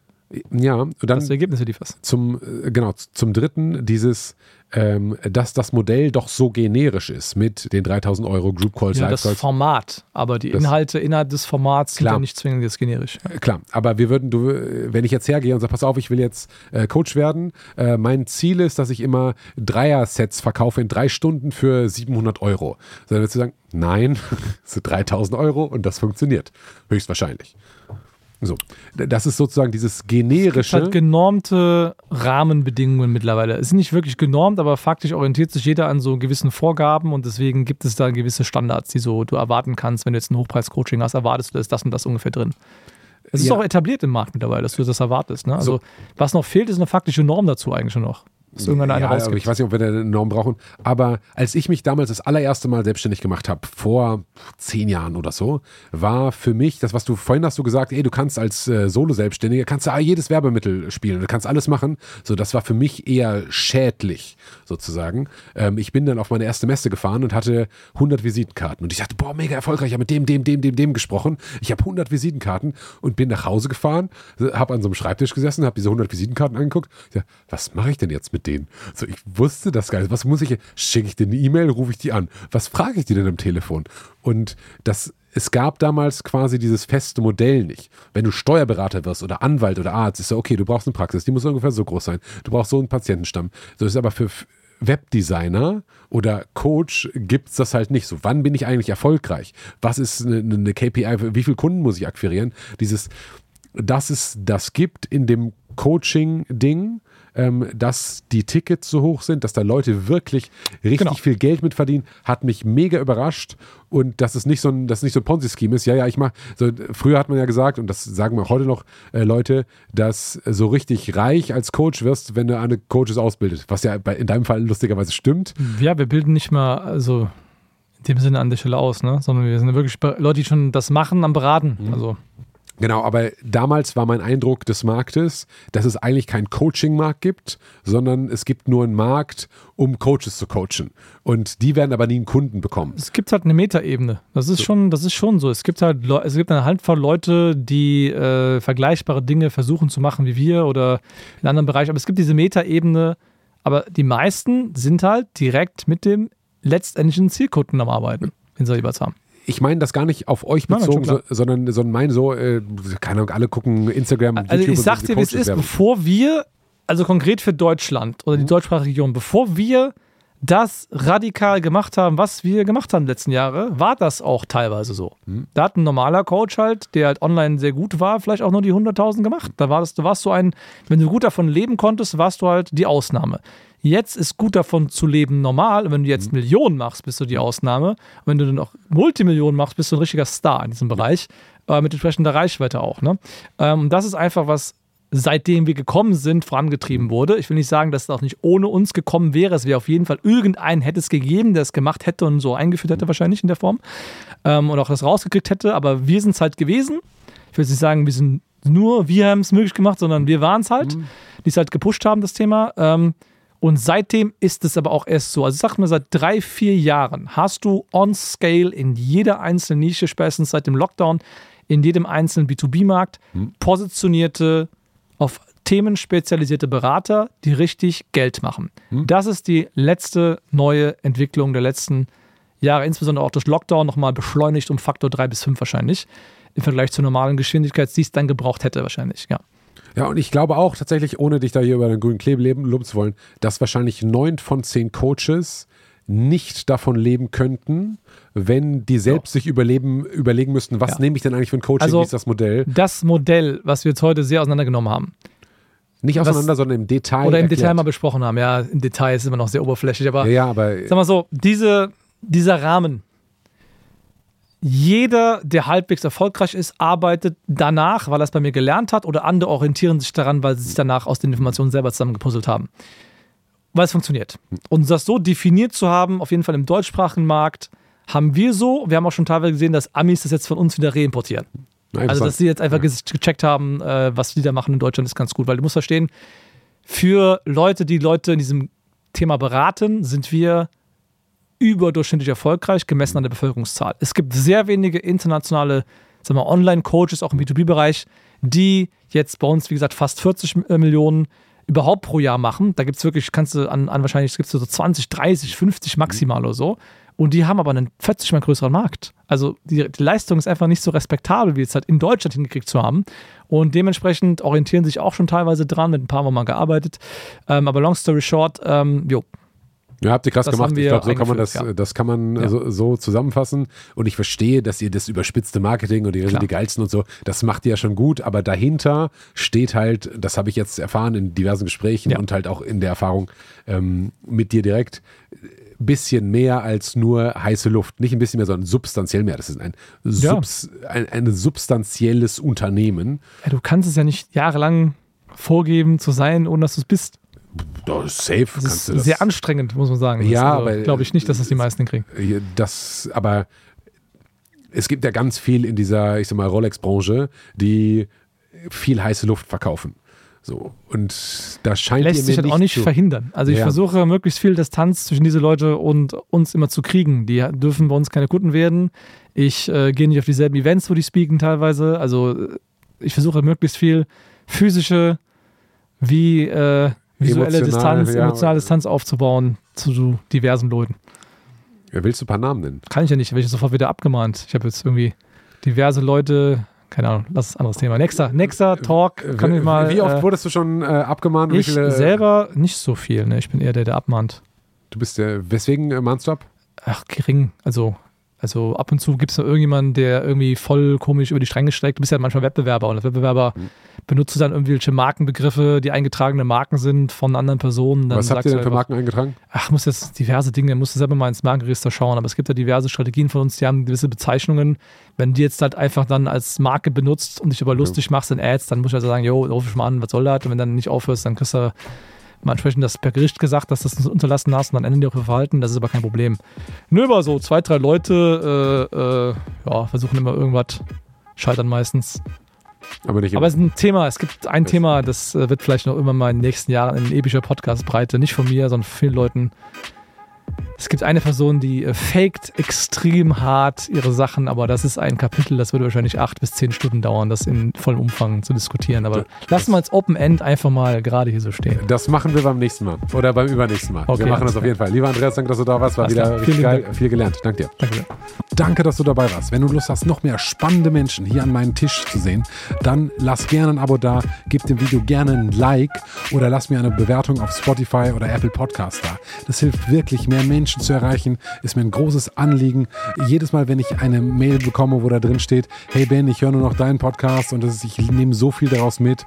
Es, ich bestimme nicht mit allen Menschen überein, die du da am, am Tisch sitzen hast, aber das sind gute Inspirationen. Das bringt mir für mein Leben etwas. Ich freue mich ein Loch im Bauch und ich würde gerne noch mehr Menschen erreichen. Deswegen Like, Abo und eine geile Bewertung bei Spotify und Apple Podcast. Herzlichen Dank und bis zum nächsten Mal. Euer Ben.